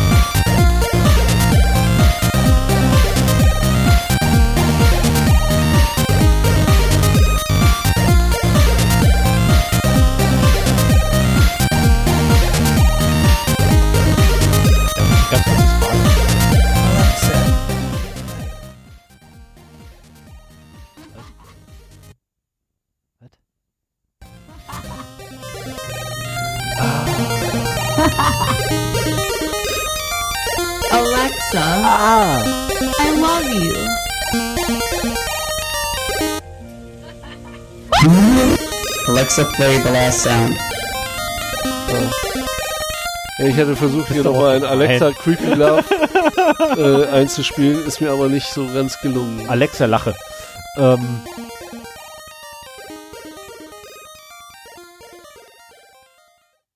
Was wolltest du denn noch? so, äh, ganz kurz mal eine Frage. Also, ne, gehen wir mal davon aus, ne, du gehst zu Google, weil du ein Google-Konto hast und ne, gehst auf Google Hang, äh, Google Takeout, um deine Daten mal zu archivieren und mal zu bekommen. Mhm.